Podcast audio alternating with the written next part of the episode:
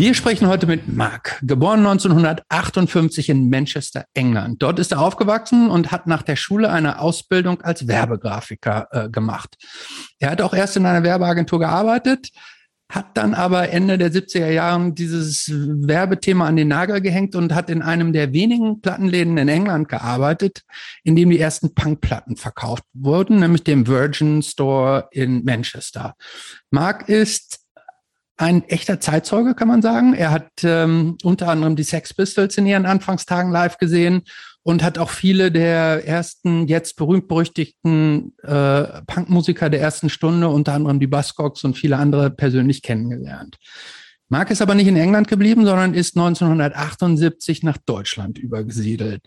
Er hat erst irgendwo in Bayern, glaube ich, in Pullach gelebt und ist dann in das damals noch nach West-Berlin umgesiedelt und dort war er, hat er viele Sachen gemacht, aber unter anderem war er Repräsentant von Factory Records, dem Label der damals noch existierenden äh, Joy Division. Nach dem tragischen Tod von Ian Curtis blieb er in Berlin, ist dort mindestens ein Jahrzehnt lang ganz knietief in die wilde, ich nenne sie mal so New Wave, Punk, Art, Avantgarde-Szene eingetaucht ähm, er war auch noch weiter mit den neu gegründeten New Order verbandelt. Er hat Nick, Cave nach Berlin gelotst, der teilweise auch bei ihm gelebt hat. Ähm, er hat unter anderem 1983 und auch später nochmal die Toten Hosen für ein illegales Konzert nach Ostberlin geschmuggelt und so weiter und so weiter und so weiter.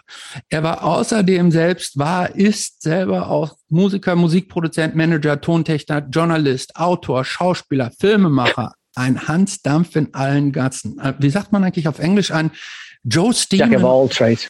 Ich sag jetzt mal Joe Steam in, in, in all the alleyways oder sowas. The Jack, Jack of all trades heißt okay. das auf Englisch. Dann, dann nehmen wir das Master of none. so, genau das. Ähm, aber mit dem alles, was ich gesagt habe, das war noch nicht genug, denn ähm, Mark hat sich Ende der 80er Jahre verstärkt in der Elektros, der Elektroszene zugewandt und hat 1990 das Label MFS gegründet. Auf dem Label sind äh, seit seiner Gründung bis heute über 200 Releases veröffentlicht worden, unter anderem so unbekannte DJs wie Paul von Dyk, Dr. Motte, Cosmic Babel und so weiter. Ähm, viele Leute, die unser eins hier nicht kennt, die aus einem anderen Kosmos stammen. Mark hat außerdem eine, eine, eine wundersame, wunder, wundervolle Dokumentation äh, gemacht als auch wieder in, in allen möglichen Funktionen, nämlich das B-Movie Lust, Lust and Sound in West-Berlin 1979 bis 1989. Ein Film, der auf der Berlinale 1915 Premiere hatte. Mark 2015. 2015. 1815. ähm, Marc ist auch Podcast-Kollege, denn er hat eine äh, wundervolle Podcast-Serie über Depeche Mode gemacht und er hat jetzt relativ aktuell noch 2021, ich sage jetzt einfach mal 1921, ähm, eine Platte gemacht, nämlich namens Subversiv Dekadent. Und subversiv dekadent, das ist die Bezeichnung von Marc in den Stasi-Akten, wenn die Information richtig ist. Marc lebt immer noch in Berlin und trägt oft und gerne Uniform. Hallo Marc. Ja, hallo, hallo. Marc. Hallo, hallo, okay, hallo. Man könnte fast meinen, es ist schon alles gesagt und erzählt, ähm, aber wir sprechen mit Marc auch, wie Christopher schon sagte, weil er Zeitzeuge ist und ähm, nicht nur äh, über die äh, Entstehung des Punk äh, uns was erzählen kann, sondern auch, wie äh, es in den End 70er, 80er, Anfang 90er Jahren in Berlin so zuging und äh, wie sich die Punk-Szene in eine Elektroszene gewandelt hat. Und er kann uns, äh, denke ich, auch ein bisschen was darüber erzählen, ähm, was hinter dem damals noch äh, existierenden eisernen Vorhang so vor sich ging, weil du einen unglaublichen Forscherdrang, glaube ich, hast und vielleicht auch abenteuerlustig bist und äh, in viele Länder gereist bist, die damals sehr fremd waren für Westeuropa und ja.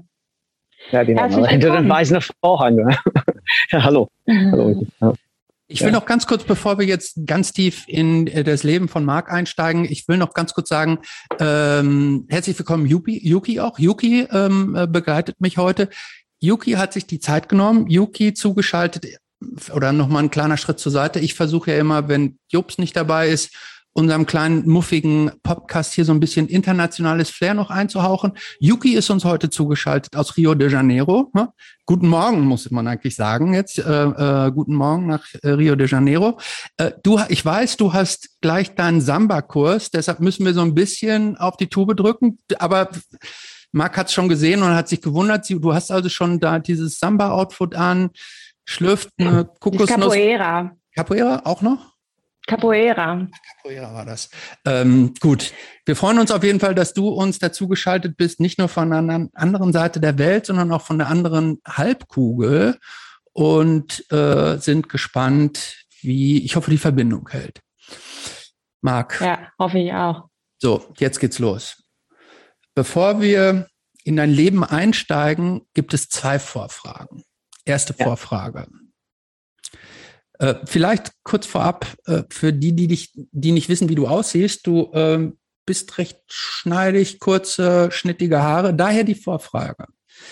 Wenn du dich entscheiden müsstest, lange Haare zu tragen oder nie wieder Uniformen zu tragen, was würdest du wählen? Also, ey, lange Haare kommt nicht in Frage heutzutage. Also. Also, also ich würde einfach sagen, wenn ich, wenn ich darauf verzichten musste, dann irgendwie, ähm, also auf keinen Fall lange, lange Haare. Auf gar keinen Fall. Warum? Es ist, ich fand's, äh, ich hatte das schon mal gehabt als Teenager in den 70er, Anfang der 70er, weil ich meine Mutter ärgern wollte. Ich habe ich hab meine Haare wachsen lassen, so dass ich einfach so meine Mutter ärgern konnte. Und es war so unangenehm. Ich war, es war mir so un, ungewöhnlich. Und ich habe gedacht, nie wieder. Und seitdem habe ich meine Haare kurz. Ist es ein Gefühl, ist es ein Gefühl oder ist das eine Style-Frage, dass du dich einfach optisch da es hat, es, nicht, es, hat mit Style nichts zu tun, es hat einfach mit so, mit so Angenehmigkeit zu tun. Also wenn ich lange Haare hatte, es war total kompliziert. Wie lang waren die denn? So, es war immer, uff, ja, also also so Schulterlänge, so in etwa. Oh. Länger als jetzt auf jeden Fall. Und, ähm, und es war so, so im, im Sommer total unangenehm und äh, habe gedacht, so, nee, das mache ich nicht. Und dann habe ich das irgendwann im späten Sommer dann irgendwie das alles abgeschnitten. Aber es ich habe das irgendwie so ein paar, Wie hat ein paar Monate. Meine Mutter dann, äh, geht, sie war, die, war sie war, die, die hat immer gesagt, danke, essen das vom Friseur. Ja. Aber es war zu der Zeit, wo eigentlich fast alle lange Haare trug. Also das war schon ähm, so kurz vor Punkzeit sozusagen. Ja. Ich finde das ja interessant, wo wir jetzt äh, kurz über Haare sprechen. Haare waren ja zumindest über viele Jahrzehnte äh, äh ein, ein Zeichen der Rebellion. Ne? Wenn man lange Haare trug oder kurze ja. oder, oder wie, wie auch immer oder so stachelige Haare oder Skinhead und so. Nach meiner Wahrnehmung kann man heutzutage, egal was man mit seinen Haaren macht, nicht mehr schocken, oder? Glaube ich auch nicht mehr. Also ich glaube, damals, damals waren Friseure immer eine, eine Zeichen, eine Generationszeichen irgendwie auch noch. Ne? Also, ähm, Leute haben früher als ich kleines Kind war, haben die Leute immer so, immer so diese Haarschnitt, was ich jetzt trage, so eine Art Army-Haarschnitt, haben die meisten Leuten gehabt. Das war ganz normal. Und dann äh, Short Back and Sides hat man das so genannt. Und dann irgendwie so zur Hippie-Zeiten, so gerade so, als die Beatles aus Indien zurückkamen, dann haben wir so längere Haare. Ich kann mich erinnern, als, als die Beatles aus Amerika zurückkamen, glaube ich. Und meine Mutter war total empört, weil sie sagte, so, guck mal, John Lennon, die Haare ist schon auf seinem Kragen. Sie war total empört, dass, dass er so, so lange Haare hatte. Und dann irgendwann später in den 60er, so als es in diese, diese Hippie-Zeit waren, die Haare natürlich länger und Leute haben Bart getragen und so. Das war für die Leute ziemlich schockierend, weil dann das irgendwie, man konnte nicht unterscheiden zwischen einem Mann und einer Frau für die meisten. Also. Und, ähm, und, und dann gab es irgendwie so diese verschiedenen Haarschnitte so in die 70er, so mit so also Glitterzeiten, wo die Leute dann irgendwie so die Haare befunktiert hatten, irgendwie so so so so, so, so Dauerwellen und so weiter ge gemacht haben. Ja, die, ich fand die Zeit eigentlich ganz geil, so, ne? Ich, die ist so ein bisschen in, Vergessen, in Vergessenheit es, geraten. Es, ja. war, es, es war so, schon, schon interessant. Man, man, hat, man hat gesehen, die Leute, die zum Beispiel so auf dem Markt gearbeitet haben, die haben so, so Waschmittel verkauft oder, oder irgendwelche Pantoffeln oder sowas, haben sie, sie dieses Glitterband-Haarschnitte gehabt mit so, so beiden Centerscheitel, irgendwie so diese Center Parting, so, die Haare hoch irgendwie und dann haben sie so diese Bowie Haarschnitte und Rod Stewart Haarschnitte gehabt ja. und dann im Fernsehen gab es irgendwie so eine Serie, die hieß äh, Jason King und das war so eine, so eine, so, ein, so eine Detektiv, so ein Schriftsteller, so möchte gerne Detektiv und er hatte so seine Haare total tupiert, irgendwie hoch und und die wollten alle so, eine, so eine Haarschnitt haben, Leute. Jason, so, so. Jason King hieß der? Ja, ja, ja. Noch nie gehört, okay. Noch nie gehört. Das, er war so eine Stilikone zu der Zeit, bis die Leute rausgekriegt, dass er schwul war. Und dann war er dann nicht mehr. und alle Männer, die die Haare schon hatten, wie Jason King, plötzlich mussten sie echt die Haare schneiden, weil es, sie wollten nicht aussehen wie er, weil es irgendwie rauskam, dass er schwul ist. Und das hat die Leute total schockiert. Und, und, und ja, die Haare hat irgendwie so eine Rolle gespielt. Auch bis auch zur Punk-Zeiten auch natürlich auch. Ne? So, so die Haare ungekämmt und wie ungest äh, äh, so unordentlich und so stuplich wie so, denn die Leute haben Zuckerwasser in, Haar, in die Haare gemacht, so dass die Haare hochstehen. Und, und dann Haarspray war natürlich sehr, sehr teuer. Da hat keiner das benutzt. Das war alles mit so Zucker gemacht. Und ähm, das hat die Leute, Leute irgendwie so total geschockt. Das war so unordentlich. Ja. ja. Und heutzutage, ja, heutzutage ist egal. Die Leute haben alle, alle gar keine Haare, die meisten. So Glatze ja. ist in. Aber ich finde, Haare sind heute immer noch auf jeden Fall ein Mittel, um ein Statement zu setzen. Ne? Man kann nicht mehr unbedingt schocken, zumindest nicht in Berlin. Ich weiß nicht, wie das so in der West- oder ostdeutschen Kleinstadt ist. Da fällt man, glaube ich, schon noch auf, wenn man mit pinken Haaren rumläuft. Glaubst du Kurze, wirklich? pinke Haare als junge Frau. Meinst du? Ich glaube, das, das ist wahrscheinlich in Bayern im Dorf, glaube ich schon. Das ist aber das ist aber in alle, ja, alle Dörfer schon, also auch, nicht nur in Bayern so. auch so, dass es ja. nicht so ist wie damals. Ja, genau. Aber ich glaube, ähm, letztendlich habt ihr schon recht. Es ist auch allein durch die Medien und so haben die Leute mehr gesehen und kennen vielleicht die Kontexte auch besser. Aber Haare sind bis heute, glaube ich, schon immer noch ein Statement. Also wenn ich einen Mann sehe mit so einem Männerdutt oder einen Mann mit irgendwie so Seitenscheitel und so ein bisschen länger und so am besten noch mit Segelschuhen und Bermudas und Polohemd. Also ich meine, je nachdem, wie der restliche Look ist, die Haare, also ich glaube schon, dass Haare immer noch so ein Statement sind. Ja, aber schocken die noch? Also ja, natürlich irgendwie kann man sich über, über gewisse Haare so identifizieren und so bestimmten Strömungen zuordnen. Aber es gibt doch, also es gibt doch, man kann doch heute nichts Verrücktes mit seinen Haaren machen, wo die Leute noch wirklich schockiert sind, oder? Außer jetzt vielleicht ja, in der bayerischen. Kleinstadt. Ich glaube auch. Ja, also inzwischen nicht. Inzwischen ja. nicht.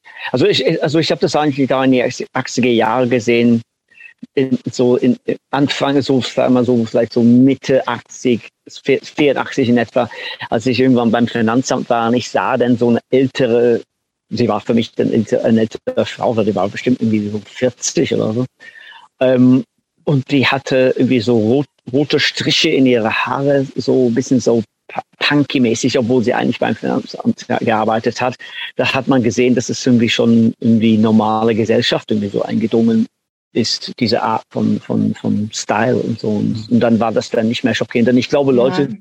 Leute, die in, in so einem kleinen Dorf sind, wo, äh, wenn sie sagen, ich möchte ganz gerne meine Haare grün färben oder was weiß ich, ähm, ja, irgendwann ist es im Dorf vielleicht nicht so angesagt und die Leute irgendwie dich irgendwie so an, anpobeln und sagen so, was ist, willst du mit so eine Haare? Ähm, die kommen sowieso alle nach Berlin. Weil in Berlin kann man einfach ganz normal so mit so bunte Haare einfach rumlaufen müssen. Ja. Man, man ist gleichgesinnt. Ja, das stimmt. Wollen wir zur nächsten Frage? Ja, von mir aus. Zweite Vorfrage.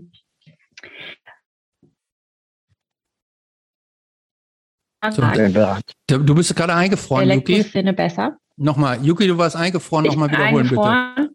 Ja. Äh, die Frage ist, wo hat Punk versagt, möglicherweise, und was macht Elektroszene besser? Nochmal, du warst wieder eingefroren.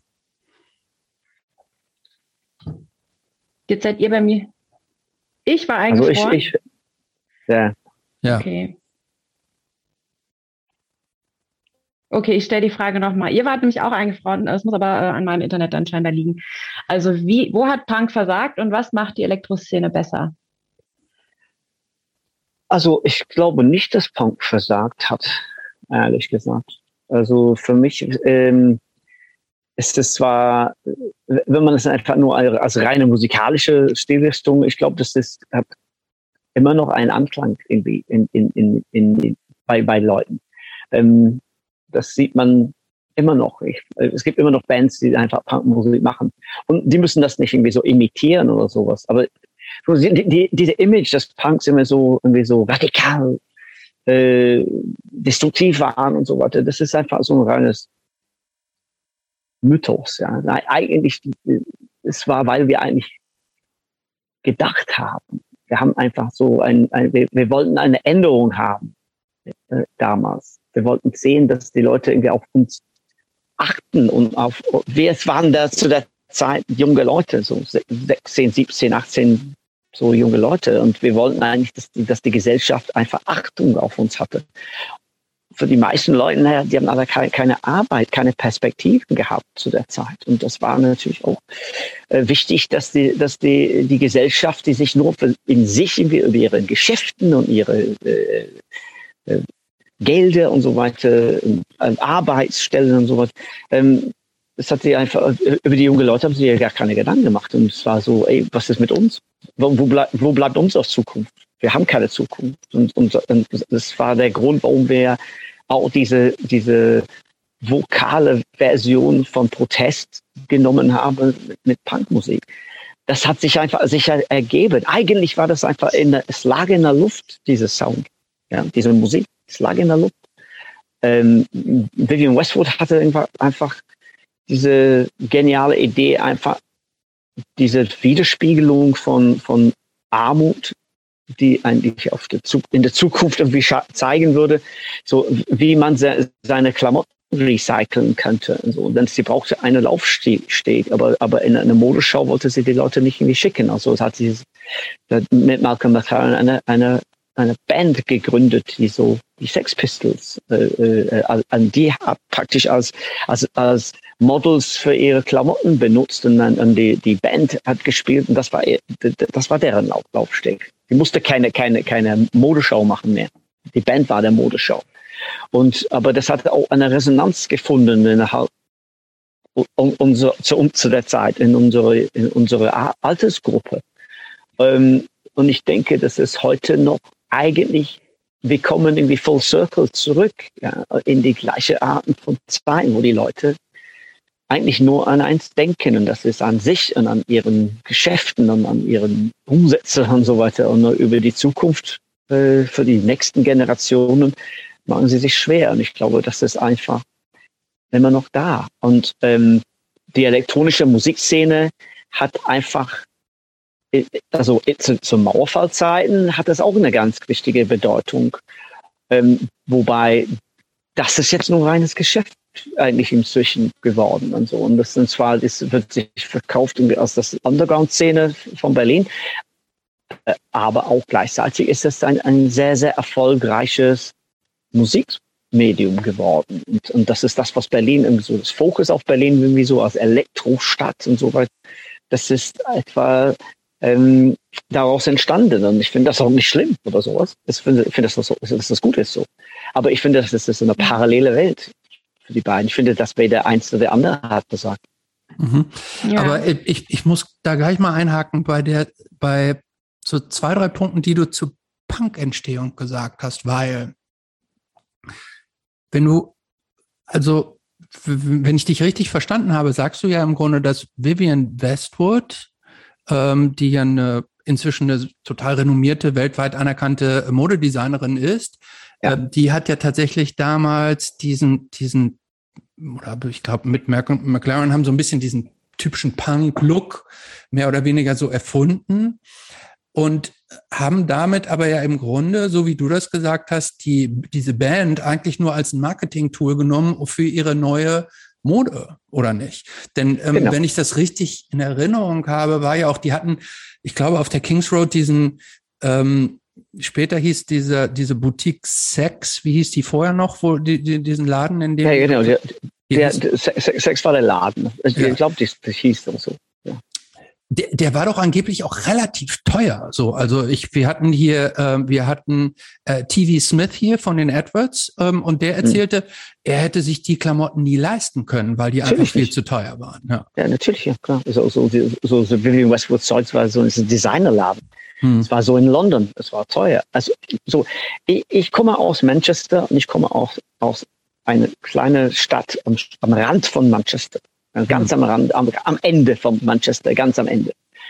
Und es war früher eine industrielle Stadt, ein Teil, so ist die industrielle Revolution. Und dann irgendwann in den Ende der 60er, Anfang 70er verfiel diese Industrie, wird alles ausgelagert nach Pakistan und die Leute werden dann in unser Dorf, in unser Stadtteil waren alle arbeitslos. Und diese Image von so Hand-me-down-Klamotten, so, so, so so Second-Hand-Zeugs und so, ähm, das war nichts Neues für uns. Also ich habe immer eingekauft in Armeeladen, weil eigentlich das war am billigsten. So man konnte Armeeklamotten ganz billig kaufen, so Hosen und Socken und so und so, so Hemden und so weiter. Und das habe ich ja auch gekauft. Und mal einmal im Jahr etwas Schönes gekauft. Meine Mutter hat mich irgendwie so Jacke gekauft oder sowas. Aber eigentlich war das äh, äh, diese ganze Zeugs war, dieses Look, was wir in Westwood kreiert hat, war, das war für uns eigentlich ein ganz normales Aussehen eigentlich. es war nichts Neues. Mhm. Aber mit, mit, der Musik konnten wir ja was anfangen und mit der Ideologie, die auch entstanden ist, ja, dieses irgendwie vokale, irgendwie so Statement zu machen mit der Musik, da, damit konnten wir was anfangen.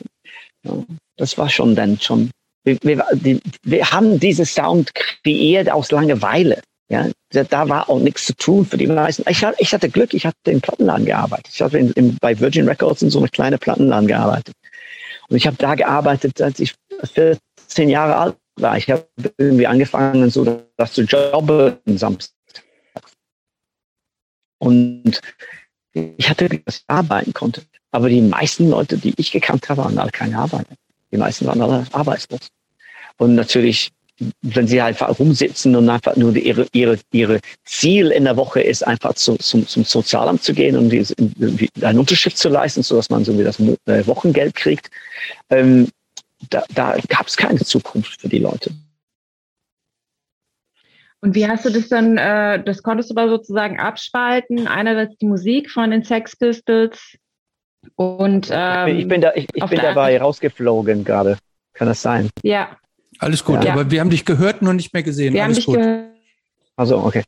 Ähm, ja, also das war, es war für, für, für, uns war das irgendwie so einfach eine ganz wichtige Statement diese Musik. Das hat irgendwie so was uns. Ich meine, nicht, nicht umsonst haben die Buzzcocks, äh, Howard Devoto und Pete Shelley äh, die Sex Pistols nach Manchester eingeladen. Äh, war nicht umsonst die Idee dahinter. Hm.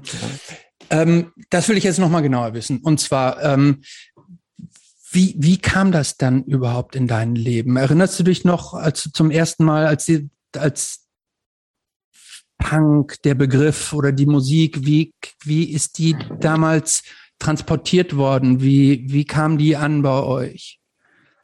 Ich, ich habe das äh, in, in so Tageszeitungen darüber gelesen. Glaube ich, war das Son oder so. Son, Son war das.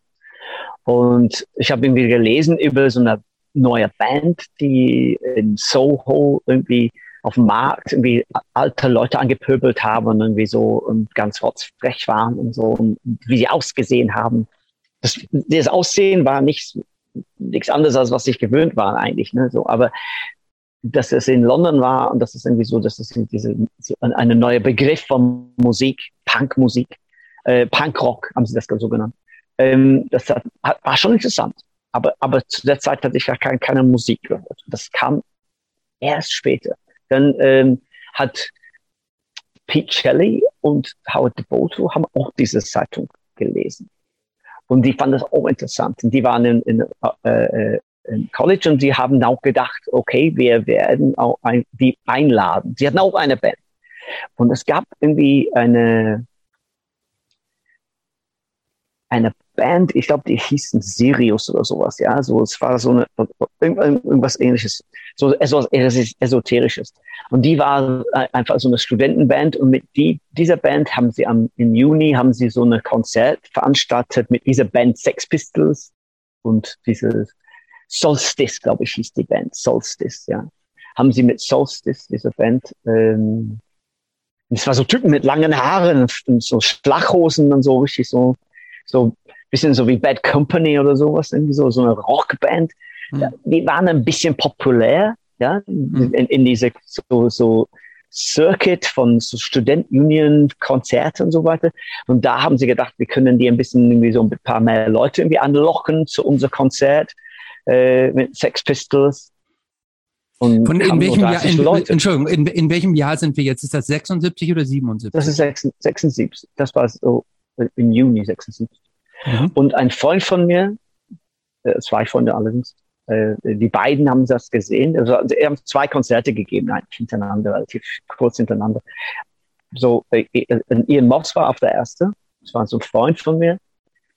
Ähm, er ging zu meiner Schule und ich kannte ihn auch und, er, und wir haben uns mit Musik ausgetauscht, weil er immer bei mir im Plattenladen war. Und er meinte so, wir waren in der Kneipe leicht am Sonntag und ich, ich bin nicht hingegangen zu diesem Konzert. Ich weiß es nicht bis heute, warum ich das nicht gemacht habe. Aber aus irgendeinem Grund bin ich nicht zum, zum Sex Pistols Konzert gegangen. Obwohl ich das davon wusste, weil ich habe davon erfahren vor ein paar Wochen vorher. Wir haben die Karten, die Tickets verkauft im Plattenladen und ich war beim Motorhead-Konzert gewesen, die vor zwei Wochen vorher oder sowas und einer hat mich gefragt, ob ich da hingehen würde. Und eigentlich dachte ich mich gehen, aber ich bin irgendwie nicht hingegangen. Aber Ian war da und er meinte so, blöd Mann, hättest da hingehen sollen. Ich habe die Zukunft gesehen. Und er hatte nur, er war nur so geflasht. Und, und er war der Typ, der, er war die einzige Person, mit dem ich irgendwie so über, so, über andere Musik sprechen konnte. Ob Krautrock war oder ob das irgendwie so David Bowie war oder so, Iggy Pop und so eine Musik. Äh, diese ganze Glitzerzeugs, irgendwie so diese androgynen Zeugs und so. Er war der einzige Person, mit dem ich so über sowas reden konnte. Und als er mir das gesagt hat, ich wusste auch, dass er recht hat. Ich wusste auch in dem Moment, dass er recht hat. Aber, aber es gab keine Musik. Er hat das Konzert gesehen aber es gab keine Platten zu der Zeit. Das, da musste ich warten bis so ein, glaube ich, war spät Herbst, Oktober, November oder sowas. Das war schon Ende des Jahres gewesen, 76. Oder? Und ähm, ganz kurz, wenn ich unterbreche. Das heißt, äh, ihr habt von dieser diese Musik bis dahin denn noch gar nicht gehört, sondern einfach nur davon gelesen und genau. Äh, im Grunde äh, von der Darüber Akustik, geredet geredet, ja. aber ge gehört noch, noch gar keine Ahnung, wie sich das anhört, denn diese Nein. neue verrückte Musik, ja. Gar, gar, gar, keine, gar keine Ahnung, wie das klang oder klingen sollte. Nur, dass es irgendwie in der Presse irgendwie so beschrieben wurde. So in diese, diese kleine kurze Artikel über Sex Pistols wurde das beschrieben und es klang irgendwie so aufregend. Oh, aber man hatte immer noch nichts zu hören. Das meine erste Platte, was ich gehört habe, was das, das aus Punkplatte war, The Damned. Ja? New Rose von The Damned. Das war der allererste Platte, die ich gehört habe. Und ich habe das, ich, als, als Jüngste im Plattenladen musste ich immer Samstagmorgens so, immer hingehen und äh, die Platten vom, vom, ähm, vom Bahnhof abholen. Und ähm, ich habe die Platten damals dann abgeholt. Ich habe mach die Plattenkiste auf und da war dieser Single drin und ich habe das aufgelegt und ich wusste sofort, wow, was ist das? Ich habe die Jacken. Ich habe gedacht, so, was ist das? Das ist so eine, eine, eine, eine wahnsinnige Moment gewesen, ja, diese Platte. Und, und ich habe gedacht, so, ich hab, es, hat, es hat sofort alles gesagt. Ja. Und ich habe das meine, meine Arbeitskollegen gesagt, ja, das musst du unbedingt anhören, hör mal das an. Und die waren alle Hippie-Typen, die waren, sahen aus wie Wikinger, ja. Und der, der eine sagte zu mir so, was ist denn das für ein Scheiß? Ich meine, es ist, es ist vorbei in zwei Minuten, es war schon vorbei. Aber das hat irgendwie alles ausgesagt. Und, und, und dann, dann kam natürlich dann Anneke in die UK von Sex Pistols, irgendwie so ein paar Monate später. Und dann gab es dann dieser berühmte Fernsehauftritt von Sex Pistols und dann war das dann irgendwie für, für, für die Band irgendwie aus. Plötzlich irgendwie die Leute waren so, so empört über diesen Sound von Musik. Ja. Ja. ja, das ist, es, es ist äh, wirklich so eine, eine, eine, war eine, eine Moment, wo man wusste, jetzt geht's los. Ja. Und ähm, in, in, also In was für Stückzahlen hat sich das hat sich sofort dann auch richtig groß verkauft oder nicht? Nein, Nein. überhaupt nicht. Überhaupt das heißt, wir also, reden von, von wie vielen in deinem Plattenladen, wie, habt, wie viel habt ihr da denn von so drei verkauft? Stück, drei oder fünf Stück oder so. Ah. Hatte ich. Ja, mehr, mehr nicht man wusste nicht, ob, ob das überhaupt verkauft wird. Also, also ja, sie haben uns so gewagt, haben sie uns, glaube ich, fünf, drei, fünf Stück haben sie uns gegeben. Ich habe das immer im Laden gespielt, immer zwischen irgendwie so Little Feet und, und, und Doobie, Doobie Brothers und sowas, so eine Musik, was die immer im Laden gespielt haben, ne? so Eagles und so Fleetwood Mac. Habe ich immer so die Platte irgendwie so kurz mal reingelegt, aufgelegt und dann die Laden, ich habe gesagt, mach das Ding aus, das ist total schrecklich. Aber immer im Laden habe ich gesehen, wie die Leute darauf reagiert haben, so, so die Jüngeren, ja, was ist denn das? Ja, und, ähm, und dann, dann, äh, aber eigentlich wirklich, erst ging es los, nachdem das so wirklich, als die Sex Pistols diese Fernsehauftritt bei Bill Grundy hatten im Fernsehen, wo sie, wo sie äh, geflucht haben, so, so dann ging's, das war in der Presse, das war überall, das war so der Empörung. Irgendwie alle Läden haben, haben gesagt, diese Platte verkaufen wir nicht, diese Sex Pistols Platte, haben sie alles zurückgeschickt, die Platten. Und wir waren dann die einzige Plattenladen, die diese Platte hat. Ja. Und dann, aber wir hatten auch nicht viel von dieser Platte. Und die, ähm, dann ging's dann ganz schnell weg. Ja. Ganz schnell weg. Uh. Ja. Das war, das war schon, schon ein Moment, äh, äh, wo wir alle, alle Leute die Platte haben wollten. Ich erinnere mich, als diese Platte rauskam und ich dachte mir so, wow, geil. Ich gehe, ich finde auch. Ganz kurz, wenn wir das ergänzen dürfen, das ist die, ähm, ähm du hast gerade die, äh, die Single hochgehalten, die äh, Anarchy in the UK, ne? Das war die, die erste Sex Pistols äh, äh, genau. Single. Ähm, genau. Heutzutage ist ja so ein bisschen God Save the Queen vielleicht sogar ein bisschen bekannter, aber die waren ja nicht die erste, ne? Genau. Nein, nein, es war nicht die erste. Das war, das war, es kam relativ kurz danach raus, glaube ich, aber dann war, war das auch verboten, weil dann nach diesem Auftritt im Fernsehen hatten sie dann plötzlich alles äh, äh ihre Karriere irgendwie so aufs Spiel gesetzt und, und die, alle Platten wurden so geschickt. Ähm, und, und, und, und für mich war das irgendwie so, ich, wollte so, dass, dass so viele von Leute aus meiner Altersgruppe wie möglich diese Platte hören. Ich dachte, das spricht uns alle an, hier Anarchy in the UK, das mussten wir machen. Das ist genau unsere Parole. Und ich habe die Platte, diese Sex Pistols Platte auf eine Party gebracht und dachte ich mir so, ah, spiele das auf dieser Party, vielleicht irgendwie so gewinne ich hier ein paar Fans. Irgendwie so. Und ich legte es auf und es lief nicht mal zu Ende. Und da kam so eine riesige Hippie-Typ wie an, in so seiner Jeans-Jacket und so. Und er meinte, was ist das? So sieht er seine Zigarette und meinte, was ist das für Scheiße? Und tut seine Zigarette auf meine Platte auf. Ah. Ja. ja. Und das war. Aber hast du auch gemerkt, dass du alles richtig gemacht hast, ne? Ich dachte so, er war älter als ich. Er war schon wesentlich, also ich war gerade, was weiß ich, so 18 oder sowas. Und er war bestimmt so 24 oder so. Und das hat ihm total eingerückt. Und es war, es war genau die gleiche Reaktion wie die Leute, mit meiner Mitarbeiter zu der Zeit, so wie sie auch reagiert haben. Diese, die waren alle Fans von Led Zeppelin und von so einer, so einer Musik, Pink Floyd und so, und dann plötzlich Frank Zappa. Die waren alle so von dieser Punk-Sachen mhm. irgendwie total eingezickt. Und da wusste man schon, irgendwie, das trifft einen bestimmten Nerv. Ja. Mhm. Lass uns, bevor wir da weitermachen, würde ich ganz kurz noch mal einen Schritt zurückgehen. Und zwar erzähl uns noch mal ganz kurz, wie wie deine Kindheit war. Wie bist du aufgewachsen? Ne? Du hast gerade schon gesagt, dass ihr praktisch in so, so ein bisschen in den Outskirts irgendwie in Manchester gelebt habt. Ähm, war das damals schon, äh, kann man sagen, das war schon eine richtige Repression, eine wirtschaftliche Repression damals? Also, weil du sagtest, viele Leute arbeitslos in Manchester damals. Ähm, wie waren deine Eltern so drauf? Mit, mit was für einer Geisteshaltung also, bist du aufgewachsen und erzogen worden? Ja, also meine Eltern, die kamen eigentlich auch, auch beide aus relativ armen Verhältnissen. So, meine Eltern sind aus der 20er Jahre. Also mein Vater war ist 21 geboren, meine Mutter 24, 1924 geboren. Und die wuchsen dann natürlich auch irgendwie in dieser Zeit auf, in relativ armen Verhältnissen. Mein Vater ist mit 14 irgendwie abgehauen, das, äh, ist zur Marine gegangen. Ja. Und ähm, er war auch irgendwie unterwegs, irgendwie auf, auf hohen See, irgendwie die ganze 30er Jahre bis zum Kriegsbeginn. Und dann, irgendwie, dann war dann im Kriegseinsatz. Und meine Mutter hat irgendwie die, die Flugzeugspitzen, die Flügelspitzen von Flugzeugen vom Bomber gemacht, die eigentlich Deutschland bombardiert haben. Wir wuchsen irgendwie in Manchester in so eine relativ äh, arme aus. Das war, wir haben in so einem Council House gewohnt, das ist so Sozialbau. Es war unser eigenes Haus, klar, aber das gehörte zum, zum, zum Stadt.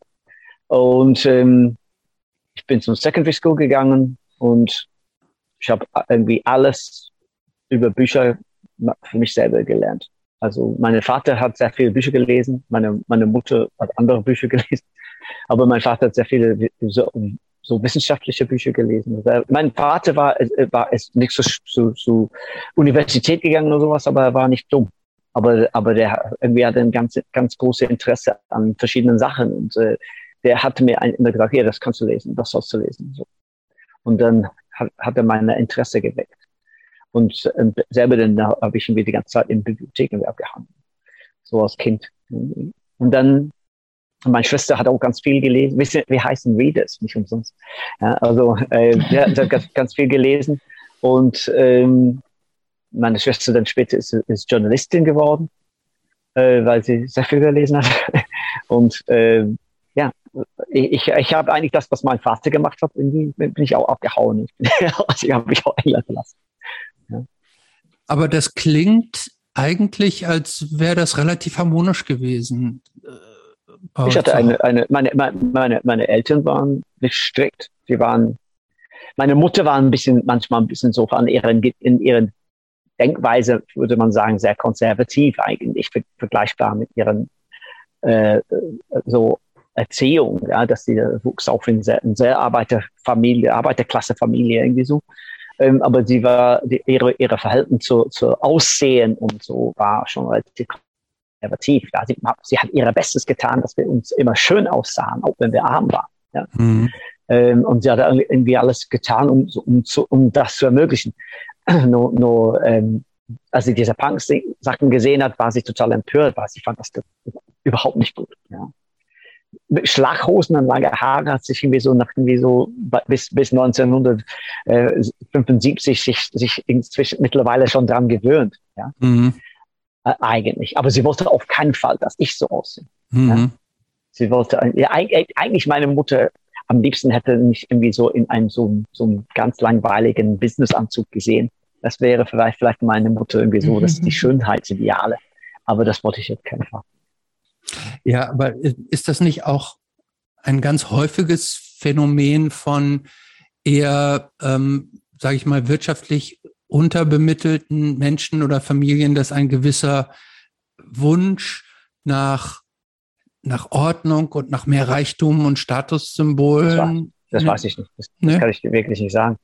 Also für meine Eltern, also die, diese, diese ähm, Drang oder so, also dieser Wunsch war nicht sehr dominierend eigentlich. Mhm. Ich wusste, dass das meine Mutter das so gerne hätte. Ja. Okay, aber und ich wusste, dass wenn ich, wenn ich, wenn ich irgendwie mich irgendwie so besti bestimmte Sachen gekauft hat, hat sie gefragt, immer so, wieso hast du das gekauft? Ja? Mhm. Aber sie, sie hatte auch mich mhm. nicht irgendwie gesagt, so, das darfst du nicht kaufen und das musst du zurückbringen.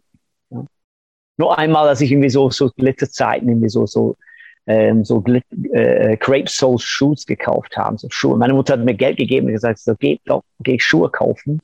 Und ich kam zurück mit so einer so eine Crepe Soul, so, so, so glitterartige, es war schon vor Glitter, es war kurz davor, so 72 oder so. Und sie war total empört, weil sie waren keine richtige Schuhe in ihren Augen. So, also, aber weil sie sahen nicht so normal aus. Aber das, das, waren, das, waren, diese, nicht diese, diese dicken Creeper-Schuhe, ähm, die ja. auch so ein bisschen Rockabilly-mäßig waren. Doch, genau, da, genau so. Ne, so ah, genau. okay. Die, die war total, ich fand die total, total geil aus. In meiner Schuluniform mit dieser Schuhe dachte ich mir, das sieht so schnittig aus. In der Schule bin ich irgendwie so total gebullied immer, natürlich, weil ich so ganz schräge Musik immer gehört habe. Und, und dann auch dann diese Schuhe, das, da, da haben sie mich gerne verprügelt. Hm. Ach ja, das wie war eng jetzt warst du mit deiner Grund. Schwester? Bitte? Wie, wie, wie eng warst du mit deiner Schwester und wie viel hat die so, äh, wie viel habt ihr so zusammen erlebt in der Zeit auch? Ich bin ein Zwilling. So angeht? Genau. Ich bin ein Zwilling. Ich habe eine Zwillingsschwester. Aber bist du eng mit deiner Schwester gewesen? Ja, nicht wirklich so. Oder so, seid ihr so geistig vielleicht eher. als physisch, ja, so. Wir haben als kleine Kinder natürlich miteinander gespielt, aber so später irgendwie, wir gingen unser eigener Weg. So, eigentlich unser musikalischer Geschmack war eigentlich nicht wirklich sehr, sehr, sehr weit auseinander. Ja. Ähm, so, das blieb einfach so bis, bis heute. Ja. Unsere musikalische Stilrichtung ist relativ ähnlich gewesen in der Art.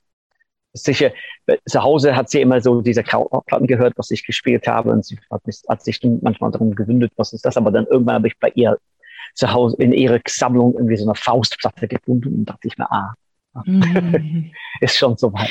Aber ihr wart nie so, ihr wart nie als Team sozusagen unterwegs. Nein. Nee, nicht wirklich.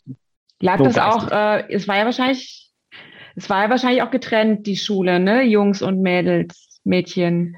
Nein, Lag also, und, also die, äh, äh meine nicht? Schwester ging auf eine andere Schule als ich. Aber das äh, äh war so eine Mädelsschule, ja genau. Aber eigentlich nicht. Eigentlich nicht. Eigentlich haben sie versucht, um die Schulen zusammenzubringen zu der Zeit alles. Äh, diese sogenannte getrennte Schulen, Grammar School, Secondary School und so weiter, da haben sie irgendwie umgewandelt in Comprehensive Schulen, so dass es alle geht. Es wird nicht getrennt irgendwie in, in, ob du gut bist oder schlecht bist, ob du irgendwie von einer reichen Familie oder einer armen mhm. Familie kommst, das wird irgendwie, sie versuchen alles irgendwie so, das irgendwie so noch neutraler zu machen. Das, deshalb tragen wir auch in der Schule Uniform so dass man, so dass die Kinder nicht irgendwie unterscheiden kann zwischen reiches Kind und ein armes Kind. Die haben alle immer die gleiche Uniform mhm. zu tragen und äh, äh, da kann man die Social, Social Status von den Leuten nicht erkennen gleich sofort.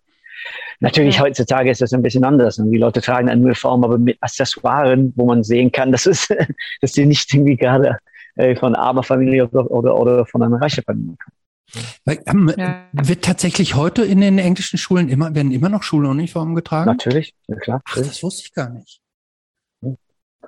Natürlich. Und ich finde das auch gut so. Ja. Ich finde das, ich, ich finde das korrekt so. Ja, weil man, man, man legt kein Gewicht ans Aussehen, also unbedingt irgendwie, oder, es, klar, jeder trägt seine Uniform, wie er will, in seiner Art.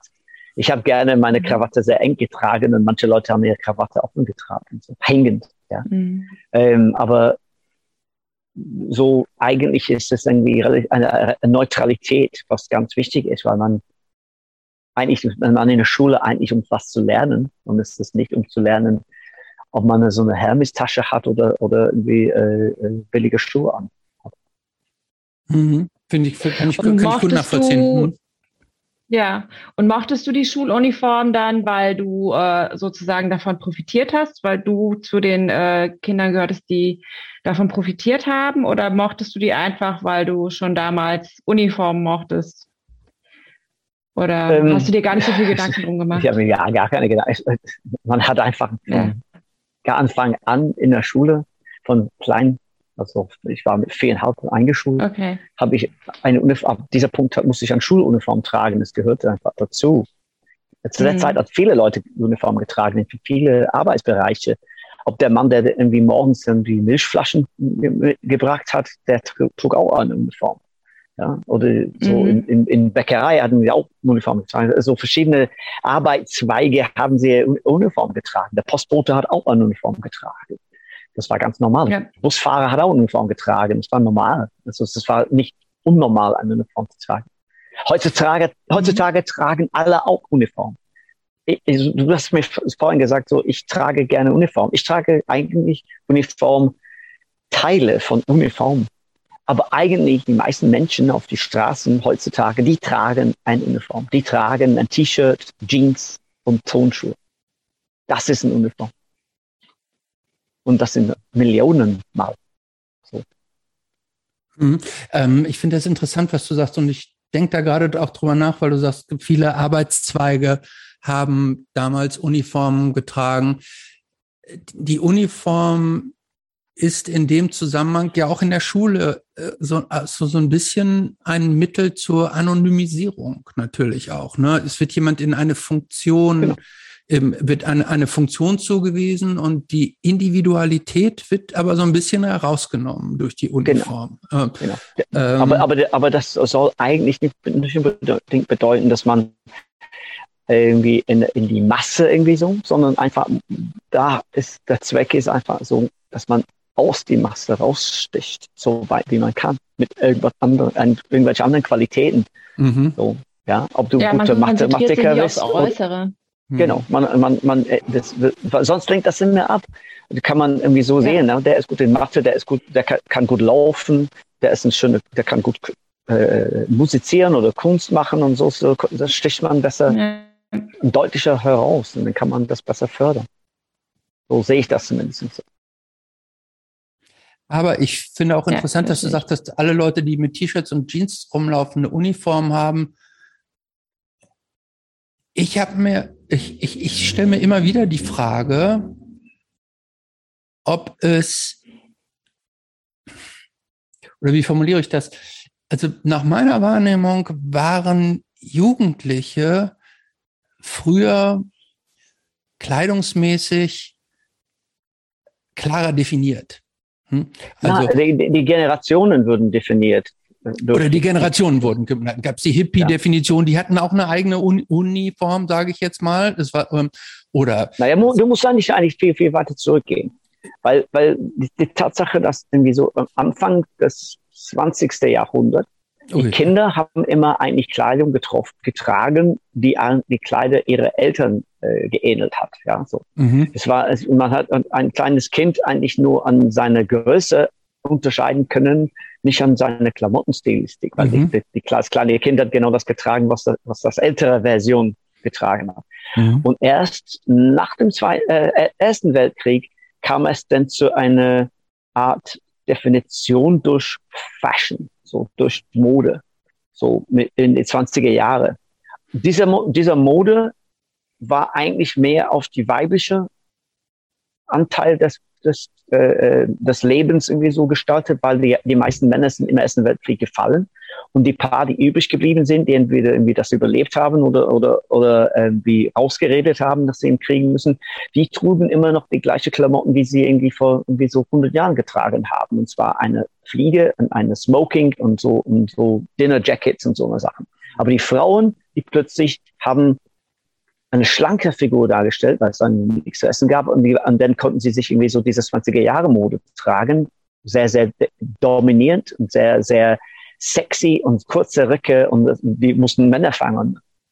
Äh, und da begann dann diese Reise mit dieser Definition, dieser Ära-Definition. Dann kamen dann die 30er Jahre, das so immer so immer weiter. Und in Europa hast du auch eine ganz andere Definition von Jugendpräsentation, besonders in Deutschland. Ja, so in 30er Jahre, die Jugend müssen sich auch alle Uniform tragen. Die hatten keine freies Denken und freie Individualität mehr, weil das irgendwie würde von denen irgendwie unterdrückt. Aber in England konnte man irgendwie auch sehen, wie so Downton Abbey, ne? so, so, so, so plus Fours und so, so, so Flat Caps und so. Und dann erst nach, also während des Zweiten Weltkriegs eigentlich, so zu Ende des Zweiten Weltkriegs, dann gab es dann diese Big Bands wie äh, Joe Loss und äh, äh, Tommy Dorsey und, und, und, und Glenn Miller und so eine Leute. Und plötzlich irgendwie äh, der, der, die, die, die Art von Kleidung hat sich dann geändert, auch während des, des Krieges, irgendwie so die Hosenform und alles und so. Und das, kann, das hat sich irgendwie weiterentwickelt. Und also bis so in die 60er Jahre, wenn die, als die Beatles dann plötzlich irgendwie so Beatlemania ausgerufen habe. Die waren am Anfang ja auch in An die hatten am Anfang ja auch Anzüge an, ne? Die hatten auch, frü früher hatten sie, hatten sie eigentlich Lederjacken ange angehabt. Jeans und Lederjacken, die sahen alle aus wie so Rebels ohne Causes, weißt du, so, so James Dean verschnitte. Tatsächlich, das ist so vor den Anzügen. So. Vor den Anzügen, also die Lederjacke getragen und dann, und sie sahen aus wie Rebels without, without a cause, wie äh, James Dean sahen sie aus. Und dann kam, dann kam dann dieser Moment, wo sie dann irgendwie so modisch irgendwie sich äh, mit Anzügen kam. Mode, Haarschnitte, die, eine, eine, eine Image, die, die, die wollte eine Image für sich selber haben, die keiner hat. Und haben sie dann die Haare so, so gehabt und diese colorless ähm, Jackets. Mhm. Und plötzlich war das dann die, die Mode. Und, und, und wenn du so siehst, so, so diese Fernsehsendungen, so wie äh, Beat Club oder sowas aus den 60er Jahren siehst, aus der Zeit, die alle Bands haben irgendwie Anzüge. Ja, so. Mhm. Und natürlich, dass es irgendwie so, wenn du auf der Bühne bist oder im Club bist, am Tanzen bist, irgendwie so, es ist irgendwie so total eng und total schwitzig und total so. Mm. Und dann irgendwie so das Begehren dann sich irgendwie so, zu, als die Beatles dann irgendwie nach Indien gingen und dann plötzlich irgendwie alle diese weite Gewände getragen, die kamen zurück, alle so, alle bunt und nicht mehr grau, blau oder schwarz. Plötzlich waren sie alle in, in orange mit Gold und, und alles und so und dann und Haare lang und Bart und dann irgendwie alle über LSD geredet und so Marihuana und dann plötzlich war das irgendwie so, äh, hast du diese De De Definition von den Leuten, die gerade so 66 ähm, so zu der Zeit gerade 18 waren, plötzlich fingen sie an, sich irgendwie so, sich zu kleiden. Und das lief dann auch irgendwann aus. Irgendwann war das irgendwie auch dann irgendwie so Normalität. Schlaghosen, lange Haare, Bart, Zarten, irgendwie bis in die 70er Jahre, bis, bis, bis 76.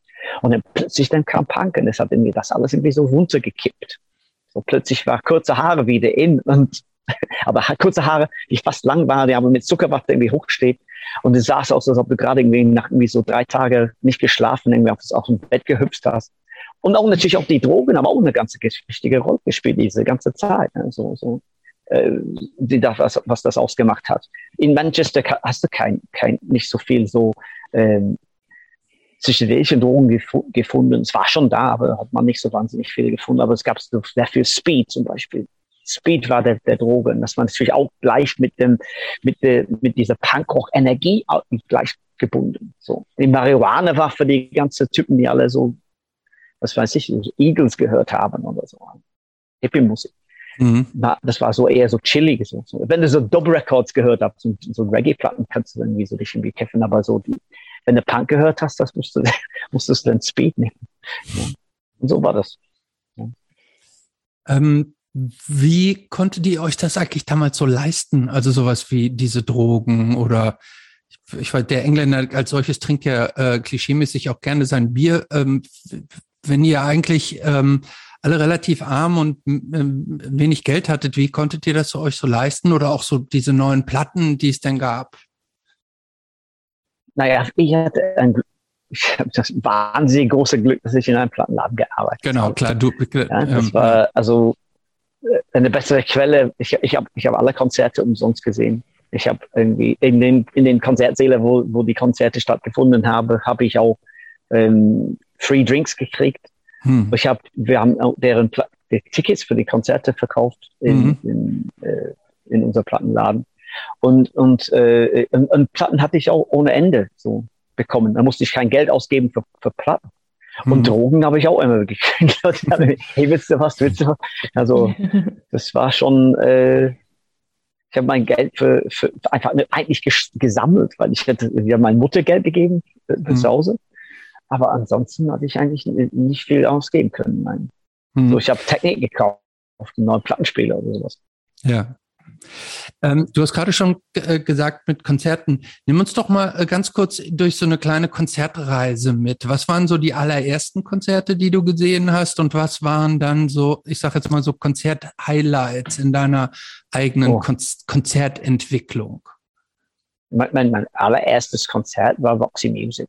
Oh, äh, welches Jahr war das? 72 in Hard Rock in Manchester. Ich habe ich hab die Platte so Virginia Plain gehört bei John Peel und ich habe die Platte sofort gekauft und ich wollte unbedingt diese Band sehen. Ich habe irgendwie in, in New Musical Express gesehen, so Bilder und ich dachte so, dann habe ich immer geguckt zu sehen, die spielen in Manchester und ich war gerade 14 oder so. Und ich dachte so, ich bin irgendwie zu diesem Konzert hin. Und dann bin ich in, meiner, in meiner Schuluniform bin ich zum Konzert gegangen. Nach, so, ich bin gleich nach der Schule, um 16 Uhr, bin ich gleich in äh, Manchester gefahren. Und ähm, habe ich dann gleich dann so abgehangen und dann habe ich gesehen, wie diese Typen irgendwie so diese Sachen einladen und ich meinte, so, du brauchst ein bisschen Hilfe und dann einer guckt mich an und sagte, ja, kannst du das irgendwie mithelfen, anschleppen, habe ich ein bisschen geschleppt so und er meinte, willst du denn heute Abend so zum Konzert war? ja, würde ich und dann mich auf die Gästeliste gesetzt. Dann bin ich dann reingegangen und ich hatte so eine Angst. Cool. ich hatte so eine Angst. Ich war so, ich wusste gar nicht, was zu erwarten. Ich war als allererste in diesem Saal, weißt du, so, und ich wusste überhaupt nicht, was, was von einem Konzert zu erwarten. Ich hatte leider den Soundcheck nicht gesehen. Ich, ich hatte das eigentlich irgendwie gesehen sollen, abhangen müssen, aber ich habe das nicht gemacht. Ich, habe, ich bin einfach rausgegangen. Ich war auf die Gästeliste, das hat mich irgendwie gereicht. Ich wusste gar nicht, dass eine Band einen Soundcheck machen musste. Und dann irgendwie, dann bin ich da reingegangen und ich war als allererstes so dachte ich mir so, was ist das? Ja. Und dann wie, wie, groß ist dieser Laden da, also wo die gespielt das, haben? Das für mich war es immens, aber es war eigentlich nicht viel Leute, da waren vielleicht schon 800 Leute da. So. Mhm. Aber für mich war das immens, ich war so, so riesig, ne? das hatte ich sowas noch nie gesehen. Was ich dachte, so ein riesige Lautsprecher und so, das sah total, total mystisch aus für mich, diese ganzen Geräte, die ganzen Instrumente auf der Bühne und so.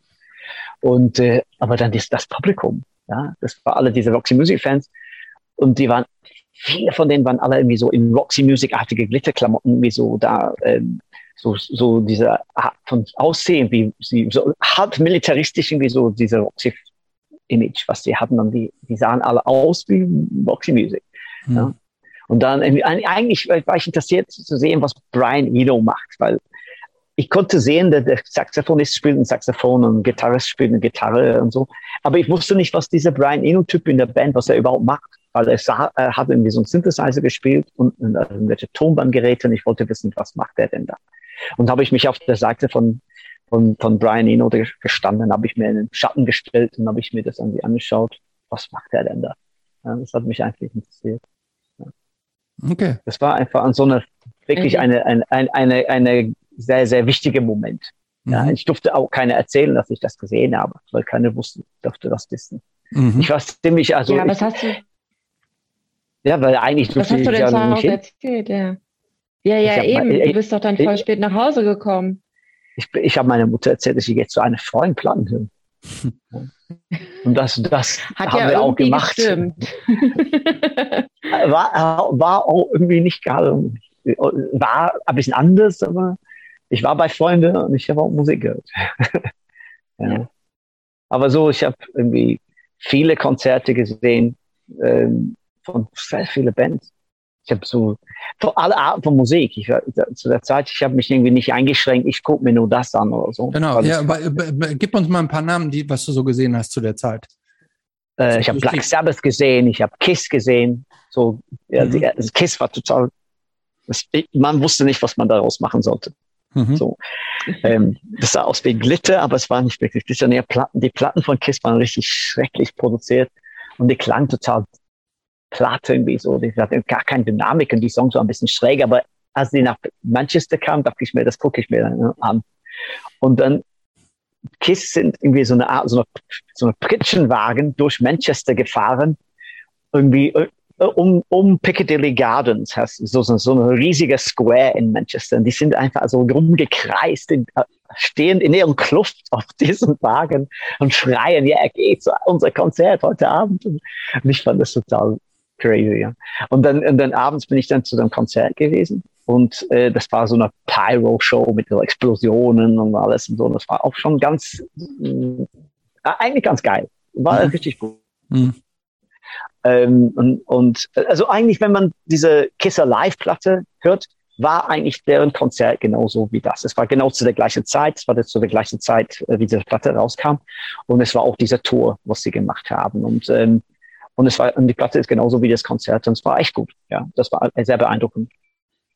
Und ich habe so, diese Art, Art Rockbands gesehen, habe ich auch Hawkwind gesehen, weil ich mhm. finde, das Hawkwind war psychedelisch und ich, war, ich stand, stand irgendwie auf Space Rock Mucke eigentlich ganz, fand ich total so dieser, dieser trippige, spacige Science Fiction Ding hat mich schon von Anfang an, von meiner Kindheit irgendwie schon immer verfolgt. Ich wollte äh, so, äh, das, meine allererste Platte war Telstar von den Tornados und das war dann für, für mich eigentlich ein, so, hat was mit Space zu tun. Und so Hawkwind als Space mhm. Rock Band war für mich irgendwie grandios. Und ähm, dann später war, war, ist Lemmy ausgestiegen und hat eine Band gegründet, Motorhead. Und da war ich ein groß, also großer Motorhead-Fan und, und eine andere Band, The Pink Fairies. The Pink Fairies war eigentlich in meinen Augen die erste Punkband eigentlich. War die, sah, die sahen zwar aus wie Hippies, aber die waren eine richtige, richtige Punkband eigentlich. Und ich, ja, ich war mit meiner Freundin, wir haben sie verfolgt überall. Pink Fairies, wir haben noch so viel, viele Konzerte von denen. Weil die waren eigentlich trashy irgendwie so und ganz irgendwie, die waren nicht präzise und die waren nicht perfekt und die waren Androgynen. Das war eigentlich was ganz, ganz Interessantes. Also, genauso wie so später dann so David Bowie oder Lou Reed und so eine Figuren, denn die ganze Blitzeszene, das war auch sehr, sehr androgyn teilweise. Ähm, so Pink Fairies war genauso. Die waren, waren super. Hm. Habt ihr, habt ihr eigentlich in England auch, ähm, oder inwieweit habt ihr in England mitgekriegt, was in Amerika so zu der Zeit, ich sag jetzt mal so im Underground ja. Ah, stattfinden, also, also so Bands wie MC5, die, die, Studios, also New York unsere, Dolls, unsere, unsere Popcharts waren wie nicht nur englische Bands. Ja? Okay. Oh, bist du noch da oder hängt Ich habe einen Bruch hier in, in der ja, Sound. Wir hören dich wieder. Bravo.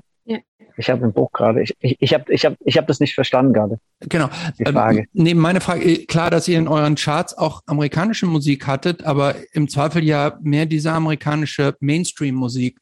Inwieweit ist, ja. sind, sind so diese amerikanischen, ich sage jetzt mal so, was man heute so ein bisschen so als Proto-Punk bezeichnet, New York Dolls, MC5, hm. Stooges, Kanntet ihr die schon oder sind die zu ja. euch nicht so richtig? Ja, die kanntet ihr schon. Ich, ich, ich kannte ich alles. Ich meine, ich, ich hatte das Glück, dass ich auch immer in diesem Plattenladen abhing, ja. als andere Plattenläden abhing, eigentlich bevor mhm. in Virgin irgendwie gearbeitet habe.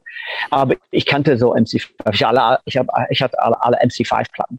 Ja, so, so eine Band Spirit oder so eine, so eine Band. Ja, ich fand die auch interessant. So. Und, äh, und dann diese ganze irgendwie New Wave Ramones und so Sachen haben wir mhm. alles schon, schon vor, vorher auch schon mitgekriegt. Nicht jeder hat das natürlich. Ne? Mhm. Ich, ich, hatte einfach das Glück, dass ich im Plattenladen gearbeitet habe. Und wenn du ein oder zwei neue Platten von irgendwie aus Amerika hattest, hat man das irgendwie angehört. Aber so auch, ich meine, Stooges oder sowas, das kannte man schon vorher. Ja, mhm. das war schon, das war schon available schon vorher. Ja. Mhm. Und, und ähm, das kannte man auch. Ja. Und natürlich irgendwie, diese englische Version von Punk war ein bisschen wie anders als die mehr so arty-Version von Punk, was aus Amerika kam. Es war so, und man hatte irgendwie Sachen sowieso Television und so. Es war sehr arty. Es war, es war eigentlich nicht Punkrock in dem Sinne so wie ähm, The Cortines oder so. Mhm. Stimmt. Äh, äh, galt, galten damals eigentlich auch die Talking Heads galten, die, waren, die genau, galten die als genau. Punk oder war, würde man, da hätte ich jetzt gesagt, das ist aus der Rückschau war das so New Wave. Ja, das ist New Wave, dieser Terminology, das kam erst später. So. Hm. Das kam erst später. Talking Heads gehörte auch zu diesem. Das, es war alles. Artsy, das meine ich so, ne? genau so. Oder Devo war das, würdest du auch? Ja, Devo genauso. Devo ja. haben zum Beispiel in Manchester gespielt als Vorprogramm von Alberto Illustrios Paranoias. Ja. Ich kenne nur Alberto das war so Romina eine Band, Power. So eine Komödie. ja, ja, genau. Albanien und Romina Power. Rumänien Power. Äh, das war, das war also Alberto Illustrios Paranois war, Paranois war so eine Art so Fun-Punk-Band, die eigentlich kein Fun-Punk-Band waren. Die waren Komödianten. Die, die mhm. haben so eine, so eine Fake-Rock-Band gehabt. Mhm. Und, aber die hatten riesige Erfolge und sie hatten so eine Pseudo-Punk-Rock-Platte gemacht, Snuff Rock, hieß die. Mhm. Und äh, so so God is Dead oder wie es heißt, glaube ich, das Stück.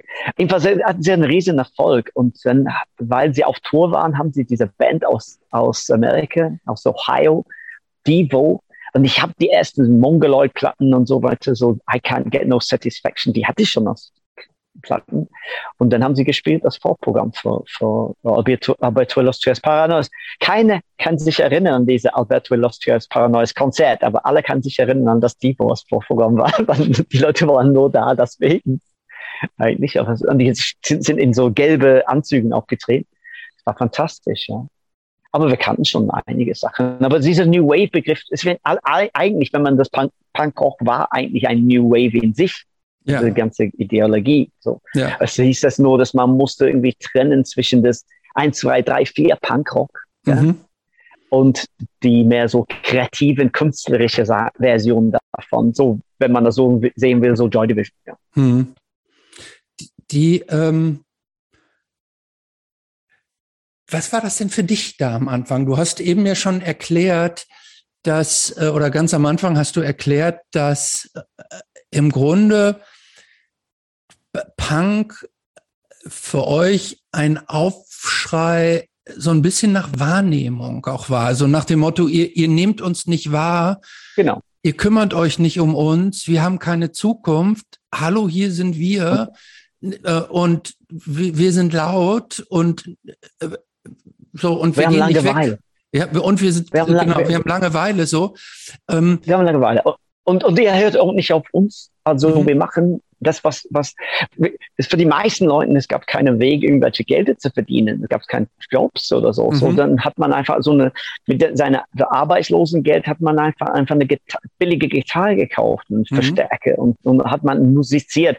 Erstmal sich, um sich irgendwie die Langeweile zu berechnen. Zweitens, um in der Hoffnung, dass man vielleicht eventuell ein Gig, ein Gig äh, äh, äh, haben kann. Ja, und äh, wenn man, dass man spielen könnte, kriegt man vielleicht irgendwie so ein paar Pfund. Ja?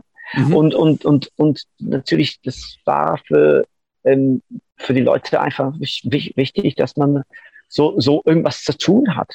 Mhm. Songs, Songs schreiben oder, oder spielen, proben für ein Konzert eventuell. Ich war auch in einer Punkband. Mhm.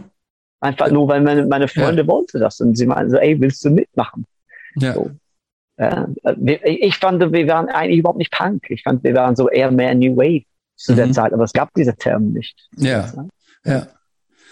Äh, ja, das, aber, aber man hat das gemacht. Ich hatte nicht unbedingt Langeweile, weil ich viele andere Hobbys hatte. Mhm. Auch nicht nur bloß, äh, ich habe auch Modellflugzeuge gebaut und sowas. Und, und Modellflugzeuge? Ja. Ja, ja, ganz viele Modellflugzeuge. Ich habe so, so Holz geschnitten und so und alles, alles sowas. Ich war beschäftigt oder ich habe gelesen und so. Mhm. Ähm, und wenn ich das Geld hatte, irgendwie bin ich ins Kino gegangen, habe ich mir Horrorfilme geguckt. Aber ich hatte wirklich äh, äh, viel, war beschäftigt. Und Musik war meine Beschäftigung. Ich bin zu aller Konzerte, die, die ich sehen konnte, hingegangen. Ja, nachdem, dass ich diese, diese Konzert von, von Sex Pistols das erste verpasst habe, ich wollte eigentlich danach nichts mehr verpassen. Mhm. Das, war, das war schon eine, eine, eine, eine Klatsch um die Ohren, ja. So, mhm. welche, welche von den frühen jetzt, äh, welche von den frühen äh, Punkbands hast du denn gesehen praktisch? Ich habe auch Sex Pistols im, im, im Electric Circus gesehen, ich habe die Buzzcocks gesehen, ich habe irgendwie Johnny Thunders and the Heartbreakers, Eater, irgendwie oh, Slaughter and the Dogs, irgendwie alles so alles, was möglich waren. Waren Slaughter and the Dogs nicht sogar auch aus Manchester oder habe ich das falsch ja, ja, ja, ja, ja, die, die ja. kamen aus Manchester. Ja. Die waren auch eine der ersten. V2, also V2, die waren mhm. auch aus, kommen aus Manchester. Ja. So, die waren auch eine der ersten Punkbands. Und die, die kannte ich auch von früher, als sie, die, die waren immer so Bowie-Fans, ne? so mhm. Bowie-Roxy-Fans. Ja. So, daher kannte ich sie auch, weil wir auch die gleiche Art von Musik mochten. Und, ähm, und äh, die, da gab es irgendwie so in Manchester so eine von diesen Discos. Das, glaube ich, war das war oh, ich weiß nicht mehr, welche äh, es war, aber jedenfalls hatten sie immer so eine Roxy in Bowie-Nächte mhm. in, in der Woche. Und dann konnte ja. man sich so wie David Bowie anziehen und dahin gehen. So. Ja. ja. Das war sich so vor, vor Punkrock halt. Ja. ja. Ähm, in dieser Zeit, jetzt aus der Rückschau, sind ja unglaublich viele später sehr erfolgreiche äh, man kann fast sagen, Musikkarrieren entstanden. Ne? Also mhm. aus dieser frühen Szene, da stammte ja auch irgendwie Morrissey war da ja auch, ne? Dann hier Joy Division, New Order, die Leute. Ähm, kanntet ihr euch, kannte man eigentlich wirklich von so einer Szene sprechen, wo alle untereinander sich kannten und auch mehr oder weniger ja. befreundet waren? Oder war das ein bisschen anonym auch zu der Zeit? Eigentlich relativ anonym. Also, also das gab so eine, so eine Rivalität, so eine, so eine äh, wie heißt das? Rivalität? Äh, Rivalität, genau. Das, das, die, die, die, waren irgendwie so schon sehr, sehr gierig über die Plätze, wenn man das denkt, so zum Live-Spielen. So. Ja, ja, ach so, okay. Man hat zwar Festivals, so, so ein Festival gemacht, wo so sechs oder sieben Bands gespielt haben. Mhm. Aber die Plätze waren begehrt. Ja? So The Last Night at Electric Circus, da mussten sie zwei Nächte draus machen, weil so alle wollten irgendwie auf diesem Festival spielen. Und die wollten irgendwie zusehen, dass alle irgendwie die Möglichkeit haben, das zu spielen. Ja. Ähm, aber das war schon, das war schon, schon, schon, es war nicht, es war nicht böse oder so, aber mhm. es gab diese, oh, ein bisschen diese Distanz. Man, man hat irgendwie seine Sachen geschützt. Man wollte nicht irgendwie die Image klauen oder die Art von Musik, aber man wollte eigentlich, dass alle Leute dazugehören. Das war so mhm. ein bisschen zwiespältig. Ja. So, das wollten, die wollten eigentlich, dass es so viele Fans wie möglich gewinnt. Aber auch gleichzeitig wollte man das irgendwie so, das, was man macht, irgendwie so geheim behalten, dass keiner was macht. Mhm. Ah, das ist interessant. Mhm. Also in meiner Band, also äh, ich habe mit Mick Hucknall gespielt und wir hieß The Frantic Elevators. Wir haben in so Broomstairs Working Men's Club ge ge geübt mhm. am Sonntags. Ein, einmal die Woche. Und da durfte keiner rein. Da durfte keiner vorbeikommen. Und wir, also kein, keine Freunde oder keine Spione. So. Mhm. Das war immer, immer, wir haben einfach nur für uns geprobt und so, so, so viele Leute sagen, ach, können wir vorbeikommen und dann gucken, wie ihr dann probt, aber ich wollte das nicht. Das, das, und mich auch nicht. Ich wollte auch, dass, das, dass keiner das sieht. Oder nur wenn wir perfekt sind, dann können wir auf die Bühne gehen. Mhm. Die, die, dürfen das nicht sehen in so einem halbfertigen Zustand. Ähm, war, waren da auch, äh, haben da auch kommerzielle ähm, äh, Vorstellungen mitgespielt? Weil, machen wir uns nichts vor, all oder viele von mhm. diesen frühen Punkbands waren ja richtig auf Major Labels, ne? Also äh, äh, The Clash waren auf CBS, irgendwie irgendwie Sex Pistols war auf Sex, EMI. Ja, EMI, ne? Ja, und ja. so und das heißt, zu der Zeit war das ja eine Option zumindest, mit, obwohl es diese neue schräge Musik war, damit auch richtig erfolgreich zu sein. Ne? Ich meine, das war hat das, hat, Genau. Hat das da schon auch so ein bisschen bei dieser, was du so ein bisschen als Rivalität bezeichnet hast, auch so ein bisschen mitgespielt, dass man sagte, ja, man, ja, ah, okay. Ja, natürlich, ja. Das war, das war der, also aus dieser Misere zu, zu, zu kommen, irgendwie mhm. von Zukunftslosigkeit oder, oder so, oder, oder in die absolute Armut zu, zu landen.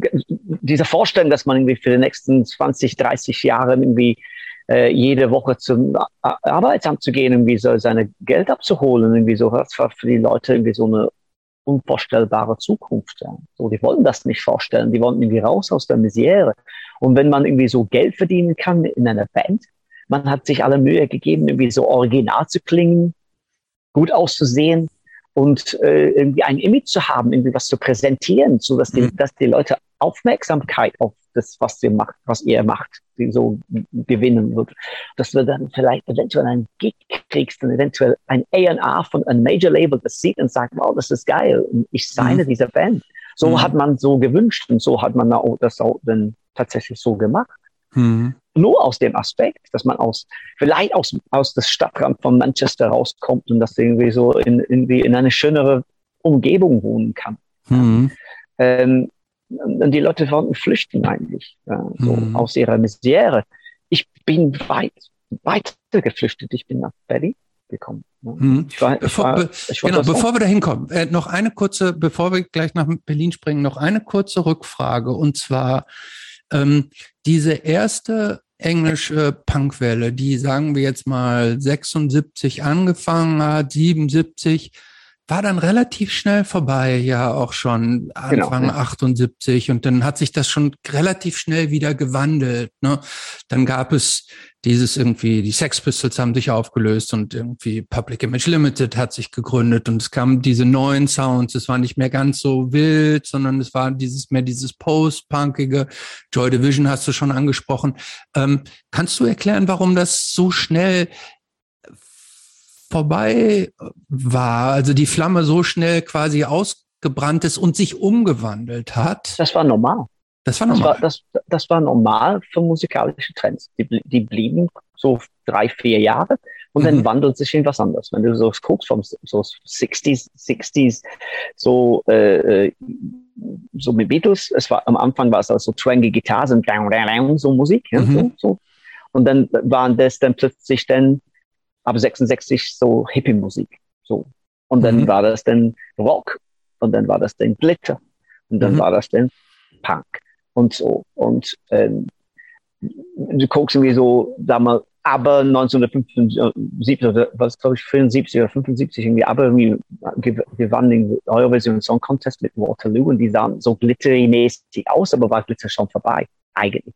Mhm und 76 waren in Punkrock. Und diese, die Flamme brannte sehr, sehr schnell.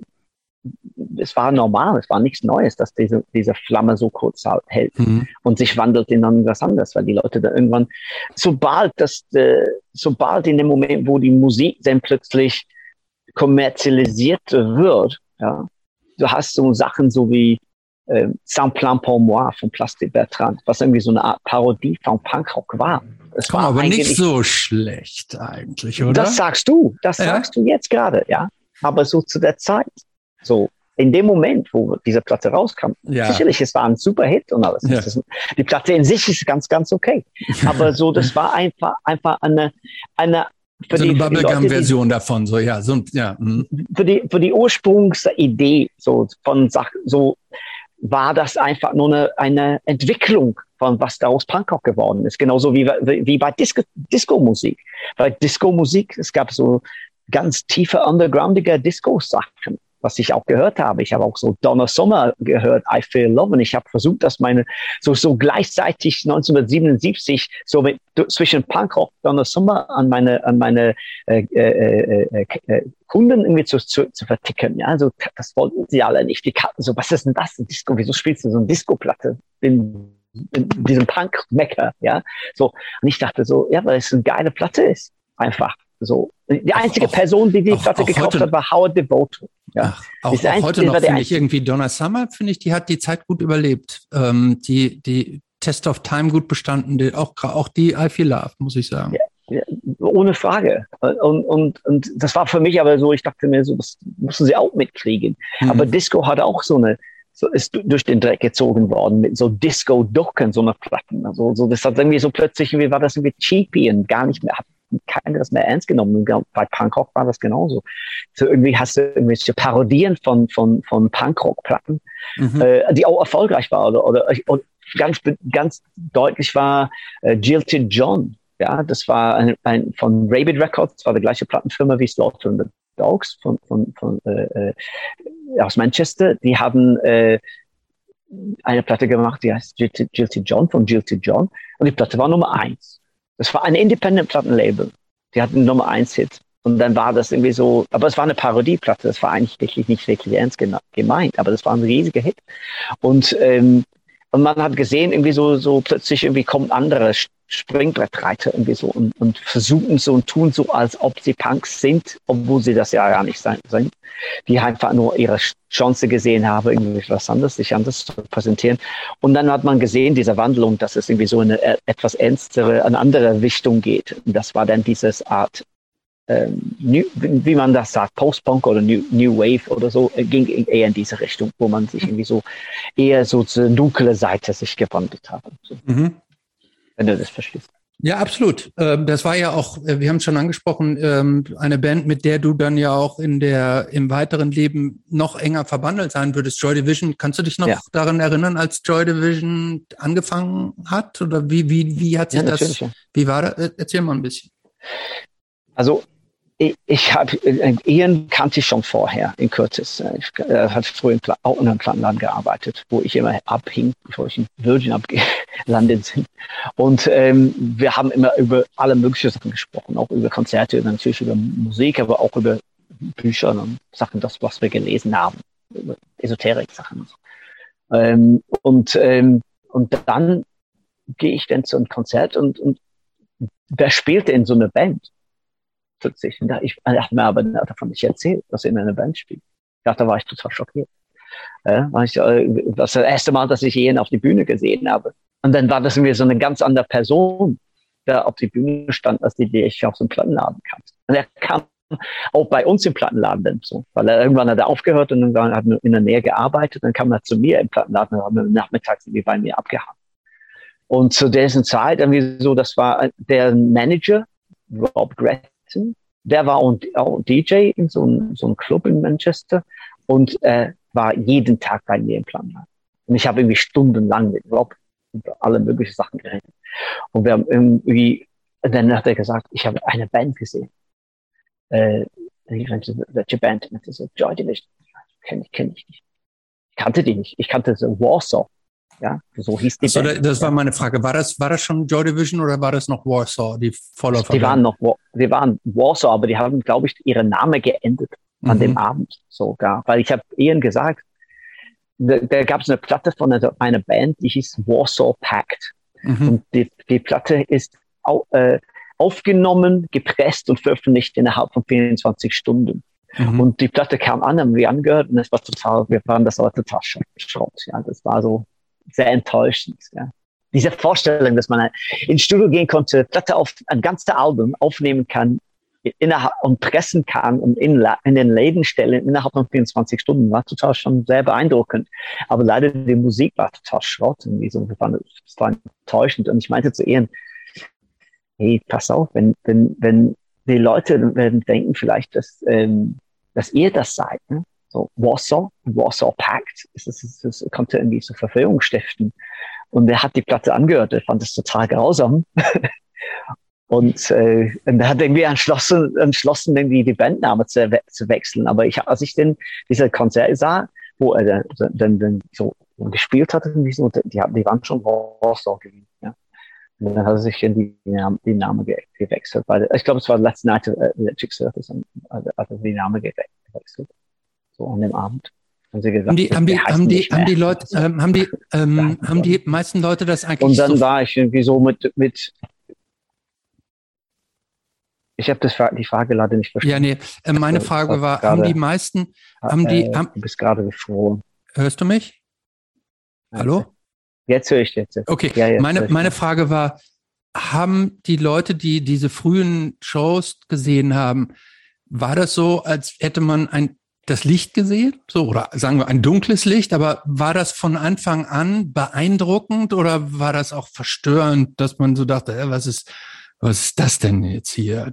I don't get it sozusagen.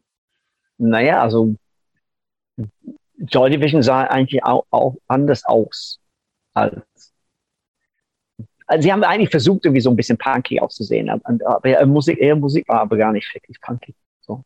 Sie hatten passt so schnellere Songs und sowas, aber es war eigentlich, Ian war viel zu konservativ eigentlich in seinem Aussehen. Ja, das sah auch so, aber gerade vom, dann kam er auch meistens, ja, kam, kam gerade vom Arbeit. und so sah er aus. so in seine Arbeitsklamotten. Ja. Ich weiß nicht, ob das gut oder schlecht war. Ich fand, er hatte eine Defizit in seiner Aussehen, aber er hat es kompensiert, kompensiert, indem dass er irgendwie so, so eine Tanzstilistik hatte, die auch keiner sich gewagt hatte zu machen. So, so in Punkbands hatte keiner getanzt. Die, die haben da einfach rumgesprungen oder sowas, aber er hat irgendwie so getanzt. Dann hat er so eine, so eine einzigartige Tanzstilistik gehabt. Die Leute waren so, was ist das? Das ist was anderes. Ne? Das war schon ganz, ganz optisch ganz interessant. Ja, und hat dann die Bands. Das, äh, glaubst du, da hat sich das ähm, sozusagen zurechtgelegt für die Bühne oder war er das? Auf jeden Fall. Auf jeden äh, war das einfach? Auf jeden Fall. Er hat, er, ich meine, man hatte auch nicht so wahnsinnig viele Sachen sehen können, so wie, wie Iggy und the Stooges gespielt haben oder auch diese mhm. Bands aus den 70er. Man, es gab nicht irgendwie damals kein, kein äh, äh, Videoaufnahme zu, zu, zu kaufen oder sowas. Man konnte, man konnte das nur so in so irgendwelche Pop-Shows sehen, ja, so Sendungen. Zum mhm. Glück hatten wir genug, aber man hat irgendwie so Sachen wie Old Grey Whistle Test geguckt. Das war, das war der Pflichtprogramm. Das war so undergroundige Szenen, was immer gezeigt wird, was man normalerweise im Popprogramm nie gesehen hat. Und da konnte man, da hat man Bob Marley gesehen zum ersten Mal oder New York Dolls und so. Äh, man hat auch so Rock, Rockmusik gesehen, so von, von aller Arten und hat auch, auch, dann haben sie auch manchmal Filme gezeigt, so Aufnahmen von, von Lou Reed oder Iggy Pop oder sowas. Und, und, das war eine Musiksendung. Glaube, das war eine mhm. Musiksendung, ja. Das heißt der Old Grey Whistle Test. Das ist sehr, sehr berühmt in England gewesen. Ähm, und, und wir haben alle das geguckt. Das war Pflicht. Ja? Und, äh, ja. und Ian hat das gesehen und gesagt, so, hm, das macht einen Eindruck. Ja? Die, die, man, man braucht ein Markenzeichen. Man braucht, man braucht etwas. Und es ist heute immer noch das Gleiche. Man ja. braucht das etwas, eine Anhängerschild, wo die Leute dich nicht vergessen. Und besonders heute ist es viel, viel mehr, ist viel, viel wichtiger als damals. Weil damals hatte man nur so, hat nur so viel. Heutzutage hast du alles Mögliche und alles Mögliche available today äh, in diesem Moment. Und es ist so wichtig, dass man sich irgendwie so eine, eine Merkmal hinterlässt, wo die Leute sich irgendwie angreifen können und sagen, der, der macht diese Art von Musik oder dieser Band, mag diese Art von Musik. Es, wenn du, wenn du so ein Jeans und T-Shirt trägst mit Tonschuhe, sorry, das ist äh, schwierig zu erinnern, wie, wie du heißt. Ja. ja. Und war das die Zeit, wo du dann auch mit Tony Wilson in Kontakt gekommen bist? Ich bin mit Tony Wilson schon seit ich also im Plattenladen gearbeitet habe, äh, äh befreundet, also damals. Weil ich, er kam rein immer, immer kurz vor Schluss, jeden Samstag und hat dann irgendwann, als er gesehen hat, dass ich ständig da war, hat er immer gesagt so, kannst du für mich einfach die Platten, die du gut findest, einfach zur Seite stellen und mir dann, dann, wenn ich komme, dann kann ich die aber anhören. Und dann hat er das genau das gemacht. Er hat mich gefragt, was, was, was hast du, was war gut? Und dann habe ich ihm gesagt, das, das, das, das, das. Und hat er dann halt alles durchgeführt. Zu der Zeit hat er, hat er selber nur Emmylou Harris und ähm, was weiß ich, so Bruce Springsteen und so eine Musik. Fand er, das fand er total super gut und bestimmt so immer noch gut fand, irgendwie es auch. Aber er war interessiert an diese neue Musik, was ich als Teenager, da, was ich irgendwie im Plattenladen gehört habe. Was ist das? War das die Zeit, wo er schon im Fernsehen auch gearbeitet hat? Also du ja, ja, ja. Der hat, er, er, ich wusste schon, wer er war. Der war der Nachrichtensprecher ja? in, in lokalen Nachrichten. Also ja. so, Local Celebrity einfach ein bisschen. Ne? Deswegen kam er immer so kurz vor Feierabend im Laden, weil er nicht belästigt werden wollte. Und wir haben dann den Laden zugemacht und dann konnte er durch die Platten anhören in Ruhe. Ja. Okay. Und so Tony war einfach so eine, eine, eine, eine, eine, der hat irgendwie schon Ahnung über Musik und er wollte unbedingt eine Musiksendung machen. Er wollte nicht diese blöde Nachrichtensprecher sein, er wollte seine eigene Popprogramm äh, machen und er hat so eine Sendung gemacht, So It Goes da hat er dann irgendwie konnte er sich irgendwelche Leute einladen. Ja. Und ja. ich erinnere mich, er wollte, er wollte Emmylou Harris einladen, weil er wollte sich diese, er war, so die hübscheste Frau überhaupt. Ich musste unbedingt kennenlernen. Ich musste eine Sendung so machen, so dass, sie, dass er sie einladen konnte. hat auch geklappt irgendwie. Und er hat aber nebenbei noch diese ganzen anderen Shows, die er da machen musste. Das lief auch weiter. Der hat doch ja, der hatte auch so eine Serie, verschiedene, verschiedene, ja, verschiedene ja. Sendungen. Es gibt ja so ähm, Aufnahmen, ich glaube, das ist in dem B-Movie, also ich habe zur Recherche ein paar Sachen irgendwie angeschaut. Ähm, mhm. Ist es in B-Movie, wo es so Aufnahmen aus einem Plattenladen gibt, wo du ja, da auch erzählst, welche. dass es da diese, diese Sitze gab mit den Lautsprechern in den ja, Läden. Das ja, ja, ja, ja, Sind es, ähm, genau. sind es Originalaufnahmen aus nein. diesem Plattenladen? Das haben sie nachgestellt. Nein, nein, nein. Das mussten wir nachstellen. Ich meine, zu der Zeit, so, so 76 oder so, 78 ist eine eigentlich gekommen und hat gefilmt in unser Laden. Eigentlich. Ein, einer schon, einer weiß ich, ja. Tosh Ryan, der Rabbit Records hatte, der hat äh, den Tag, wo die Sex Pistols bei uns im Laden kamen zum Record Release Party, hat er, glaube ich, da gefilmt und bei Boss Cox, bei deren Record Release Party in unser Laden, hat er auch da gefilmt. Aber der kam nicht an seine Filmmaterialien zu der Zeit, als wir B-Movie gemacht haben. Das, deswegen mussten wir das nachdrehen.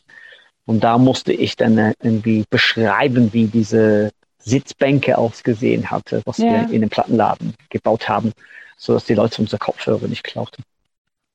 ja, weil das ist auch, ähm, wollen wir so ein bisschen äh, über diesen Film reden, weil ich habe da wahnsinnig viele Fragen. Ich habe noch überlegt, ob ich das einfach selber recherchiere, weil es gibt sicherlich einige Interviews, gerade weil der ja bei der Berlinale lief 2015. Aber ich mhm. dachte, ich frage dich einfach. Also so ein bisschen habe ich schon rausgefunden, natürlich, dass äh, es erstmal darum ging, dass diese drei Macher über die Berliner Zeit damals einen Film machen wollten und du bist da so mit reingerutscht über deinen Nachbarn. Mhm. Ähm, und dann stellte sich einfach raus, dass du wahnsinnig viel Material hast. Aber woher kommt dieses ganze Material? Das hat mich total beeindruckt. Moment, wollen wir vielleicht ja erstmal sagen, lass, bevor wir von dem Material reden, wollen wir nicht erstmal reden, wovon der Film überhaupt handelt? Stimmt, wir müssen ähm, erzählen, worum es in dem Film geht. B-Movie Lust and Sound in West Berlin. Ähm, magst du das erzählen oder Christopher, magst du erzählen oder soll ich? Erzähl, erzähl, vielleicht erzählt, bevor wir jetzt zu dem Film kommen, vielleicht erzählt Marc erst nochmal, warum er und wie er nach Berlin gegangen ist danach. Damit wir den kleinen Berlin-Sprung haben. Stimmt, die Brücke müssen wir, die Brücke müssen wir schlagen. Okay. Das stimmt. So, ihr musst dir vorstellen, ich habe irgendwie in diesem Plattenladen gearbeitet, in Virgin, in Manchester und ich hatte einfach so zwei Jahre lang einfach jeden Tag gearbeitet da. So. Und ich hatte irgendwie immer zwischendurch, wie seit 76, mein erster Besuch in Deutschland, weil ich ein Krautrock-Fan war. Und ich habe irgendwie so, so, so wollte ich immer so Krautrock-Platten hören und sehen, was es in Deutschland für Musik gibt. War ich jedes Jahr in Deutschland. So 76, 77 und auch 78 wollte ich nach Deutschland kurz mal ein bisschen rumreisen und ein bisschen ein paar Platten kaufen. Und ich wollte eigentlich immer nach Berlin, aber es war immer so irre weit weg, irre weit weg. Und dann irgendwann dachte ich mir, dieses Mal mache ich das. Ich habe ein Transalpino-Ticket gekauft, das war so eine billige Karte für, für, für Studenten. Und bin ich dann einfach irgendwie mit dem Bahn gefahren, ein bisschen nicht nur getrennt, weil immer habe ich getrennt. So. Und, ähm, und dann wenn, wenn, dachte ich mir, diesmal fahre ich nach, nach Berlin. Und ich habe meinen Zug verpasst und bin ich dann doch nach Berlin getrennt, letztendlich. Und äh, und ich eigentlich hatte nicht vor, eigentlich länger als irgendwie zwei, drei Tage in Berlin zu bleiben. Aber dieser Typ, der mich irgendwie mitgenommen hat, hat mich gefragt, wo willst du denn wohnen? Ich habe gesagt, keine Ahnung. Er meinte, kannst du bei uns wohnen? Wir wohnen in so einem riesengroßen Haus, das soll abgerissen werden. Kannst du da wohnen, so lange wie du willst. So. Und dann habe ich dann bei denen abgehangen und ähm, und dann habe ich Berlin eigentlich für mich entdeckt und es war nicht die das gleiche wie Westdeutschland. Das war ganz, ganz anders. Ich, es hatte Wo eine du Maus. in- So. Wo? Wo hast du dich in. Westdeutschland rumgeschickt? Nee, in Westdeutschland Also bist Westdeutsch- du dann bist Ja, du ich war in Düsseldorf. München, ich war in Düsseldorf, ich war in, in, in äh, Duisburg, ich war in Nürnberg, ich war in Frankfurt, ich war in Köln, ich war in Augsburg, ich war in alles. Ich habe alles. Ich war Und in es kam Hamburg, durch Bremen, Leute, die du Lübeck. Bitte? Und wie, wie, wie hast du diese Städte, das kam einfach durch Bekanntschaften, dass du dann Leute da besucht Nein. hast, die du auf der Reise oder Ich, kann, ich wie kann, hast du die Städte keinen. gewählt? Ich hab, Du bist ich hab, einfach, einfach so gefahren. Ich wollte eigentlich äh, irgendwie alle Deutschland anschauen. Und ich habe immer so, Ja, äh, ich habe getrennt ja meistens, ja. Und ich habe Mhm. eigentlich war so, wo, wo willst du hin? Keine Ahnung, wo fährst du hin? und dann haben sie mich einfach mitgenommen und dann war ich dann da oder da. Also ich habe das nicht, nicht Okay. nie geplant. Außer dass ich wollte nach Berlin, weil Berlin war irgendwie in der Mitte von der DDR. Es war ganz weit weg. Ähm, da, das, das wollte ich unbedingt. Und, aber es war immer so weit weg. Und dann musste ich wieder zurück. Und dann, dann habe ich gedacht, nächstes Mal fahre ich nach Berlin. Und dann 78 habe ich das geschafft, nach Berlin zu kommen. Und eigentlich wollte ich nur ein paar Tage bleiben, aber, aber ich habe einen Besuch in Ostberlin gemacht. Und, und das war der Grund, dass du geblieben bist? das war für mich so einfach ein, ein, ein, ein Flash war das. Das war ein Zeitplanet in der DDR. Und ich dachte, wow, das ist so interessant. Ich muss das ein bisschen erforschen, ein bisschen. Ich kann nicht jetzt sofort nach Hause. Ich bleibe ein bisschen. Und dann bin ich irgendwie erst jeden Tag irgendwie in den Osten gewesen, die ersten zwei Wochen. Und ich habe mir das irgendwie angeschaut. Und mit Faszination ist das. Für eine alternative Welt. Und ich bin einfach hier geblieben. Ich bin nie gefahren. Beeindruckend. Nimm uns noch mal vielleicht, nimm uns vielleicht doch noch mal ganz eine- kurz mit eine in dieses. Ah, wir haben gerade so ein bisschen Verbindungsschwierigkeiten. Ja, ja, ja, da gab es irgendwie so ein Loch. Ich habe das fast immer, ich weiß nicht, ob du das gehört hast oder nicht. Ja, kleine Verzögerung. Nimm uns noch mal ähm, ganz kurz mit in das Berlin zu der Zeit. Es gibt in der Tat ja den Film, vielleicht sprechen wir gleich, denn nimm uns doch erstmal praktisch äh, selbst mit in dieses Berlin der Zeit, das du da erlebt hast. Du hast gerade schon er- erzählt, äh, dieser Typ, der dich im Auto mitgenommen hat, der gesagt, hier kannst du wohnen. ne? Also du hast da dann irgendeine Bude gekriegt. Ähm, Was, wa- was war das was war dieses Berlin damals zu der Zeit und was hat dich da so fasziniert? Na, eigentlich war Berlin im- eigentlich immer noch irgendwie so ein bisschen noch in den 70ern hängen geblieben. So, also diese Mitte 70er, so. Es war sehr viele Schlaghosen und lange Haare. Ähm, ich habe ich habe gedacht, irgendwie, da muss irgendwie was irgendwie anders hier sein. Ich, ich wusste nicht, dass ich wusste, dass das irgendwie was anderes, nicht nur bloß das war. Aber da war wirklich nichts wirklich, kann, kann man sagen. Es gab Punkhaus irgendwie an der am Kudamm. in der Nähe. Also eigentlich da, wo, wo, wo heutzutage das Far Out ist, neben der Schaubühne ist es, glaube ich. Da war ein, einfach ein Laden, es war, hieß Punkhaus, das war so eine Art, es hieß einfach Punkhaus, so, so ein Punkladen, das einzige in, in Berlin zu der Zeit, glaube ich. Es war wie ein Café. Für mich, ich fand es so wie ganz normal, wie ein Café, immer mit Punks, punkige Leute, so. Aber es war wirklich eine Handvoll Leute, das war nichts wirklich viel. Und es war so, es war eigentlich die, es hat mich mehr an Eddie und the Hot Rods erinnert, eher als an, sagen wir mal, The Damned oder so. Es war so ein bisschen nett. Irgendwie, und, und das nächste Mal, wo ich da wollte hin, war das dann nicht mehr. Das war schon geschlossen. Und dann gab es dann so Exo 36, so.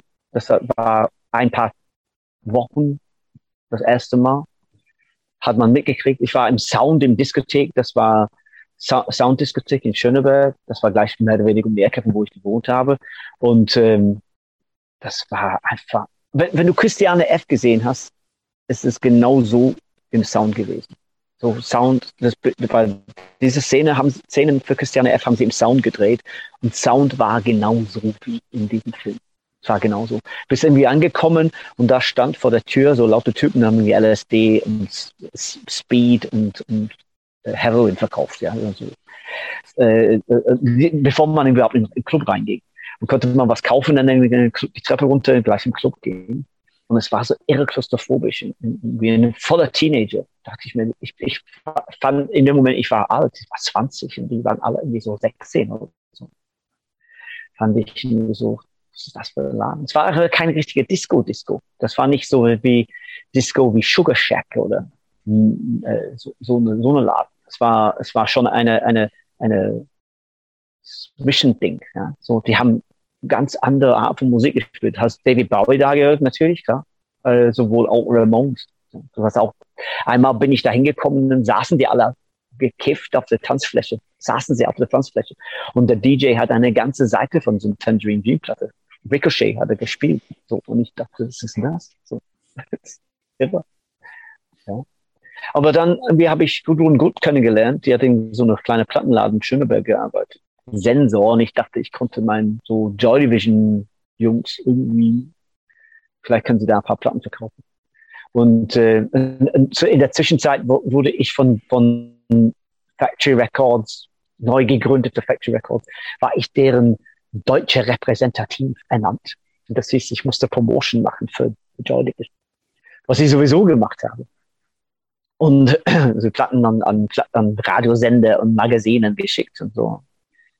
Keine Resonanz. Niemand hat sich reagiert. Es war total uninteressant.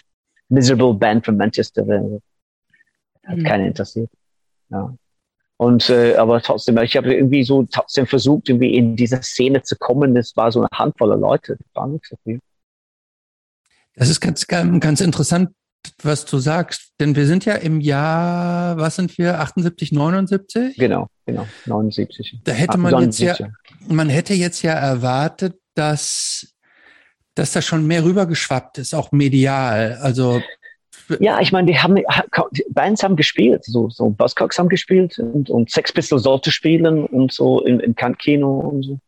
Ähm, aber das war nicht das wie, es war nicht, dass irgendwie so Millionen von Menschen irgendwie so diese Musik mochte zu der Zeit. Das mhm. war immer noch, immer noch äh, Neuland und mhm. kein Kino. Ich meine, als, als ich diese Joy Division Konzert äh, mit organisiert haben, das war, wir hatten 58 Tickets gekauft. Ja, das war's. Mhm. Der Laden war nicht mal halb voll. Mhm. Aber das war für Joy Division war normal. in England kam auch nicht viel mehr. Ich fand das total gut. Ich war total enttäuscht, aber ich fand das eigentlich war ganz gut.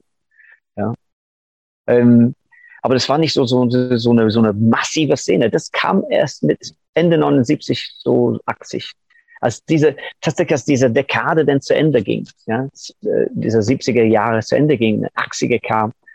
Wir hatten The Last Night, The Electric Circus äh, sorry, äh, äh, Last Night at Access. Ja?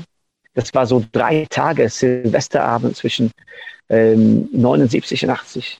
Und da gab es so einen Punkladen, Access, in, in, in Nähe von, von, von der Aquarium, Bahnhof zu da. Und, ähm, Moment, in Berlin? In Berlin, ja. Hier. In Berlin. Hier, okay. ja. Und das, und das war, das war der Ende dieser, dieser Veranstaltung sozusagen, diese Kurzlebe, das, was wir in drei Jahren in England erlebt haben, hat man in Berlin in einem erlebt. Ja. Punkrock war mhm. dann zu Ende. Irgendwie so. Da gab es diese New Wave und diese neue deutsche Welle. Deutsche haben auch gesehen, wir können auch das machen, wir können auch anders machen. Wir können, wir, wir, wir müssen nicht irgendwo hinfliehen. Ja? Die waren schon alle hierher geflogen, alle. Die ganze Wehrpflichtflüchtlinge und äh, Leute, die abstrakte waren, ein bisschen anders waren, vielleicht trans waren oder so, schwul oder sonst was waren. Die sind alle hier in Berlin gelandet. Sie müssten nirgendwo fliegen. In, in, in, England, die Leute haben Musik gemacht, um zu fliehen, um aus, aus der Misere zu kommen. Die Leute in Berlin, die waren alle schon hier. Die sind alle schon geflohen. Das war der Fluchtort hier. Und das, dann gab es eine eigene Identität, eigene Art von Musik, eine eigene Definition von was dieser Punk-Ethos war, ja, in, in Westberlin. Und das hat irgendwie so eine ganz andere künstlerische Darstellung. Es war, es war so mehr so arty, so, so Neubauten oder Malaria, das war mehr so arty. Es war nicht irgendwie auf Teufel komme raus, wir machen einen Hit. Da, da hatte er Ideal eher ein, ein, ein, ein Markenzeichen gesetzt, weil für Ideal war das irgendwie so, die haben auch Popsongs gespielt in einer neue deutsche Welle-Manier. Und das, was sie gemacht haben, das war dann total super erfolgreich. Äh, und das hat auch für viele Leute auch den Anschluss konnten sie finden zwischen dieser alten Rockmusik aus der 70er und das Neuere in den, in den 80er. Da, kann, da konnten sie in den 80er eintreten mit nicht so gerade so einem großen Sprung. Und konnte man dann sich irgendwie bei anderen Sachen denn entdecken, ob das ein Talking Heads ist oder was weiß ich. Äh, es war äh, schon, schon, schon, der 80er hat schon ein ganz andere, andere Zeichen gesetzt. Wie habt ihr damals so kommuniziert? Es gab ja, also. Außer wenn man kein Telefon hat. Wieso Handy? Lief das nicht? Ja, wie, wie lief das über, Handys, über Handy Handys war in das, Handy, Handys war etwas irgendwie aus Star Trek und ähm, genau. ein, ein, ein Trau Wunschtraum und, und Internet konnte man überhaupt nicht vorstellen. Ich frage mich nur einfach, wie du dann halt eben zu dieser äh, Rolle gekommen bist, äh, Factory-Repräsentant in Berlin geworden telefonieren zu sein. Und, tele telefonieren oder Briefe, Postkarten und Briefe. Ja. Also, also es war so, dass man nicht jeder hat ein Telefon zu der Zeit, auch muss man auch vorstellen. Aber zum Glück ich, ich hatte ein Telefon später und ähm, die Leute, mit denen ich gewohnt habe, die haben ein Telefon und mhm. Rob Gretton hat ein Telefon. Ja. Ian ja. hat ein Telefon und Bernard hat ein Telefon. Und für ein paar andere Leute so, so, aber es war nicht so, dass jeder irgendwie ein Telefon hat. Ja. So genauso wie in der DDR. Ist ja schon alles ein bisschen, bisschen komplizierter und auch, also mit mehr Zeit sozusagen, ne? Das also geht da nicht so unvermittelt wie heute. Deswegen, also ja, das, das ist eine schon, Frage, aber. Ja, es war schon, schon, wenn man kein Telefon hatte, es muss, musste man per mit Brief machen. Ja. Und ähm, denkst du, das macht dann tatsächlich diesen Unterschied musikalisch in Berlin und das Punk auch so ähm, im Schnelldurchlauf quasi durchlebt wurde, weil eben diese unmittelbare Not einfach tatsächlich nicht da war und man mehr Zeit hatte, sich auszubreiten künstlerisch? Nee, ich glaube, das war einfach nur, weil es eigentlich nicht wirklich notwendig war. Eigentlich dies, diese Punk-Sache, was sie irgendwie in, im Punkhaus gehabt haben, so Bands wie PVC oder, oder Tempo, die haben sich an diese englische Punkrock-Idee erstmal so, weil sie anglophile waren, die haben NME und Melody Maker und Sounds gelesen äh, diese, diese wöchentliche Zeitungspresse, was wir hatten, Musikzeitungspresse, was wir hatten. In, in Deutschland hast du immer eine, eine Magazin, die kam immer ein, einmal im Monat raus. Und in England hast, kamen die, die Musikmagazine jede Woche raus. Und, und durch diese ne? jede Woche rauskommen, hm. war, war das eine Schnelllebigkeit und dann so Bewegung drin, was man in Deutschland nicht hatte. Es war schon alles so, so alles schon vorbei, äh, als die deutsche Magazine endlich rauskam. Und das war das so, so dass ich glaube, dass die, dieser Schnelldurchlauf ist es das schon entstanden. Es war schon da. Man hat, man konnte schon die Platten mhm. kaufen und so. Und das Gegenteil dann einfach weiter. Das ging einfach weiter in die, in, die, in, in, in dieser Zeit. So auch, auch von, von, von dieser Schnelllebigkeit in dieses, wir können irgendwie das selber machen, anders. Ja, unsere, unsere eigene Definition von dieser Idee, wir machen unser eigenes daraus. Und äh, dann hast du dann so eine Band wie Tödliche Doris oder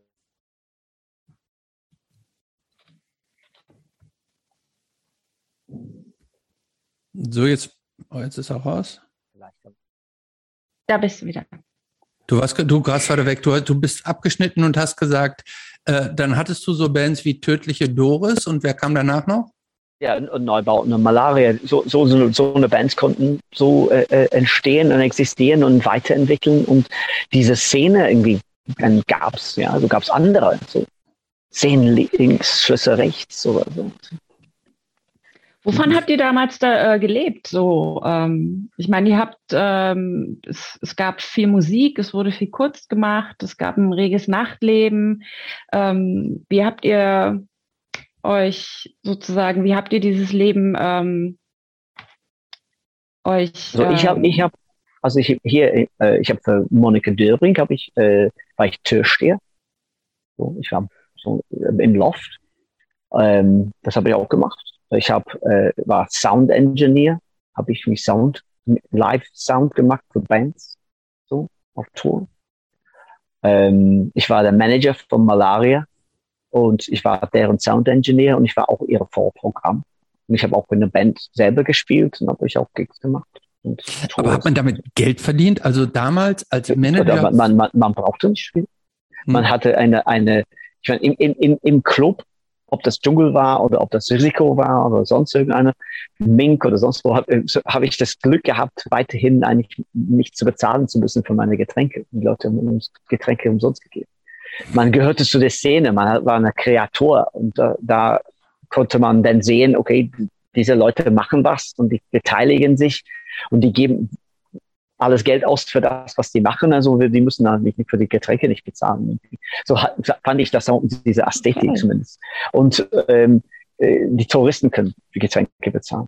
Ähm, und, und das war auch schon, schon, man hat irgendwelche Sachen gemacht und man hat auch die Leute hingebracht zu den Laden, so dass mitgebracht, so dass gesagt, gehen wir dahin. So das, das gab es einen Umlauf. Ja. Und, und meine Miete hat 80 Mark gekostet für meine Wohnung. Ja. Das war auch nicht viel. Und ähm, man hat irgendwie alles Mögliche so gemacht. Um, um, ich habe so Komparse gemacht in Filmen, ganz viele, kleine Rollen und so. Und äh, da gab es eine Sendung hier, Mosquito, war ich der, in dieser, in dieser Serie war ich der, der äh, wöchentliche Hengst, der immer so, in, in, irgendwelche Sachen, so der, der, wer ist das, der, der schwarze Peter, der immer so, so irgendwie um, in Unglück stürzte, so, in dieser Kindersendung, habe ich auch ganz oft gemacht und, und alles Mögliche. So Kleinkram einfach. Aber so diese, mein, mein, mein Arbeit zur Zeit war einfach nur, um zu sehen, dass erstmal das Malaria funktionierte, dann später, dass meine eigene Band funktionierte. Was es aber natürlich nicht tat. Aber in, auch in dazwischen habe ich auch dann Sendungen gemacht, so fürs Fernsehen, so ähm, ich habe ein paar Sendungen gemacht für BBC und für ITV, Independent Television, und ich habe auch Recherche gemacht für Bücher, ähm, für äh, Bücher über David Bowie zum Beispiel oder über Dean Reed, ein amerikanischer Sänger, der sich in Ost-Berlin sich abgesetzt hatte und dann irgendwie auf mysteriöse Art und Weise äh, ums Leben kam. Und für, für, für einen Film und ein Buch habe ich auch die Recherche gemacht. So, so habe ich das erstmal überlebt. Und dann irgendwann Ende der 80er habe ich äh, eine, war ich beteiligt an einer Bar in Berlin, das Penguin Club. Und das habe ich auch gemacht. Und ich war auch äh, bis vom, vom etwa so 83 bis 87 war ich der Soundman von Totenhose. Der Sound, Live Sound Engineer von Totenhose. Wie hast du die denn eigentlich alle kennengelernt? ja, eigentlich nur durch Konzerte. Ja durch, durch Weggehen, durch irgendwelche Sachen. Ob ich dann in Düsseldorf war, ich habe in, auf einem Festival habe ich dann Leute kennengelernt. Und, und ich letztendlich, da waren nicht so wahnsinnig viele Engländer in dieser Stadt, die nicht zum Militär gehörten. Ich kannte so, so vielleicht drei, ja, oder vier höchstens, die eigentlich, wir waren nicht bei der Militär in Berlin sondern wir sind einfach hier. Einer war bei, früher bei der Militär und ist irgendwie hier geblieben, aber die anderen waren alle irgendwie so einfach hier abgehangen, so wie ich. Ja. Okay, aber du hast so. dann die, du bist dann zu den Toten Hosen gegangen und hast gesagt, so, ich Nein, bin jetzt euer, euer Sound Engineer oder also, nee, nee, nee, nee, nee, wie geht das? Nee, ich war, ich war mit Malaria, äh, da, da war, gab es so einen Promoter, der wollte erstmal, er hatte eine Plakatfirma und er wollte eigentlich Promoter werden, hatte sich irgendwie sich vorgenommen, ein Konzert zu organisieren mit Malaria, einstürzende Neubauten und eine gerade aufsteigende Star, ähm, äh, der diese Platte äh, von Jupiter äh, gemacht hat. Ähm, ich habe seinen Namen Andreas Dorau. Andreas, Andreas Dorau, genau. Andreas Dorau, lieber Andreas, sorry, ich habe den Namen vergessen gerade. Andreas hat diese, er, war gerade mit Fred von Jupiter so aufsteigender Star und Jochen Hülder hat ein Konzert gemacht in der Seche in Bochum. Und ich bin mit Malaria dahin gefahren und ich hatte eine Fahrer und äh, dieser Fahrer mir zugeteilt wurde, hieß Campino. Und er hatte in einer Band gespielt, ZK. Und ZK hatte ich irgendwann im SO 36 gesehen, fand ich total lustig. Und, ich, und er meinte so, wir haben jetzt eine neue Band. Wir heißen jetzt die Toten Hosen. Und, ähm, und dann Jochen hat die Malaria gesehen und hat gesehen, dass ich ein Sound Engineer war von denen und dann meinte so, ja, willst du irgendwie die Toten Hosen machen? Und dann habe ich das dann gemacht. So. Auch. Ja, wir machen eine Tour. Wir brauchen einen Sound Engineer. Kannst du das machen? Okay, mache ich. Und dann habe ich die kennengelernt. So kennengelernt. Ja. Und, und äh, das war auch bei anderen auch, ne? bei Family Five oder ähm, ganz viele Ich auch, auf der Dokumente habe ich zum Beispiel Neubauten abgemischt oder auch für, für das Fernsehsendung habe ich auch für die abgemischt. Und ich war auf Tour mit Die Haut und wir waren auf Tour mit Nick Cave. In The Birthday Party.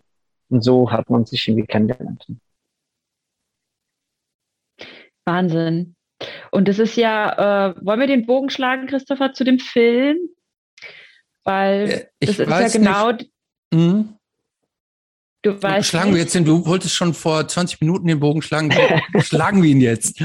Jetzt schlagen wir ihn, jetzt macht es ja. auch mehr Sinn. Und ja. äh, in diesem Film geht es genau um all diese Dinge, um diese Zeit, um diese Bands. Ja ähm, das äh, ganze umtriebige, umtriebige Leben der Punk-Szene und ja, in Das ist alles aus meiner Sicht. Ja, das, genau. Das ist alles aus meiner ja, Sicht. Ja. Du hast ja wirklich, also das ist das, was ich vorhin meinte, was mir halt schon die ganze Zeit so unter den Fingern juckt, äh, diese ganzen Aufnahmen in dem Film. Also dieser Film, der ja. ist ähm, wie soll ich aus sagen? Also tausend, ist, äh, aus Tausende von Schnipseln zusammengestellt. Das ist ein also Jigsaw-Produkt von Segment. Ja, aber es ist ein wirkliches Zeitdokument auch. Also da werden auch Menschen interviewt. Da geht ihr, geht eine Kamera in diese Risikobar unter den York-Brücken. Das war ja so euer zweites Zuhause. Verstehe. Ja, das habe hab ich, organisiert. Das habe ich Und organisiert für British Fernsehen.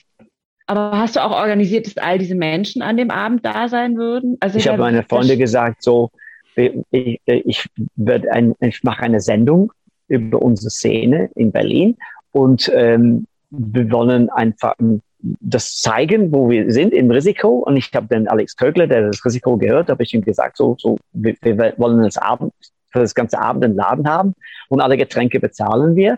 Und dann habe ich meine Freunde gesagt, es gibt Free Drinks an dem Abend und, und einzige, und einzige Kriterien ist, dass wir euch filmen. Ja? Dass wir, dass wir das filmen Wahnsinn. dürften. So. Weil eigentlich waren alle Leute Kamera-shy, ne? Der, der, so Kamera in der Fresse gehalten, haben die die Hand voll gehalten. Ja, ja ich meine, das muss man, wenn, ja. wer den Film nicht gesehen hat, wenn die Kamera da reingeht, also äh, da steht, also Christiane F. wird zum Beispiel interviewt und im Hintergrund genau, stehen genau, äh, Leute der toten Hosen, die einfach auch genau. zufällig, die stehen halt da im Hintergrund rum und ich weiß gar Andi nicht. Andi hat bei mir gewohnt. Andi, Andi von den Hosen hat mit zu der Zeit bei mir gewohnt. Ja. Das ist echt, also man, das ist so das Who is Who äh, der, dieser Zeit in Berlin.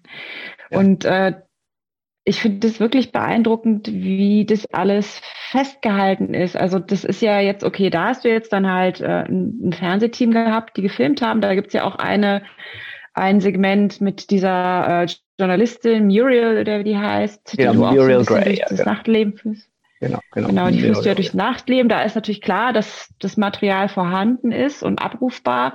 Aber es gibt ja auch viele Privatszenen von dir, wo du in wahrscheinlich deiner ja. Wohnung hinter deinem Schreibtisch sitzt und wer hat das gefilmt? Also ich habe, also ich würde denken, dass es in der Zeit Freunde, ähm, dass dass man nicht einfach so das Material hat, um zu filmen und mit dem Handy draufgehalten und auf also Aufnahme ihr, gedrückt.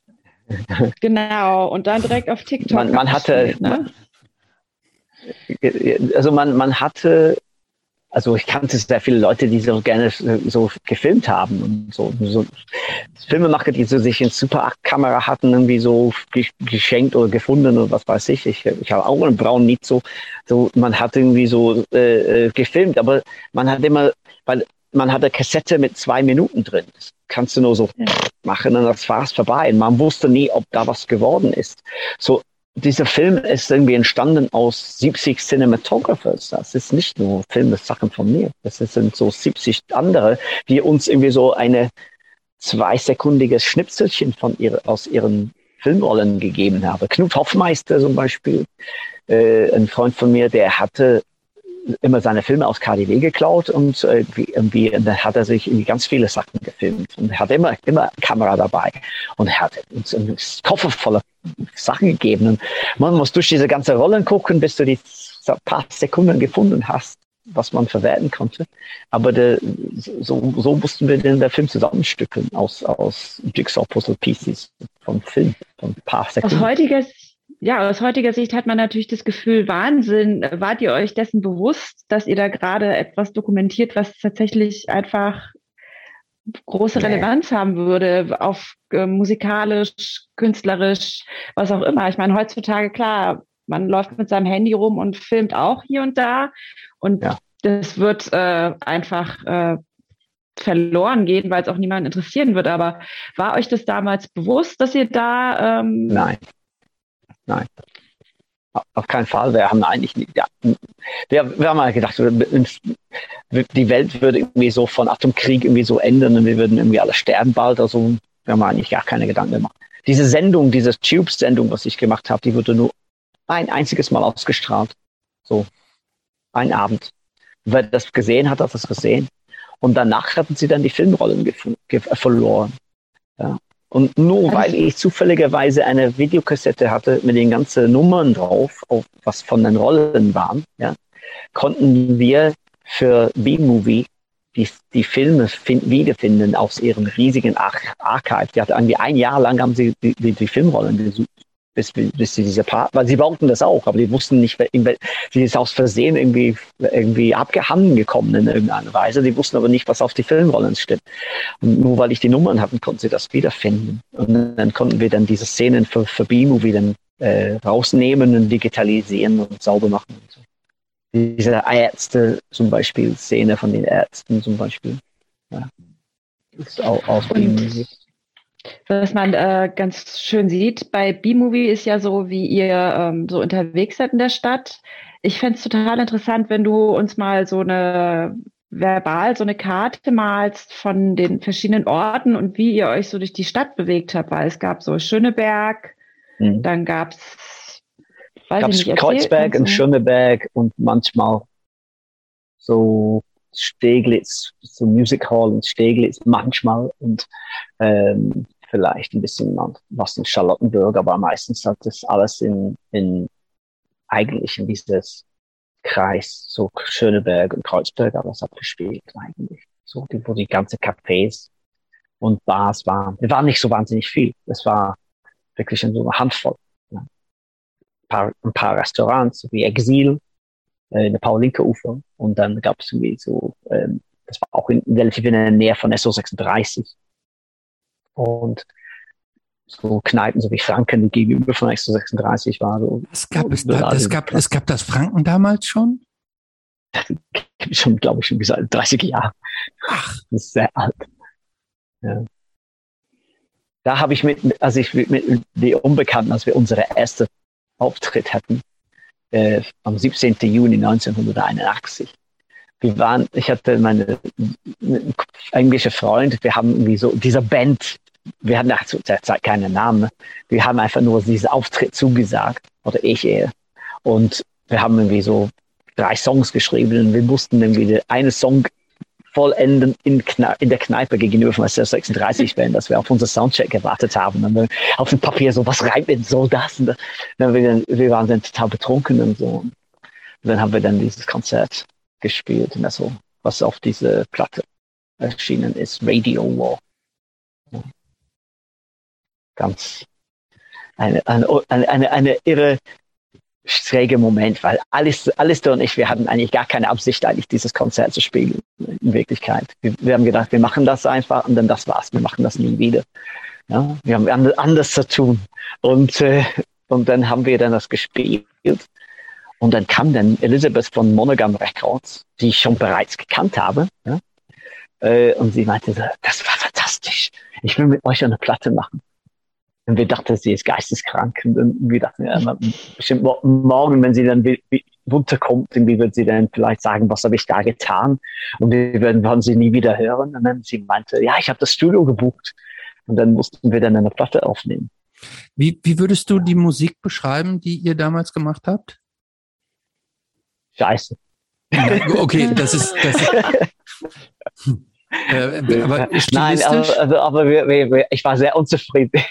ich war sehr unzufrieden. Es hat eigentlich, was ich vor im Kopf hatte, ist es nicht das geworden eigentlich. Aber, aber ich habe mir mein Bestes getan. Ich hatte eigentlich keine Erfahrung im Studio, wie man eigentlich eine Platte macht. Aber ich habe so eine Idee, wie ich das haben wollte. Mhm. Nur die Leute im Studio, so Harris Johns im Studio gesessen hat, der kam eher aus dem Rockbereich und er war nicht so, so mit so, der kommt, kommt äh, aus dem Metal-Rock-Bereich, ne? So, und eigentlich war Harris eigentlich irgendwie so, hat gedacht, ich bin ein schräger Engländer, der irgendwie so mit so schräge Ideen kommt. Äh, und hat er versucht, seine besten Willen irgendwie das irgendwie zu realisieren. Und nachhinein, wenn man das anhört, hat er eigentlich einen ganz verdammt guten Job gemacht, muss ich sagen. Nee, aber also stilistisch, wie würdest du, wie würdest du eure Band stilistisch äh, beschreiben? Ah. Es ist, ähm, äh, schwierig. Ich war, das war eigentlich, war, waren wir nicht Punkrock wir waren eigentlich nicht wirklich New Wave eigentlich. So, nicht gedacht. War, wir haben einfach nur das gemacht, was wir konnten. Wir, ich habe eine Schlagzeugmaschine ausgebaut. Mhm.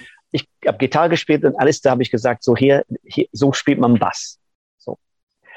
Und da ist dann das, was wir waren, war das. In, mhm. in welche Kategorie das fällt, weiß ich nicht. Auf das, während des Konzerts rief jemand Hochquint. Ja? Und mhm. Alistair meinte, was war das für eine Bedeutung? So klingen wir denn nach Hochwind oder wie? Ich weiß, ah, definitiv nicht. Ja?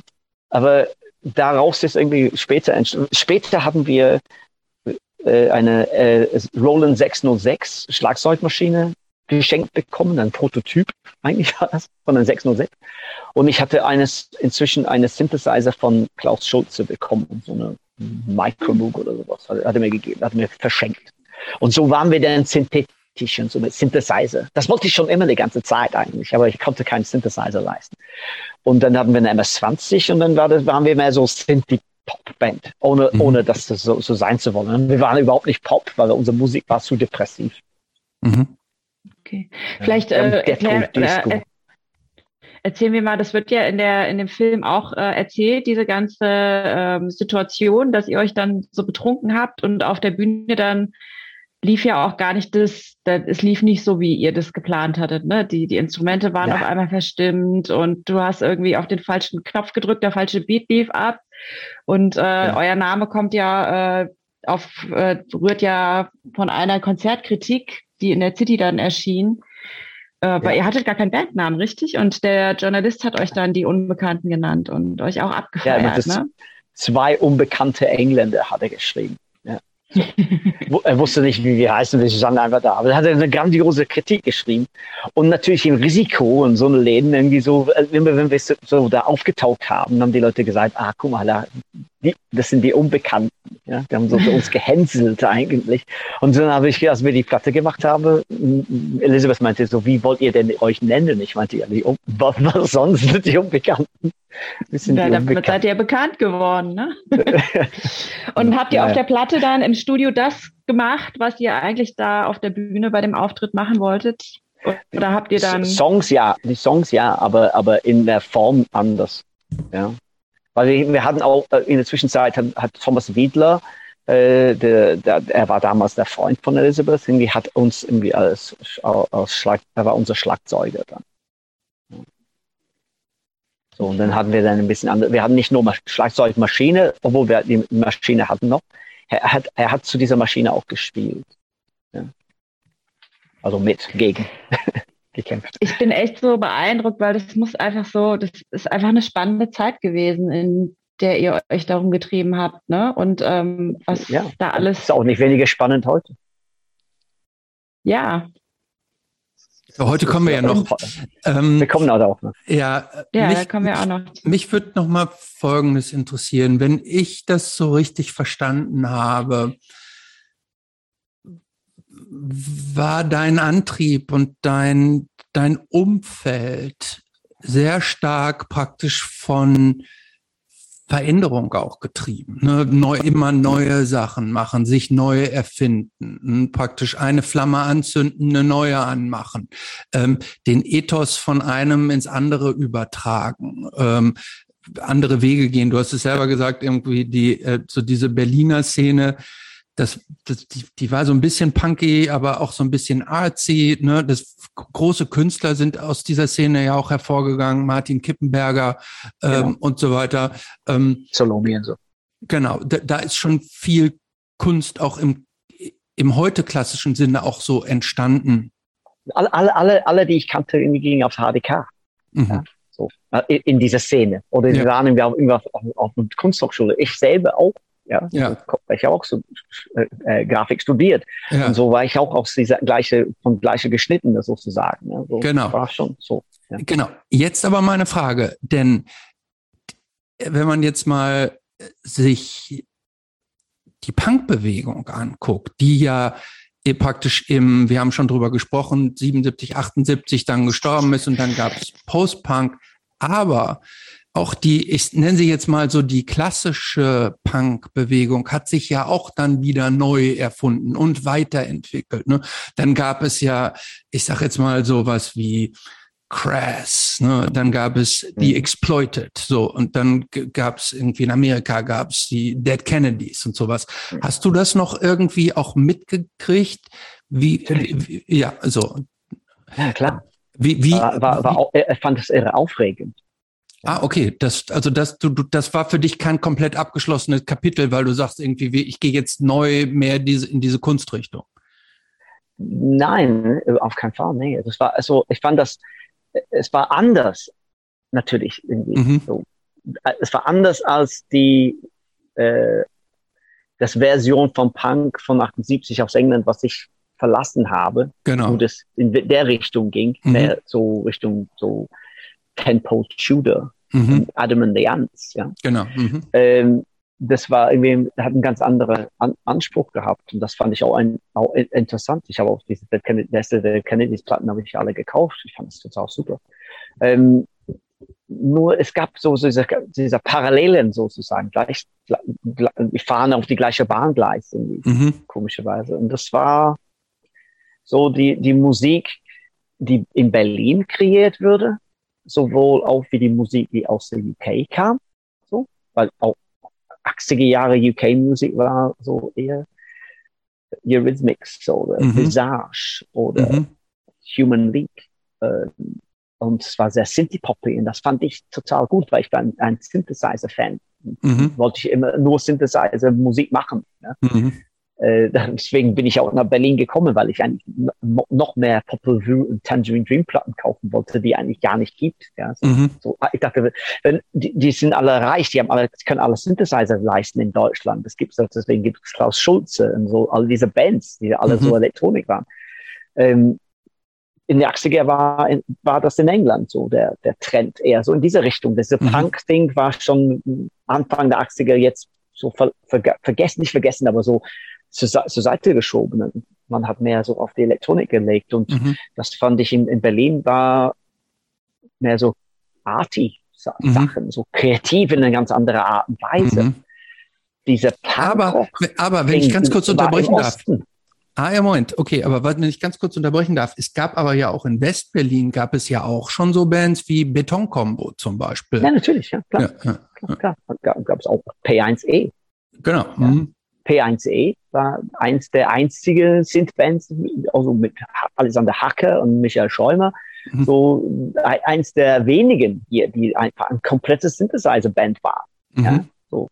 Und, ähm, und weil ich eine Gitarre hatte, hatte ich irgendwie so ein Gitarre-Element, aber eigentlich hätte ich am liebsten einfach nur Synthesizer gemacht. ja, ja.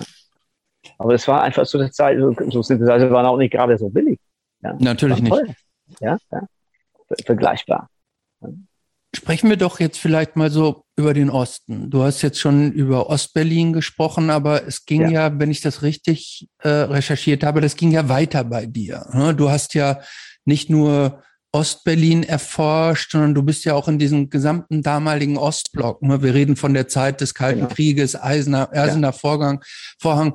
Du bist da ja relativ tief eingetaucht, auch in diese anderen Länder. Nimm uns doch mal ganz kurz mit, wo du da so warst und was ja. dich da interessiert hat, was du gemacht hast und was dich da so fasziniert hat. Tschechoslowakei, Ungarn, Rumänien, Polen. Also, also es war so, in Ostberlin, also ohne Ostberlin würde ich wahrscheinlich nicht in Berlin bleiben. Ja. Also das Ostberlin war, das, war der Grund, warum ich überhaupt in Berlin geblieben bin. Wenn ich ganz ehrlich bin. Weil diese Ostblockländer haben mir einfach total fasziniert. Die Leute haben mich fasziniert und, die, und ich dachte so, so, wie muss das sein, in so, in so einem Regime, unter so einem extremen Regime zu leben zu müssen, wenn man das nicht wollte. Und zu müssen. Und ohne einen Ausweg, ohne dass man flüchten konnte oder weggehen konnte oder sonst was. Und so und dann wollte ich wissen, was, was für Musik hören sie. Ich habe bemerkt, dass mehr ich ostwärts ginge, die die wenige Chancen man hatte, irgendwie so, so das Westmusik zu hören. Aber dachte ich, irgendwie so, irgendwie geht das. Die, die sind sehr, sehr gut informiert. Die wussten ganz, ganz viel über Sachen.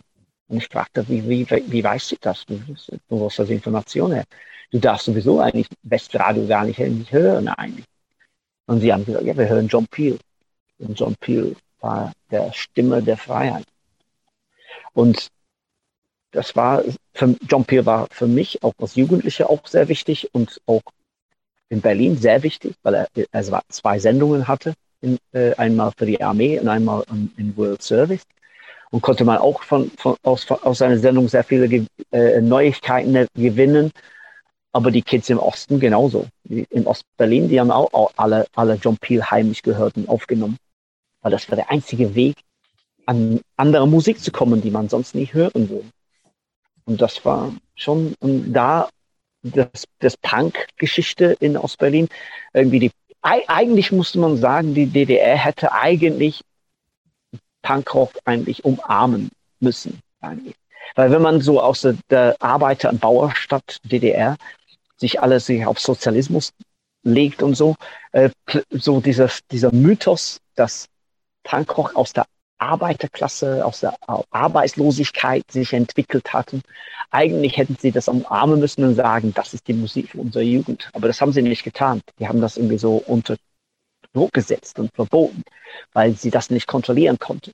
Sie hatten Angst, dass es unkontrollierbar ist. Und weil dieser DDR so der absolute Kontroll Kontrollstaat war, konnte das nicht irgendwie kontrollieren. So, so. Wenn wir das nicht kontrollieren, dann müssen wir das verbieten. Und deswegen, da durfte man nicht aussehen wie ein Punk. Wenn du ausgesehen hast wie ein Punk, dann kam der denn die Leute und haben dich von von der Bildfläche entfernt. Besonders wenn du am Alexanderplatz irgendwie so lief mit struppeliger Haaren, Hundekragen. In dem Moment, die, die wollten nicht, dass andere DDR-Bürger dich sieht. Die wollten auch nicht, dass Touristen sieht, dass in der DDR es gibt Punks.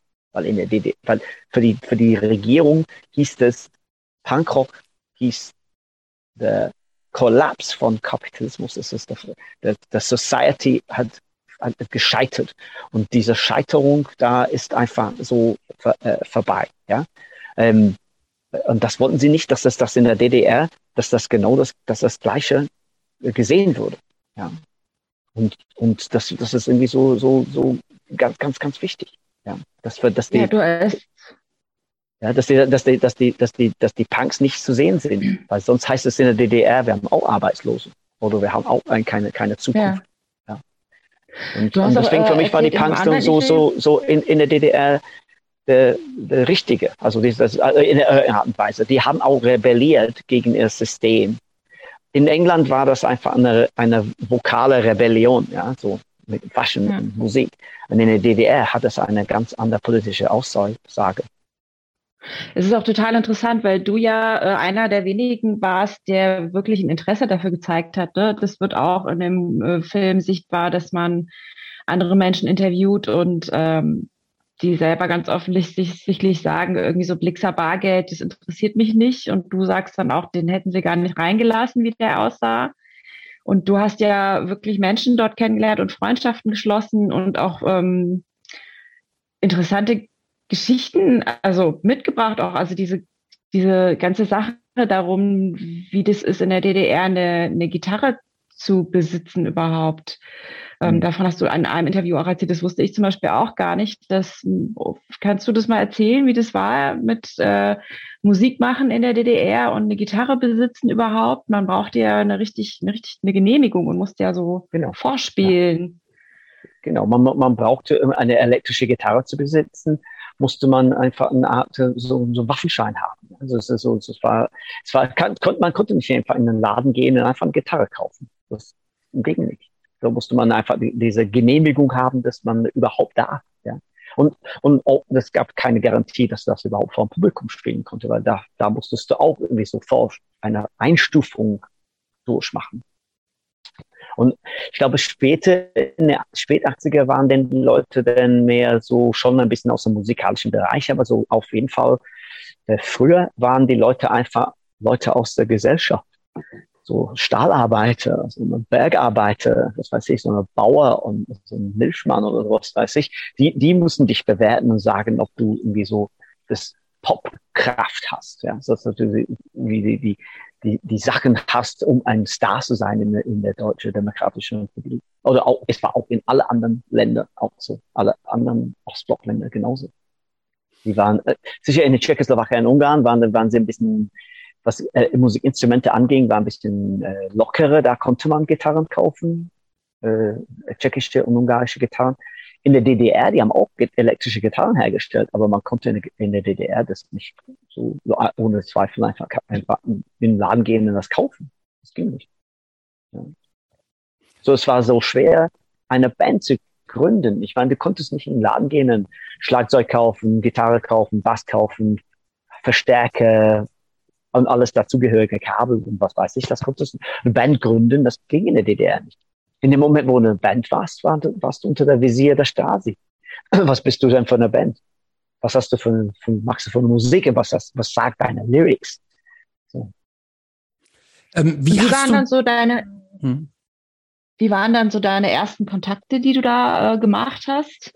Genau, das würde mich, das würde mich auch mal interessieren. Wie hast du denn diese Leute überhaupt kennengelernt? Du bist ja als Engländer quasi als Tourist aus West-Berlin irgendwann darüber gefahren.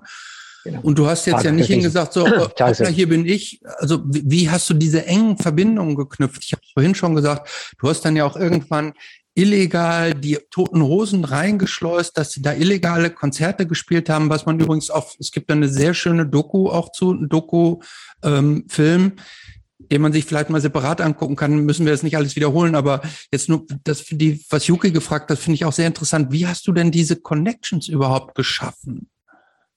Ich habe, ähm, ich war auf ein paar Konzerte so im Osten vorher, um zu sehen, was es überhaupt gibt für Musik. Es war alles so rockig und so, so, so 70s, so proggig mäßig, irgendwie progressive Rockband mäßig. Nicht so gerade spektakulär. Und ich habe gedacht, irgendwie so, da muss irgendwas anderes sein gibt bestimmt irgendwo eine kleine Gruppe von Leuten, die andere Musik hören. Und dann habe ich dann irgendwann so einen Typ in der Bahn gesehen und habe ich ihn verfolgt und habe ich ihm angehauen und gefragt, so, wo gibt's hier das Underground-Szene? So, gibt es hier so Punkrock? Und er meinte, das ist alles hier verboten. Und dann habe ich ihm gesagt, okay, wenn du was davon hörst, wenn irgendwann gibt es irgendwas, hier ist meine Adresse, so kannst du mir eine Postkarte schreiben. Und dann habe ich von diesem Typen nie wieder was gehört. Und dann ein paar Monate später habe ich einen Brief erhalten von so einem Mädchen, die hat mich gefragt, ähm, sie hat gesagt, kannst du mich anrufen? Ich kann dich nicht anrufen. Habe ich mit ihr abgemacht, dass ich sie in der Palast der Republik treffe, in der Cocktailbar oben. Und dann habe ich sie getro getroffen und sie war eine new wavige aussehendes Mädchen in so einer Lederjacke Und sie war Fan von so Musik aus John Peel Sendungen, so Punkrock und so weiter. Und sie hat mich in, in, in ihre Freundeskreis dann praktisch eingeführt. Und mit hat sie ihr, die dann Adresse, die muss die Adresse von dem Typen ja gehabt haben, aber den hast hat, du nie wieder gesehen. Sie, hat, sie hat mir erzählt, dass sie die Adresse von ihm hat. Erzählt, aber was mit dem passiert ist? Äh, ich weiß, dass wenn, als ich irgendwie 1997 meine Stasi-Akte zu sehen bekam, oder, oder, ich darf nur einen kleinen Teil meines Stasi-Aktes sehen, aber dieses paar Blätter, was sie mir gegeben hat, was ich sehen durfte, habe ich herausgefunden, dass diese Person, dieser junge Typ, der war ein inoffizieller Mitarbeiter der Stasi und er hatte dann gleich ähm, gepetzt und gesagt, dass ein Engländer hat ihn gerade über die Underground-Szene in Berlin äh, gefragt. Und die Stasi haben gedacht, so, es gibt nur eine Underground-Szene und das ist die politische Underground-Szene. Also dieser Herr Rede ist sehr interessant. und danach war ich dann eine gezeichnete Person für die Stasi.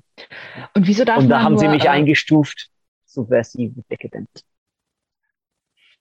Das war deine Einstufung. Okay. Ja. Und ähm, wie, wieso darf man bei den Stasi-Akten nur ähm, Anteile sehen?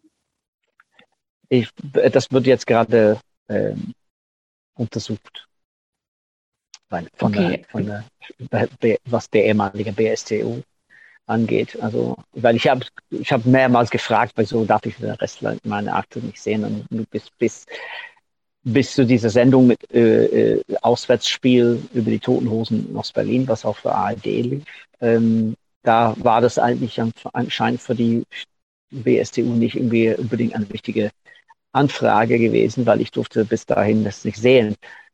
Nach dieser Fernsehsendung jetzt haben sie mich irgendwie gefragt, ob sie da eine tiefere Recherche machen können und vielleicht äh, kriege ich das raus, äh, endlich, warum ich das nicht sehen darf. Hm.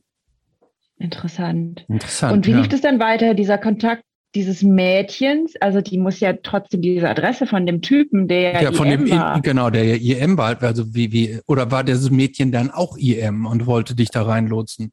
Das weiß ich nicht. Das weiß ich natürlich nicht. Ich glaube nicht, aber so, ähm, ich glaube, es war einfach nur, dass äh, äh, anscheinend ist es einfach nur so, hat sich ergeben, keine Ahnung. Ich weiß es nicht, wieso, wieso sie das äh, hatte. Ich habe eigentlich nicht wirklich, nicht wirklich nachgebohrt. Ja. Okay. Ich meine, zu der Zeit wusste ich nicht, dass diesen Typen IM war. Das stimmt. ich ja, dachte, klar. er gehört zu ihrer Freundeskreis. Ja, ja, klar, klar. Aber war ja. dir das bewusst, dass es IMs gibt und dass es, ähm, also klar, dir wird, um, du wusstest sicherlich natürlich. von der Stasi, aber ich, äh, äh, ich meine, ich war ein Westler in einem Ostblockland. Ich wusste sofort, also das aller, allererste Tag, wo ich rüberging, irgendwie, das wahrscheinlich irgendwie einer beobachtet mich. Ich, bin, ich komme mhm. aus einem NATO-Staat und so. Ich habe gedacht, das ist so, so sie werden, ich, ich bin ein Tourist, ich mache touristische Sachen am ersten Besuch natürlich. Aber so mhm. später, als ich mehr und mehr Sicherheiten hatten, so, wo ich dieser Freundeskreis hatten, wo ich wusste auch, dass irgendwie so, die, die wagen sich auch irgendwie was. Ja. Als ich die, die Mädels fragten, ähm, wollen wir dieses Toten Hosen Konzert machen?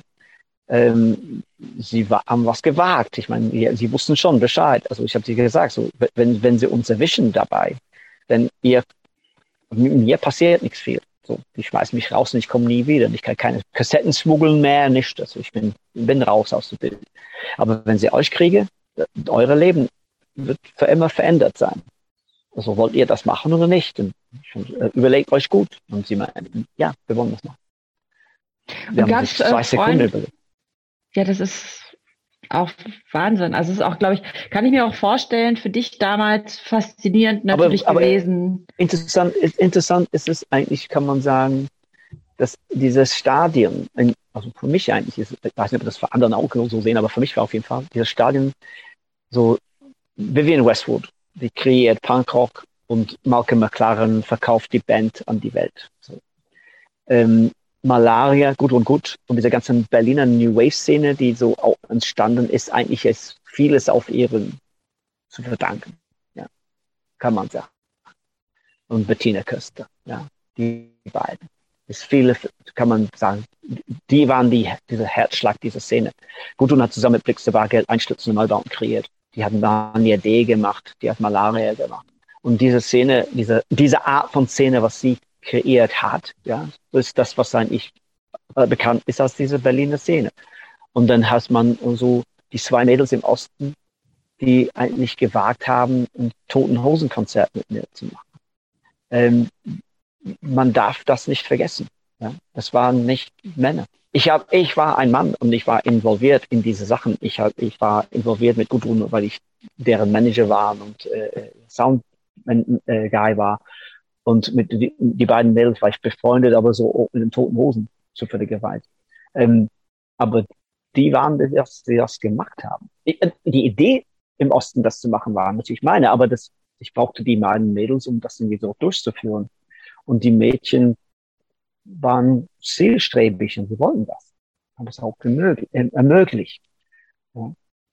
Ich glaube, jetzt musst du kurz mal erzählen, was das äh, genau auf sich hat, weil wenn man den Film nicht gesehen hat und auch ansonsten äh, mit deiner Person nicht so viel Kontakt gehabt hat, dann kennt man diese Geschichte auch nicht. Aber ganz kurz, bevor du das erzählst, wie das äh, alles vonstatten gegangen ist, ähm, hast du noch Kontakt zu diesen beiden äh, Frauen? Leider nicht. Weißt du, was mit denen ist? Wann hat sich der Kontakt verloren? Nach dem Konzert dann oder? Nein, es das Kontakt, Kontakt ist irgendwie weniger geworden, eigentlich während der 90er Jahre. Immer weniger, immer weniger. Bis man dann aus dem Augen sich verloren hat. Okay. Und erzähl mal, ähm, wie das ablief mit diesem Konzert der Toten Hosen in Ostberlin. Also wenn du, wenn du möchtest, ich weiß nicht, vielleicht bist du es auch müde naja, also zu das, erzählen. Das, das, das, das erste Konzert äh, im Osten habe ich selber gemacht mit den Unbekannten in Tschechoslowakei. Das war 82. Und das war auch einfach nur ein, eigentlich war das so ein Test. Das war so ein, ich habe einen Typ kennengelernt und der hat irgendwie gesagt, du kannst für mich spielen auf meiner Hochzeitsfeier. Diese Hochzeitsfeier war eigentlich eine, nur einfach nur Grund, eigentlich ein Konzert zu machen, ein illegales Konzert zu machen. Was ich nicht wusste zu der Zeit war, dass bis dahin noch keiner hat das vorher gemacht. Da war noch keine West Underground Band in irgendeiner Art und Weise in der Tschechoslowakei hat so ein Konzert gespielt. Ähm, das habe ich dann, dann später erfahren und dachte ich mir, hm, wenn es in, der Tschechoslowakei so schwierig ist, und es war sehr schwierig, sowas zu machen, ähm, dann vielleicht gibt es einen Weg, irgendwie in Ostberlin auch zu machen. Aber der, das Unterschied ist es in der Tschechoslowakei, wenn du nach Tschechoslowakei gefahren bist, dann durftest du in die gesamte Tschechoslowakei so fahren. Du konntest in die Slowakei fahren, du konntest irgendwie so nach Birmen oder Mähren fahren, du konntest überall fahren. In Ostberlin konntest du nur innerhalb, als Westler konntest du nur innerhalb der Stadtgrenze bewegen. Du konntest eigentlich nicht nach Dresden oder nicht nach irgendwie Leipzig oder so. Du konntest nur in der Stadtgrenze bleiben. So die Möglichkeiten waren wenige. Aber irgendwie habe ich mir gedacht, irgendwann vielleicht kriegen wir das raus. Und vor allem das Schwierige ist, ist, dass wo wir gespielt haben in der Tschechoslowakei, es war aufs Land. Das war in so einem Landhaus. Wir waren meilen weit weg von niemand. Da haben wir keiner gestört, hat auch keiner gehört. Wenn du in, in Ostberlin ein Konzert machst, es kann sein, dass jemand das mitkriegt, dass es sowas gibt. Ich habe zufälligerweise erfahren über eine Hippie-Typ, über ein Bluesmesse in der Kirche. Und dachte ich, könnte ich da vielleicht machen mit meiner Band, die Unbekannten. Bin ich zu dem Fahrer hingegangen, habe ich ihn gefragt und er meinte, es ist kein Konzert, es ist, ein, es ist ein Gottesdienst mit Beten. So, ähm, ich, meine, ich mache alles. Aber leider in Ostberlin, die Mädels, die, die kannte keine, der einen Synthesizer oder eine Schlagzeugmaschine hatte oder ein Tonbandgerät leihen wollte. Es war alles irgendwie selten und gar nicht gab. So. Und dann dachte ich mir, naja, so weil ich Kassetten von den Toten Hosen geschmuggelt habe mit der Musik von die zwei Singles von den Toten Hosen gemacht. Ja. Ich habe die gefragt, ob wollt ihr denn das mit den Toten Hosen machen? Vielleicht ist es interessant. Und die Mädels fanden das auch total super, die Idee. Die, die, die, eigentlich haben sie gesagt zu mir, oh, wir würden so gerne die Toten Hosen sehen. Dann habe ich gedacht, dann das muss es sein. Ja. Und dann habe ich die Hosen gefragt, wollt ihr das machen? Und dann habe ich dann die Mädels gesagt, so, die werden das machen und die müssen was organisieren. Und das hat ewig gedauert. Das hat bestimmt sechs Monate gedauert, bis sie das sowieso mitgekriegt haben, oder vier Monate. Bis sie dann gesagt, wir haben, Wir, wir, wir haben eine Band, wir kennen eine Band, planlos. Ähm, die werden uns Gitarren zur Verfügung stellen, verstärken. Und dann haben wir gesagt, okay, dann die sind denn, planlos sind denn der, die, die Band, die bei der Kirche sich anmelden äh, äh für, die, für diese Bluesmesse. Und wir kommen einfach dazu und wir spielen dieses Konzert. Und jede die ganze Zeit, während das Konzert lief, ich habe gedacht, die Stasi wird jede Zeit die Tür eintreten und, und uns alle verhaften. Aber das ist nicht passiert. Wir haben das gemacht. Und dann in der DDR war das ein Mythos plötzlich. Ein die eine Band, die eigentlich unbekannt war. Die waren nicht bekannt, die Toten. Ähm, eine Band aus dem Westen hat ein illegales Konzert in der Kirche gemacht in Ostberlin. Und für die ganze Punkbands, die möchte gerne Punkbands und die noch nicht entstehende Punkbands, aber wussten, wir können zu unserer eigenen Lokalkirche gehen und wir können auch da fragen, ob es ein Bluesmesser gibt und dann können wir auch die Kirche benutzen als Ort für zum Spielen und als, als Proberaum. Die, die Pfarrer waren glücklich, weil junge Leute kamen wieder in der Kirche. Und eigentlich, ich muss sagen, die DDR hatten mich eigentlich bedanken müssen, dass ich diese ganze Punk-Szene alle in der Kirche irgendwie so gebracht habe, weil dann hatten sie die alle unter Kontrolle. Ja. Aber das haben sie aber nicht. Natürlich nicht. Ja. Mhm. Und was war das für eine Band planlos? Weil wenn es ja so kompliziert war, an Instrumente zu kommen und so weiter, wie ähm, was war das für eine Band? Weißt du das? Das war eine Punkband, eine DDR-Punkband. Ja, das Aber war wo so haben die eines der, jetzt- die eines der ersten Punk-Bands der DDR gewesen. Ja. Und die haben, Mit, also ich glaube, die haben die Gitarren aus der Tschechoslowakei aus Ungarn ja, gehabt. also die, die waren schon meisten. illegal. Also wirklich. Ja, also so, die haben keine Einstufung. Die, die haben keine Einstufung. Die hatten keine, ich glaube auch keine Genehmigung gehabt, irgendwie die Gitarre zu, zu, zu spielen vor Publikum und so. Und, ähm, und deswegen haben sie immer in so einem Keller geprobt die ganze Zeit. Und die Tatsache, dass, dass es diese Bluesmessen, die gab es schon eine ganze Weile. Es war nicht neu. Ja, das gab es schon in, in, während der 70er Jahre, glaube ich sogar. Es war also eine Art wie Abkommen mit der DDR-Regierung, dass sie sowas machen durften. Ähm, aber die Punks haben, kamen nie auf die Idee, in die Kirche zu gehen zu fragen, können wir auch ein Konzert da machen, was ich eigentlich steuerhaft fand. Und wie, äh, und- und ich musste kommen und dann die Pfarrer fragen. So. Und dann kam, dann kamen sie dann danach. Aber es ist auch egal. Für mich war das, ich war froh, dass das irgendwie, dass ich das mitgekriegt habe, dass das irgendwie so irgendwas losging. Das habe ich auch gewünscht. Und deswegen habe ich auch, als ich mit, mit den zwei Mädels, als wir das Konzert organisiert haben, ich habe gesagt, du darfst niemand, niemals mehr als 30 Leute einladen. Ich habe sie aber nicht gesagt, warum. Ich habe sie einfach nur gesagt, es ist einfach wichtig, wenn wir das ganz, eine ganz minimale Zahl halten, denn dann ist das Gefahr nicht groß, dass ähm, die Behörden mitkriegen, dass wir dieses illegales Konzert machen. Macht das so klein wie möglich. 30 Leute. Ich habe sie aber nicht gesagt, warum ich 30 Leute gewählt habe. Und zwar für das erste Beltboss-Konzert mit Sex Pistols im Juni 76, da war auch nur 30 Leute. Aber aus den 30 Leute waren Joy Division und Paul Morley hat Art of Noise und ZTT, Tony Wilson hat Factory Records gegründet, John the Postman. Da gab es irgendwie so, äh, äh, Ian Moss hat äh, äh, seine Band gegründet, so, so Morrissey hat seine Band gegründet. So alles kam fließend aus diesem einen Konzert. Und ich wollte auch, dass in der DDR das Gleiche passiert. Dass diese Kids eigentlich von dieser Inspiration, diese Idee, dass es jemand das gewagt hat, irgendwie diese Regeln zu brechen, dass es einfach so, dass sie das irgendwie als Zeichen sehen und dass sie dann das tatsächlich irgendwie so umsetzt, was auch Mhm. passiert ist dann. Und ähm, natürlich auch dann später, dann haben wir fünf Jahre später haben wir ein zweites Konzert, ein illegales Konzert gemacht mit die Toten Hosen in Pankow äh, in der Kirche da, aus, aus, also eine Bluesmesse, die als Benefizkonzert für verhungernde rumänische Kinder, Waisenkinder ge getarnt war mit einer DDR New Wavige Band Division war der Band, die das angemeldet haben. Und die Toten Hosen sollen einfach nur so, so dazukommen. Und wir haben das Konzert auch gemacht und auch gespielt.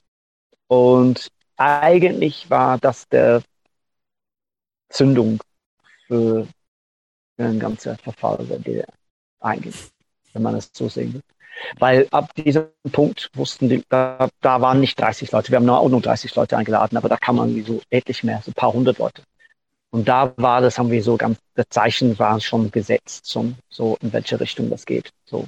Man kann nicht sagen, dass, dass man wusste, dass die DDR berochelt und fällt und der Mauer fällt, aber das hat, es war so eine, in, in diese Leute, die da waren, die haben mitgekriegt, wir haben was gewagt und wir haben das gemacht und wir haben das, das zum zweiten Mal gemacht und wir haben das, diese, diese Steine ins Rollen gebracht für die Leute. Die wussten, es, man kann diese Regeln brechen, man kann das machen, man kann sich was wagen. Und da kam dann dieser Stein ins Rollen. Und dann natürlich mit der Abbau der Mauer, äh, der, Grenze zwischen Ungarn und, und, und, und Österreich, hat das natürlich diese, diese, dieser Stein ins Rollen, der Stein in, in Schleudern gebracht. Dann war der Avalanche, da war so eine, so eine Lawine von dann. So. Aber die, da musste irgendwas geben, was irgendwie so das, das, dieses Stein ins Rollen bringt. Und ich denke, John Peel hat auch eine große Rolle dabei getragen. Äh, und die Konzerte von den Toten Hosen hat auch eine große Rolle gespielt. Meines Erachtens. Ähm, vielleicht machen wir an dieser Stelle einen kleinen Cut. Ähm, diese, diese Geschichte von den Toten Hosen in, in Ostberlin ist wirklich sehr eindrucksvoll in dieser Doku Auswärtsspiel. Also wen das interessiert, äh, sollte sich das unbedingt angucken. Äh, viele Aufnahmen auch von dir, wie, wie ihr im Detail auch nochmal das Reinkommen und das Reinschmuggeln und Grenzübergänge, ähm, wie das gelaufen ist, finde ich und ähm, finde ich da sehr eindrucksvoll äh, geschildert. Das heißt, wenn das weiter interessiert, kann sich das vielleicht anschauen. Ich würde jetzt gerne mal einen kleinen Sprung machen. Und zwar, du hast gerade schon ähm, angesprochen, äh, irgendwann kam dann ja auch der Mauerfall und du bist dann deutlich intensiver in diese Elektro-Trance, spätere Techno-Szene eingetaucht. Nimm uns doch mal dahin so mit in, in, in diese, diese, ich, kann man sagen, es war eine neue Ära dann auch bei dir auch, oder war das für dich, ja, oder? Nein? Das war eine weiterentwickelte. Eine Weiterentwicklung, aber schon, sagen wir, ein neues nicht, Kapitelchen ja. irgendwie schon. Für die, für die Stadt, für die Musikszene in sich schon, ja. So, hm. das Ding ist, ich bin so parallel zu dieser Franzzeit, habe ich dir gesagt, ich war in dieser ganze elektronische Disco-Ding. So mhm befangen. Und ich bin immer in, in Metropol am Nollendorfplatz gegangen, freitags, samstags und da, da getanzt. Und vorher war ich dann irgendwie auf einem Punkkonzert und dann bin ich irgendwie äh, dann später ins, ins Metropol gegangen. Und ähm, ich habe diese Art von Clubmusik, diese Dance-Musik-Ding so weiter verfolgt, so High Energy und so wie es alles entwickelte. So. Und natürlich Acid House, so und diese Acid-House-Szene, wir waren handvolle Leute. Ich war ja gar nichts. So, so, als Achim Kohlberger in, so ein Loch in seiner Keller Tür, äh, äh Küche geschnitten hat, irgendwie so eine Falltour gemacht hat. Das war der erste UFO-Club in seine, in seine, seine Wohnung da in, in der Köpenicker Straße. Irgendwie, da war, das war Acid House Party. Und ähm, das entwickelte sich irgendwie. Und ich habe auch ein bisschen diese Musik auch mitgemacht, versucht zumindestens ähm, und dann zu der Zeit, gleichzeitig parallel, habe ich diese, die, diese Banddivision, die aus der DDR waren, diese deckmantelte Band von dem Toten Hosen Konzert, habe ich für die eine Platte produziert und in Ostberlin, in Ostberlin. Und zur gleichen Zeit bin ich irgendwie in Westberlin in diese Techno, so früheren Techno-Anfängen irgendwie so gefangen. Immer wenn ich weggegangen bin, bin ich in dieser UFO-Club gegangen. Und äh, dann habe ich diese neue Form von, von instrumentale Clubmusik gehört, die auch relativ hart war im Vergleich zu dieser Disco-Zeit, die ganz viele Vocals hatte, so Divas und so. Und, ähm, und das hat sich einfach, äh, es gab auch zu der Zeit auch neue, neue Droge im, im Spiel, Ecstasy. Ja, das war irre teuer. Eine Pille hat irgendwie 50 Mark gekostet. Ui. Und äh, äh, wenn, wenn die Wohnung irgendwie, meine Miete war 80 Mark, eine, eine Ecstasy-Pille war 50, äh, das war schon irgendwie ganz viel Geld. Aber ähm, so, so, das hat irgendwie so, so, wir waren nicht viele Leute, ein paar hundert Leute, wenn überhaupt. Irgendwie war, war das war die Techno-Szene in Berlin. Nur mit der Mauerfall. Also die Mauerfall hat einfach alles eröffnet. Also, das war dann plötzlich Mauerfall kommt und dann diese ganze Kids im Osten, die alle im Radio irgendwie die, über diese Techno-Szene gehört habe, man hat einfach vorgestellt, wie die Techno-Szene sei, diese riesige Szene, so war nichts. So, und natürlich wollten sie das haben. Und dann konnte, wollten sie das Experience haben, wie es ist, im Club wegzugehen und so weiter. Gibt es aber nur eine Club, UFO, das war's. 90 Grad, ein bisschen Hausmusik gespielt, ein bisschen Disco. Aber das war's. Nix viel. Dschungel sah zu elitär. Und dann haben sie auch nur 80er Musik gespielt. Und es war irgendwie nicht das Gleiche. Und dann haben sie ihre eigene Partys gemacht. Technozid mit Wolle Neugebauer im, im Quartier Latin am Potsdamer Straße. Ähm, und dann diese ganze, als, als die Mauer fiel, praktisch die, diese Grenze fiel und die DDR eingegliedert an der Bundesrepublik wurde, am 3. Oktober 1990, dann war das plötzlich irgendwie diese ganze Grenzanlage weg. So die ganze DDR-Grenze war dann weg. Und dann konnte man in diese verlassenen Ruinen irgendwie so Partys feiern. Und alles, was du brauchtest, waren Turntables, eine Anlage, äh, Smoke Machine und das Stroboscope. Schon mal die Party schon am Laufen. Ja. Und es war sehr, sehr elektrifizierend und so. Und es war, es war geile Energie, die eigentlich diese positive Energie, die entstanden ist aus dieser, aus dieser neue Berlin, ja, aus dieser, diese sich neu finden, neu definieren und das, durch die Musik, äh, das hat alle Leute zusammengebracht. Es war egal, ob du aus Osten oder West kam, Westen gekommen bist, es war egal, weil man war alle zusammen auf die Tanzfläche und tanzen und das war es. Und man hat sich alle geliebt. Ja, es war, es war keine Feindschaft mehr gibt man hat sowieso keiner gekannt. Und wie soll das, soll ich dieser Person befeindet sein, wenn ich ja noch nie mit ihm geredet habe? Plötzlich war das weg. Plötzlich konnte man sich irgendwie so frei sprechen und frei bewegen und frei denken und das wählen zum ersten Mal wählen, was ich wollte, ja, was ich will. Ich möchte diese Musik hören. Und keiner kann mir verbieten, das zu hören. Und ich, ich kann genau das. Und das war so ein befreiendes Gefühl. Dieser eine Moment, dieser eine Moment, der absolute Feeling von, von absoluter Freiheit war in diesem Moment festgehalten. Ja. Ich wünsche mir, dass alle Leute diesen Moment erleben dürfen, ja, in ihrem Leben, weil eigentlich so, da war kein Moment in meinem Leben, wo, wo ich sagen kann, da hat man wirklich gefühlt, man ist jetzt endlich frei. Das ist, ist eine das Geschmack von Freiheit war das auf jeden Fall. Und es hat nichts mit Zigaretten zu tun.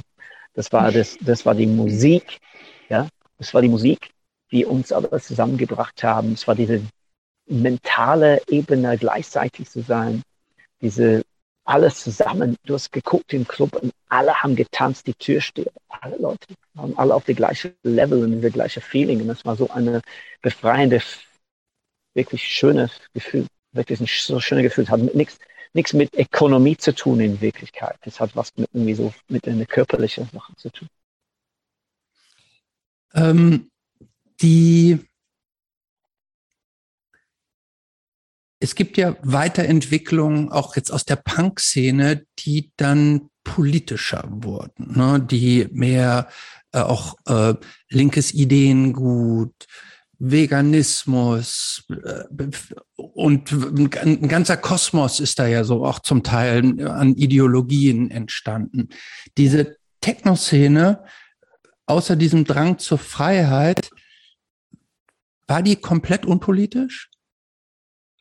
Oder gab es da Nein, auch Ideologien über dieses Hedonistische hinaus? Naja, also es gab, gab schon.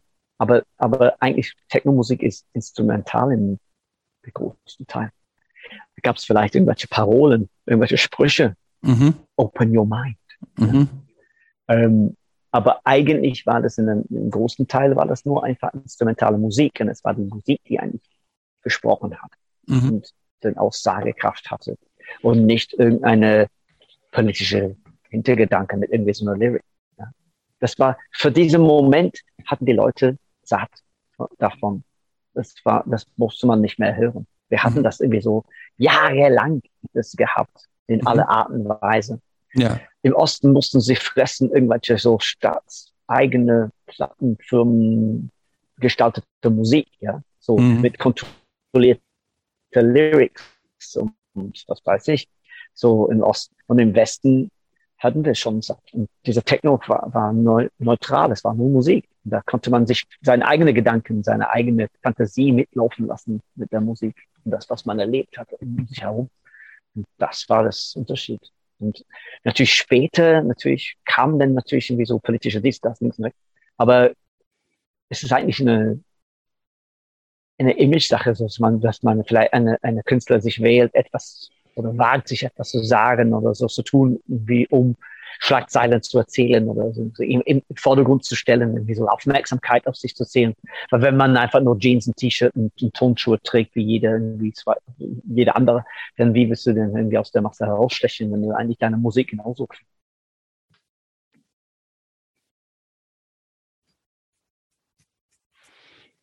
Und parallel hat sich ja in Manchester auch äh, die Musik weiterentwickelt, aber ähm, ich äh, habe mich dann so im Vorfeld gefragt, ähm, wie das für dich war, weil ähm, Punk ist ja dann auch irgendwie, es gab so eine,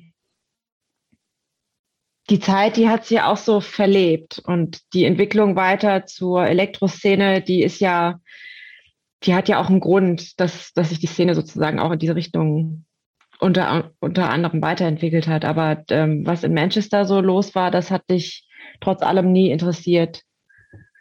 Ich würde nicht sagen, dass es mich nie interessiert hat. Es hat mich schon interessiert. Ich meine, heutzutage gibt es auch immer noch gute, gute Bands aus Manchester. So Working Men's Club zum Beispiel war eine, kann ich so sagen, super, super gute Band. Und es hat auch eine bisschen Mischmasch aus verschiedenen Sachen. Man's Club ist ein bisschen Elektronik, ist ein bisschen Punk, ist ein bisschen Rock, ist ein bisschen alles. Das widerspiegelt eigentlich das Jetzt eigentlich. Ja? Dieser Mischmasch, wie die Leute konsumieren Musik, ist alles so ganz anders als damals, als ich jung war. Jung war. Man hat nur eine Art von Musik gehört. Und da gab es auch nicht viel anders hinterstehende. Äh, heutzutage hast du tausende von verschiedenen Subgenren von irgendwelchen Musikarten so in aller Art und Weise.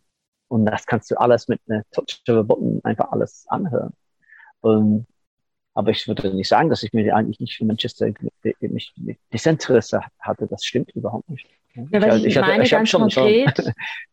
nee, nee, ich meine auch, das war jetzt auch keine Unterstellung, aber ich meine konkret so in den 80er, Mitte 80er, als es hier eben so umschlug, bei dir ja auch, ist ja auch viel passiert in Manchester. Also ja, ähm. auch, ja, ja. Äh, äh, also zum Beispiel Bernard Somner von Joy Division New Order. Ich habe ihn nach Berlin eingeladen und er war bei mir und wir waren, ich habe ihn zum Beispiel zum Metropol gebracht und ähm, er meinte, das ist genauso wie in New York hier. Das ist, wir, wir haben sowas nicht in, in Manchester, so eine Club, so gigantisch groß total so hauptsächlich schwule Typen, irgendwie so, das, die Ambiente war total elektrisch und geil und das, die Musik war super laut und geil. Und meinte, das, sowas haben wir nicht in Manchester. Und das war der, der das hat irgendwie so in, in, in gezündet, irgendwie diese Idee, dass man so, so einen Club braucht. So, genauso wie im Metropol. Wo Live-Bands spielen können, wo es einfach so Club-Nights gibt. Und, so, und das, daraus ist der Hacienda entstanden. Und Factory hat das unterstützt natürlich, obwohl sie keinen finanzieller Gewinn gemacht haben. Die haben diese Club dann ge gemacht, dieses Hacienda. War ein, ein Markenzeichen für Manchester, Hacienda. War ein Anziehungspunkt. Es war ein Club ohne, ohne Gleichen. Es war der ein, erste Club so von der Art. Und danach kam dann Heaven und kam dann anderen so Clubs, die auch dann auch inspiriert waren. In Leeds gab es welche, in, in Liverpool welche. Ähm, aber Hacienda war das, war Genesis. Aber die, die, Idee, das zu machen, kam aus New York und Berlin. Ja? Und äh, das ist irgendwie so, so, so, so kam dann alles das zusammen. Ja? Und dann waren die Städte dann verbunden. Man, New York, Berlin, Manchester äh, äh bindet sich. ja. Wir haben es, ähm, oder ich habe es einleitend schon gesagt, du hast dann ja auch dieses Label gegründet, ähm, welches Genau. Wie kam es dazu?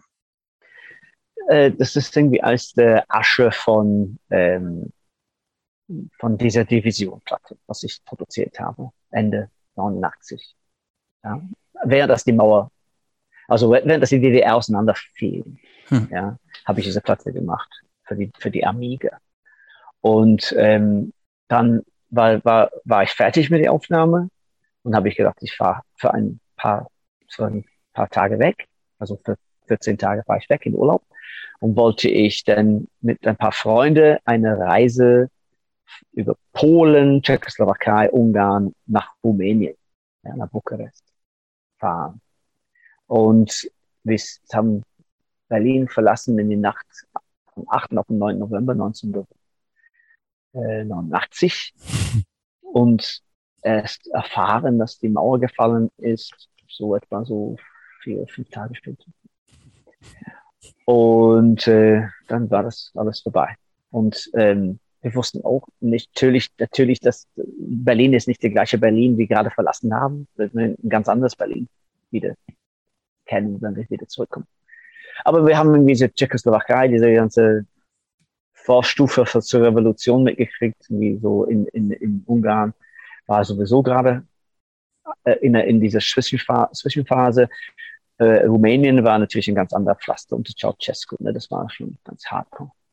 Aber als wir zurückkamen, haben wir dann eine tschechische Revolution gemacht. Ich habe meine Freunde, die alle, alle mit Wasser Havel im Knast waren, wegen Charter 77 und so, ähm, wofür wir eigentlich gar damals dieses tschechische Konzert, illegale Konzert 1982 gespielt haben. Die waren auch alle Dissidenten aus dieses Plastic People of the Universe Umfeld. Plötzlich waren die alle irgendwie aus dem Gefängnis rausgelassen. Die tschechische Regierung ist gefallen. Es war so plötzlich Revolution. Ja. Velvet Revolution. Und wir kamen nach Berlin zurück und war alles vorbei. Und habe ich dann zu die Amiga-Leute gesagt, jetzt kannst du jetzt endlich äh, neue Musik machen. So wie Techno. So gerade jetzt angesagt. Und sie meinten, was ist denn das? Ich kenne das nicht. Mach, mach, mach mal, wenn du so viel davon weißt. So habe ich gedacht. Moment mal okay, ganz kurz. Äh, war Amiga nicht praktisch, gehörte das nicht zum, war das nicht so ein Staats? Ja. Ja. Okay. Und es war staatseigene Plattenfirma, aber nach, gleich nach dem Mauerfall war das nicht mehr staatseigene. Äh, das ging so schnell, dass da, dass, das, ja, das war die, die, die, die, die Leute, die Leute, die zu, es plötzlich war das nicht mehr irgendwie, es gab, sicherlich, es gab zu DDR, war noch zu DDR-Zeiten, DDR existierte noch eine Weile, mhm. aber das war die, die ganze Bonzen, die da gearbeitet haben, die wurden alle beurlaubt. Und dann mhm. plötzlich war der, der Head A&R war plötzlich der Chef. Und plötzlich hat er das Sagen und jetzt konnten wir jetzt neue Musik machen. Und er meinte, er meinte, ich kenne mich überhaupt nicht aus. Wenn du so viel weißt, dann mach mal das.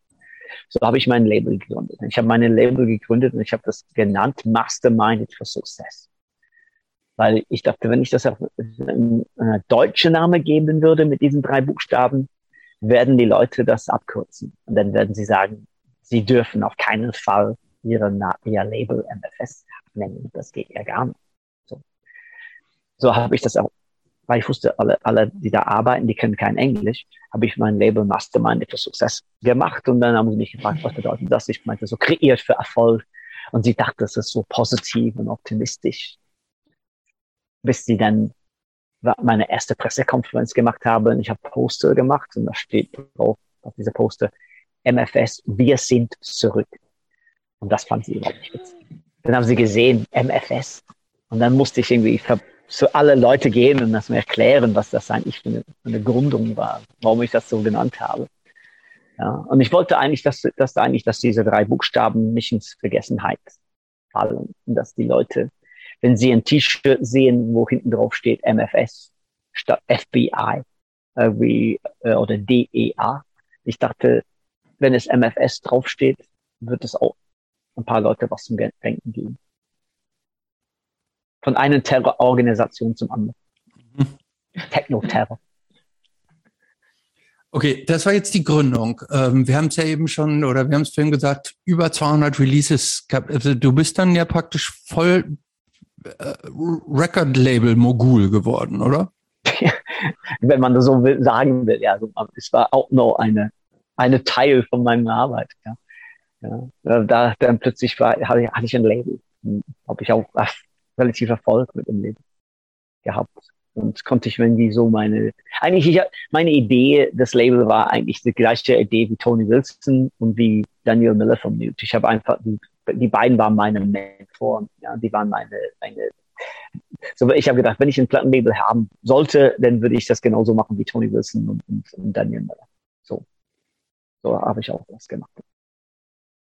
Ja. Und ich habe auch das nicht gemacht, weil ich irgendwie eine Mega-Label haben wollte, irgendwie so das größte Label. Ich habe das gemacht, weil ich wollte einfach, dass die Musikplattform für die Kids im Osten, äh, dass es eine Zulaufstelle gab. Weil ich habe gesehen, im Westen interessieren sich die Leute im Plattenbusiness nur, dass sie ihre Platten verkaufen. Es interessiert sich nicht, was künstlerisch ich denke. Aber im Osten, es gibt so viele Kids, die Talent haben und sie wissen das nicht mal, dass sie talentiert sind, weil es gibt keine Plattform, keine Möglichkeiten. Und all diese Jahre, wo sie unter der DDR-Herrschaft lag, konnten sie das nicht mal ausprobieren, im meisten Fall. Plötzlich ist, ist, ist die Mauer weg und jetzt haben sie eine Möglichkeit. Viele wissen das nicht, dass die, dass die super talentiert sind.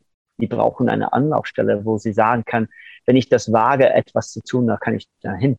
Aber sie wussten natürlich, ich kann nicht zu EMI gehen und ich kann nicht zu irgendwie Warners gehen und ich kann nicht zu, zu Universal gehen, weil pff, sie würden mich irgendwie für mich nicht interessieren. Wer bin ich? Und so habe ich mein Label gegründet, extra für diese Ostkids. Ach, das ist ja interessant. Und hat das so funktioniert? Hat das funktioniert? Was war zum Beispiel, der, was war das erste Release? Nein, das hat nicht funktioniert. Weil ich war, ich, ich, ich, ich war zu weit vorne, in, eigentlich, in meine Gedanken. Nach dem Auffall ja. hatten sie alle kein Geld. Die hatten irgendwie, die hatten alle keine Instrumente. Die hatten auch keine Möglichkeit, wirklich irgendwie so auszuprobieren. Die mussten erstmal anlernen, wie ein Computer funktioniert und so, und so eine Sachen. Wie, wie macht man Musik überhaupt? Ich war zu weit, ja. Und natürlich mein Traum, dass irgendwie, dass die alle plötzlich irgendwie zu mir kommen würde, irgendwie mit Tütenweise von, von Musik geben, musste ich leider warten, ja, ein bisschen. Aber ich habe trotzdem, das, die Gründung dieses Labels war eigentlich für diese Ostkids. Dass sie da eine Anlaufstelle. Und das, und das war nicht nur Ostberliner, ja. sondern Osteuropäer. Ja. Und, ja. Ähm, und, aber dann musste ich irgendwie, jetzt hatte ich diese Möglichkeit, in einer Plattenfirma zu sein. Ich musste irgendwas tun. Dann habe ich mir einfach zu meinen Freunden in Westberlin gesagt, ich habe jetzt ein Label gegründet und ich brauche Musik. Hast du irgendwelche Stücke, was du irgendwie veröffentlichen möchtest? Und da habe ich dann so Johnny Klimek äh, und äh, Paul Brauser von Clock DVA gefragt, weil ich wusste, dass die Musik zusammen machten. Und die haben für mich irgendwie ein paar Platten gemacht. Und dann kamen dann andere dazu, andere Freunde, so vom Flug nach vorne welche und äh, andere Freunde, einfach so, mach mal Musik und wir bringen das aus. Und es war egal, ob das, ob das irgendwie hitten würde oder nicht. Es war einfach nur einfach machen. Einfach, das Label ist, äh, hat einen Anfang. Ja, es, es rollt an. Und die DDR-Leute konnten sehen, dass es funktioniert, dass es weitergeht. Und ähm, ja, und dann, und dann die, die haben sie eigentlich in, bei, bei, der, bei, der, bei der ehemaligen Amiga, die äh, inzwischen sich umbenannt hat in Song, die hatten eigentlich kein Interesse an, an Techno. Eigentlich, die haben das sowieso nicht verstanden. Und, egal was es ist, diese elektronische Musik, es war uninteressant. Die, die waren so Rocker einfach. Und so haben sie mich einfach so gelassen. Und dann oh. Ist er weg? He's gone. Ja, kommt bestimmt gleich wieder. Sah so ein bisschen so aus, als wenn der Akku vielleicht leer war. Mein Akku ist alle. Das haben wir uns fast gedacht. Sehr ja. gut. Ähm, Erzähl mal, wie hat es denn funktioniert? Du hast äh, sozusagen von der Amiga den Freischein bekommen. Sowas wie, ist das, war das dann am Anfang ein Sublabel und die haben dich finanziert oder wie war das dann? Das war wie war die Verbandelung? Eigentlich, da gab es ja eigentlich keine. Die haben gesagt, so, wir haben hier Räume, wir haben Büroräume, wir haben so alles, Presswerk, wir haben alles einfach machen. Einfach. So, die haben über die, die Konstellation, was das sein soll, haben sehr gar keine Gedanken gemacht. So, ja, ich habe einfach, ich habe, ich habe ein Büro gehabt, das war Abhörraum 101. Ja, das fand ich total witzig, weil ich dachte mir so, wenn George Orwell hier sitzen würde, würde sich irgendwie so sich totlachen, ja, dass ich in Abhörraum 101 mein Büro habe, als MFS. Ja. ja. ja. Wo war das, dieses dieser ganze Komplex? Im Reichstagspräsidentenpalais. Das ist direkt hinter der Reichstag. Okay. Wow. Und wie lief der Vertrieb? Es, es, mein Büro war Hermann Görings Büro. Im Ernst? Ja, im Ernst, ja. Das war Hermann, Göring war früher Reichstagspräsident äh, 32, 1932 und er hatte dieses Büro, das war so ein riesengroßer Raum. Und das war der Raum, wo sie immer die, Kassetten, die, die, die Bands abgehört haben, die, die, die Demo-Kassetten und so weiter. Und das war dann mein Büro. Nur für und kurze Zeit natürlich nicht. Ja. ja. Und, und wie, wie lief denn der Vertrieb? Ja, das war das Ding, dass sie hatten eigentlich die, diese Amiga hatte den ganzen Ostvertrieb. Sie, sie kannten die, so ganze Ostläden, die kannten alle. Westen hatten sie gar keine Vertriebe. Und ähm, die Westfirmen waren nur interessiert, ihre Platten im Osten zu verkaufen. Und die wollten die Amiga-Platten ja gar nicht haben. Nein, so. natürlich nicht. Und heute mhm. ist es immer noch so. Und ähm, natürlich da so, es war so One-Way-Traffic only. Ja? Mhm. So alles, alles, was im Osten produziert wurde, wird nicht für den Westen verkauft, aber umgekehrt. So. Und natürlich die Amiga-Leute, die haben gedacht, irgendwie, wir brauchen unser Vertrieb nicht. Weil unsere Platten, wir verkaufen unsere Platten nicht irgendwie, wir brauchen das nicht mehr. Haben sie die haben ihre, ihre eigene Vertrieb aufgelöst. Und plötzlich stand ich da. Ich hatte gar keinen Ostvertrieb, ich hatte auch keinen Westvertrieb. Ja. Aber zum Glück gab es so eine Zeitung namens Frontpage, getrieben von Jürgen Lahmen. Und Jürgen Lahmen, der hatte diese Magazin gehabt und ich habe gesagt, so, so ich, ich habe ein Budget, die geben mir Geld, um meine Platten zu machen. Äh, für Anzeigen, du hast ein Magazin und wenn du mit deinen Kontakten mir einen Vertrieb äh, ermöglichst, dann kann ich auch Anzeigen in deiner Zeitung schalten. Und dann am nächsten Tag hatte ich einen Vertrieb. Hm, das ging schnell dann. Das ging dann ganz schnell. Super clever weil, auch. Weil er ist Geschäftsmann gewesen. Er wusste auch, ja, hier, ich kann auch regelmäßig Anzeigen in seiner Zeitung schalten. Also, ja. wenn, ich, wenn, ich, wenn ich nirgendwo verkaufen kann, dann brauche ich keine Anzeige, keine Anzeige schalten. Und in der in der ganzen, und jetzt äh, interessiert mich auch so ein bisschen wieder das Privatleben. Äh, in der ganzen Zeit hast du weiter in Schöneberg gelebt oder was hat sich da sozusagen weiterentwickelt bei dir? Na, ich, war, ich, ich, ich war in Kreuzberg zu der Zeit. Ja. Okay. So. Ich, war, ich, bin, ich bin nach Kreuzberg gezogen. Und 1980. diese, diese, diese ganzen großen Namen auf deinem Label, also Paul von Dieck ist vermutlich einer der bekanntesten wie kam das? Also, das sind jetzt, das war jetzt ja kein kleiner Ost-DJ oder doch? Na, das war. Kenne ich, die, kenn ich die Historie von Paul von Dyk einfach er, nicht gut genug. Er, er, er war nicht irgendwie geboren ein Superstar-DJ, natürlich. Ne? So. Hm. Ähm, es war so, dass ich eigentlich, ich wollte eine ganz andere Art von Musik auf meinem Label präsentieren. Ja, ich wollte eigentlich war während, dass ich auf diese Ostkids gewartet habe, dass sie endlich irgendwie so kommen. irgendwie habe ich gedacht, so ich möchte ganz gerne eher so eine Art so trippige, trippige After-Hour-Party-Musik mhm.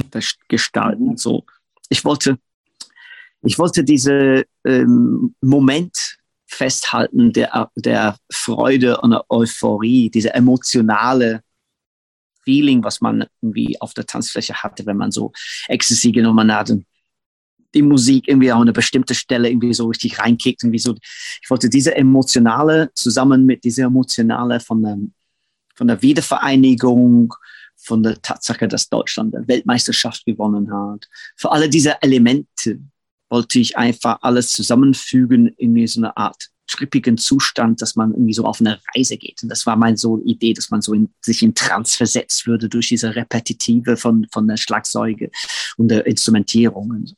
Und ich wollte eigentlich diese Art von Musik. Und das habe ich Cosmic Baby erzählt. So, so will ich, was will ich haben? Und ich habe ihm gesagt, so, das ist, das ist mein, das ist mein Wunsch und interpretiere das, wie du möchtest. Und das hat er gemacht. Nur das Problem war, seine Musik war sehr sphärisch und sehr schön, aber keine, kein DJ konnte das spielen, weil es hat kein 4-4-Takten am Anfang. So, sie konnten das nicht einmischen. Ich, meinte zu ihm, du musst mit einem DJ arbeiten, der dir sagen kann, was er braucht als DJ. Und einmal hat er gespielt in der Glogauer Straße auf einer Mission Party äh, in der Glogauer Straße. Und da war so eine junge DJ, der vor ihm gespielt hat. Dieser junge DJ war, hieß Paul van Dyk. Und er hat mit ihm ein bisschen gequatscht und er meinte zu mir, ich habe so einen Typ kennengelernt, äh, äh, der ist ein sehr junger Typ und er kommt aus dem Osten und er ist DJ und ich glaube, mit ihm konnte ich was machen. Und ich meinte zu ihm, dann bring ihn am Montag mit im, im, im Büro und dann werden wir mit ihm quatschen. Und ich habe den Paul gesagt, so Cosmic braucht jemand, der ihm ein bisschen leiten kann, als was ein DJ braucht, was du brauchst als DJ von ihm, dass, er, dass du seine Platten mischen kannst. Und dann, ich meine, geh zusammen im Studio und kannst ihm dann erzählen. Und dann daraus kam A Visions of Shiva. So, das Projekt Paul van Dyke und Cosmic Baby. Und so begann das Ganze so Steine ins Rollen zu bringen. Und dann Paul meinte zu mir, ich möchte nicht irgendwie Schreinerlehrling sein. Ich möchte das nicht. Ich möchte professioneller DJ werden. Und ich sagte zu Paul, okay, so, ich mach, ich würde das schon machen, aber unter der Vorbehalt, dass du mir versprichst, dass du, du willst alles tun, um das beste DJ der Welt zu sein. Ich möchte keine zweitbeste DJ der Welt zu sein. Ich will, ich will, ich will, ich will, dass du der beste DJ wirst. Und das musst du mir versprechen, dass du alles tust, um dieses Ziel zu erreichen. Sonst brauche ich meine Zeit nicht zu vergolden. Wenn du mir das versprechen kannst, dass du alles tun würdest, um dieses Ziel zu erreichen, dann würde ich das machen. Und er meinte, ja, ich mache, ich mache, das, mach, ja. Und dann habe ich ihm gesagt, so, als hey, leere Versprechung, ne? Da, da musst du jetzt der beste DJ der Welt werden. Und das hat er auch geschafft. Das hat er auch geschafft. Ich meine, irgendwann war er auf. Aber es lag auch nur daran, weil du diese Bedingung, es lag Seite nur daran, weil du diese Bedingung an ihn gestellt hast, oder? Wenn du ihn nicht von Anfang an so hart und dann wäre er, das wäre dann nie aus ihm geworden, oder? Nein, ja. da wäre Schreine geworden. okay. Schlerei van Dijk. Ja. ja. Aber dann hast du ja auch dein, dann hast du ja doch recht schnell deinen ersten jungen ostdeutschen Künstler. Genau. Und eigentlich war das dann so, Cosmic Baby irgendwann ging, weil er äh, das nicht mehr geglaubt hat, dass MFS weiterleben konnte nach der, nach der Schließung von der Amiga und dieser Funding, was wir hatten, ja, diese Stützung, was wir hatten von denen, war mhm. weg. Und dann, so, er dachte, das wird nichts und hat, ist, ist zur BMG gegangen. Und ich sagte so, sagte so, Paul, jetzt ist deine Chance, jetzt mir zu zeigen, was du noch drauf hast. Ja, so, du musst jetzt eigene Musik machen. Es reicht nicht einfach nur so ein DJ zu sein, das kann, kann jeder. So, du musst einfach deine eigene Musik machen, um deine eigene Sound zu haben, um deine eigene Stilistik zu haben und, und, und wir fokussieren das. Und eigentlich, Paul, es war ihm peinlich, dass er aus der DDR kam. Und er hat immer Leute erzählt, dass er kommt aus Hamburg. Und ich habe immer Leute erzählt, er kommt aus Eisenhundenstadt. Er ist ein, ist ein Ostdeutscher weil ich wollte unbedingt, dass die ostdeutsche Kids ihm als Vorbild sehen, dass sie sehen, hier ist jemand, einer von uns, der das geschafft hat, irgendwie Fuß zu fassen. Und ähm, das habe ich auch gebaut auf diese, diese Element, ja, dass er aus dem Osten kommt. Ich weiß, das ist eine bessere Geschichte. Keiner will hören, dass er aus Hamburg kommt. Aber wenn du sagst, du kommst aus der DDR, da, das wollen sie, wollen sie alle wissen. Das ist ganz wichtig. Ja. Du warst dann aber jetzt sehr streng mit ihm. Erst hast du gesagt, er sollte der weltbeste DJ werden. So, und, und dann hast du ihm auch noch gefordert, dass er auch noch, äh, DJ reicht nicht mehr, dass er auch noch eigene Musik machen musste, ja? Genau, genau. Ja, ich finde es total beeindruckend, weil bis dahin alles, was du so erzählst, also viel, du hast dir wahnsinnig viel erarbeitet. Ich fände es, glaube ich, frech zu sagen, dir ist viel in den Schoß gefallen. Ich glaube, du bist jemand, der ähm, wahnsinnig gut mit Menschen connecten kann. Also, ne, du hast äh, wahrscheinlich eine sehr offene Art und, ne, und du bist auch irgendwie gut im Connecten, aber das ist jetzt das erste Mal in unserem Gespräch, dass ich so höre, dass du so straight und so, ne, so eine harte Kante zeigst und sagst, du musst jetzt hier alles geben. Also, wo, wo kam das her? Ja, wo, wo ist der Free Spirit geblieben da? Ne? Also da wurde es ja Leistung. Der, der Free Spirit, der kann ja ich gebe 100 Prozent, wenn ich, wenn ich was mache. Ich mag nicht alles. Ich mag nichts. Ich bin kein Halbherziger. So. Also ich, wenn, wenn, ich, es, ja. wenn ich mich vornehme, irgendwas zu unternehmen, dann, dann gebe ich 100 Prozent oder mehr als 100 Prozent. Und ich erwarte das von anderen Leuten auch, dass wenn, wenn sie was machen, dass sie 100 Prozent investieren in das. Sonst wird es nichts. Sonst brauchen sie gar nicht anfangen. Ja? Und ob das ein Film ist oder ob es ein Buch ist, ob das eine Platte ist, ob es eine Karriere ist, so, da muss man sich schon 100 Prozent geben. Dann, dann, dann kann man sagen, man hat das irgendwie so wirklich gemacht. Und es ist, es ist egal, ob man erfolgreich ist oder nicht, das spielt ja keine Rolle. Ja. Das, die Tatsache ist, dass man 100 Prozent gegeben hat, kann man so sicher sein. Ja. So sehe ich das zumindest. Mhm. Ja. Und woher hast du diese Attitude? Hast du. Ich war meine Eltern wahrscheinlich. Gehe ich davon aus. Ja. Weil die waren auch nicht anders. Okay. Ja. Ist denn eigentlich mit diesem Label, hast du damit dann auch richtig viel Geld verdient oder klingt das nur so? Hm, auch, äh, sowohl als auch. Es ging so hoch. Das Geld kam rein und ging auch. Ja. Das war, ich habe das nicht gemacht, um reich zu sein. Mhm. Ich habe das gemacht, um, um dass ich, dass ich Musik produzieren konnte, dass ich die, die Leute präsentieren konnte, dass ich irgendwie die Musikgrenzen schieben konnte. Ich habe das deswegen gemacht. Mhm. Ob eine Platte viel verkauft hat oder eine Platte wenig verkauft hat, das spielt da keine Rolle. Das mhm. spielt keine Rolle. Ähm, wir haben ja gerade, oder wir haben schon gesagt, es sind sehr viele Veröffentlichungen hast du rausgebracht. Könntest du sagen, von, von allen, was, also für unsere HörerInnen, die mit mit dieser Musik und auch mit dem Label nicht so vertraut sind, was würdest du sagen, das sind die, sagen wir mal, ein paar Handvoll von Releases, die du, auf die du besonders stolz bist oder wo du sagen willst, dass das, das ist sehr, äh, sehr, sehr äh, repräsentativ für, für das, was du damit gemacht hast, machst und ähm, was, was so gute Einstiegssteine sind, um sich diese Welt zu erschließen? Ähm, ja, also auf jeden Fall das allererste Trans-Compilation, was ich gemacht habe, Transform from Beyond. Ja. Wie, Moment, wie, wie, hieß die Trans was? Transformed from Beyond. Ah, okay. Mhm.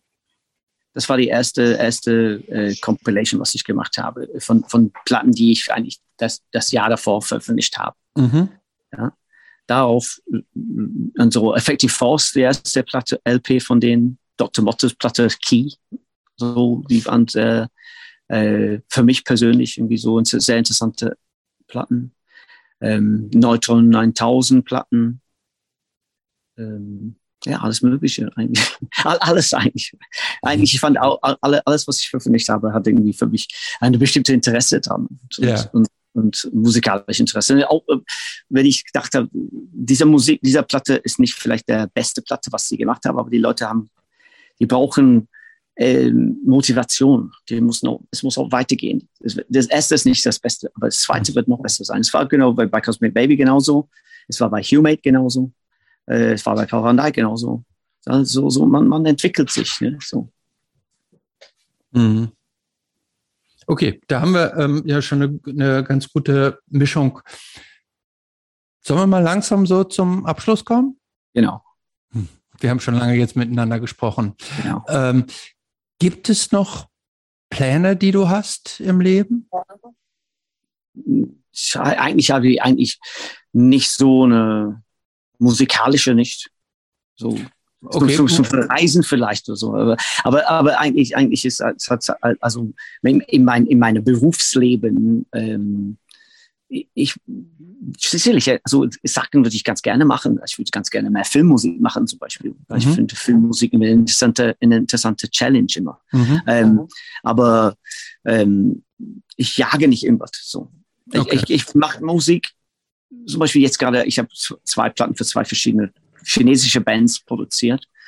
Ähm, das, das ist interessant für mich. Ja, das ist auch so eine ähnliche Sache, so wie im Osten. Ja, also die, die, die Texte muss kontrolliert werden und die Musik muss kontrolliert werden und so.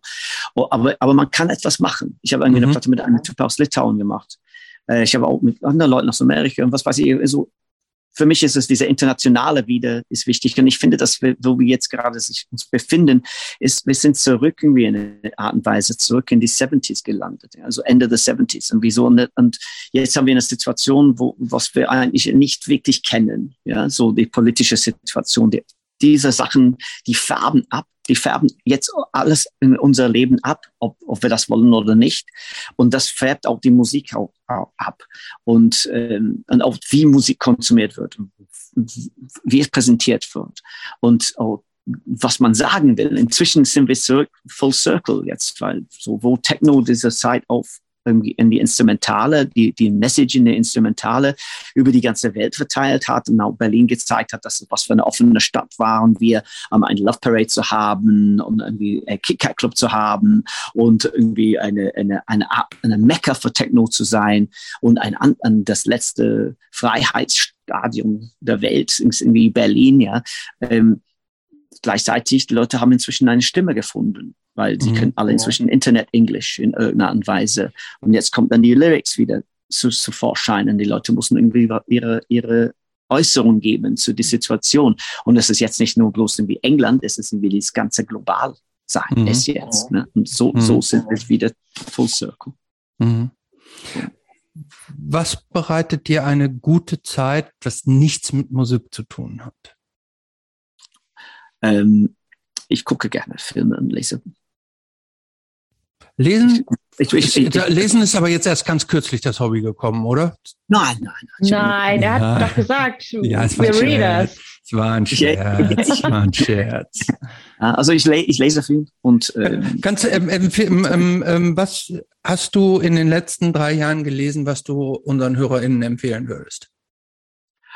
Oh, ich, oh, ja, das ist Oder eines deiner Lieblingsbücher, sagen wir so. Oh, da habe ich auch so viele. Ähm, ja, es, äh, also ich habe gerade ein Buch über Tschernobyl gelesen.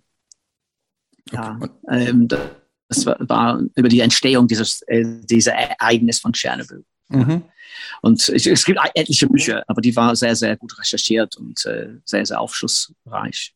Das war das Letzte, was ich gerade gelesen habe. Mhm. Und jetzt gerade habe ich gerade angefangen, ein Buch zu lesen über ähm, der der Zweiten Weltkrieg ähm, über die ähm, Geheimwaffenproduktion von äh, im Zweiten Weltkrieg. So was sie eigentlich in den letzten so 25 Jahren entdeckt haben, was eigentlich unter Verschluss blieb.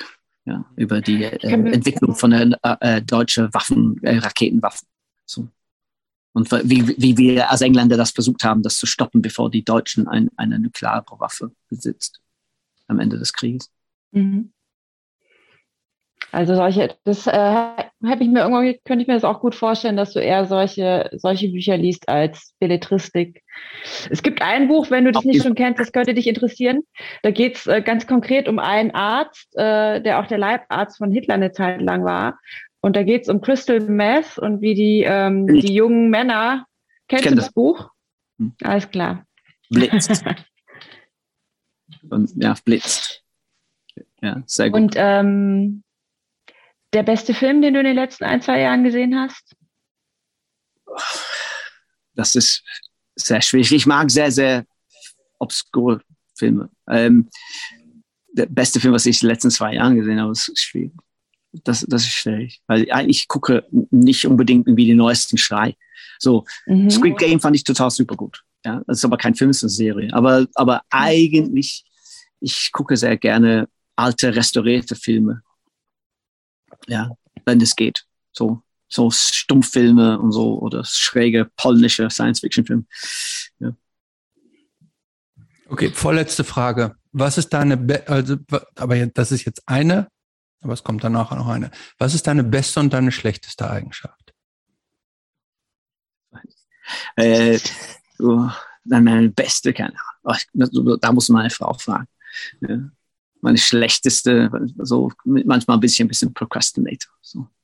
Tatsächlich? Manchmal, ja, manchmal, manchmal, manchmal schiebe ich Sachen, Sachen vor mir weg, wenn ich, wenn ich denke, so, ich bin noch nicht bereit, das zu, zu, zu ähm, anzugehen, dann schiebe ich das ein bisschen vor mir hin.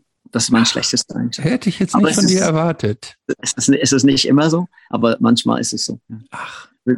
Es, es, kommt, es kommt darauf an, was es ist, aber so, so manchmal. Wenn ich zum Beispiel in Urlaub fahren will, so, ich schiebe das vor mir hin schon seit 40 Jahren. Yuki, willst du die Abschlussfrage stellen? Die Abschlussfrage. Mhm. Was würde der 15-jährige Mark äh, von Mark heute denken? Ähm, ja, genau so. So. Ist okay so. ich bereue nichts. Ja. Ich bereue nichts. Das, das haben, absolut. Auch, haben wir auch, glaube genau. ich, jetzt haben wir nicht erwartet. Ich glaube, du hast einiges äh, auf den Weg gebracht von dem du als 15-Jähriger, dass du dir hättest dir vermutlich nie vorstellen können, oder? Alleine als, als, als 13-Jähriger war ich zum ersten Mal auf das Kontinent Europa. Und da war ich schon gedacht, irgendwie, das muss ich sehen. Ja. Aber ich musste warten, bis ich 18 war, bevor ich einen Ausweis kriegen konnte. Sehr gut. Aber als 15-Jähriger habe ich das auch immer gedacht, so, ich muss dahin. Da gibt es eine andere Musik, die ich nicht, hier nicht kaufen kann. Sehr gut. Vielen Dank fürs Gespräch. Bitte. Schönen Abend noch. Vielen Dank.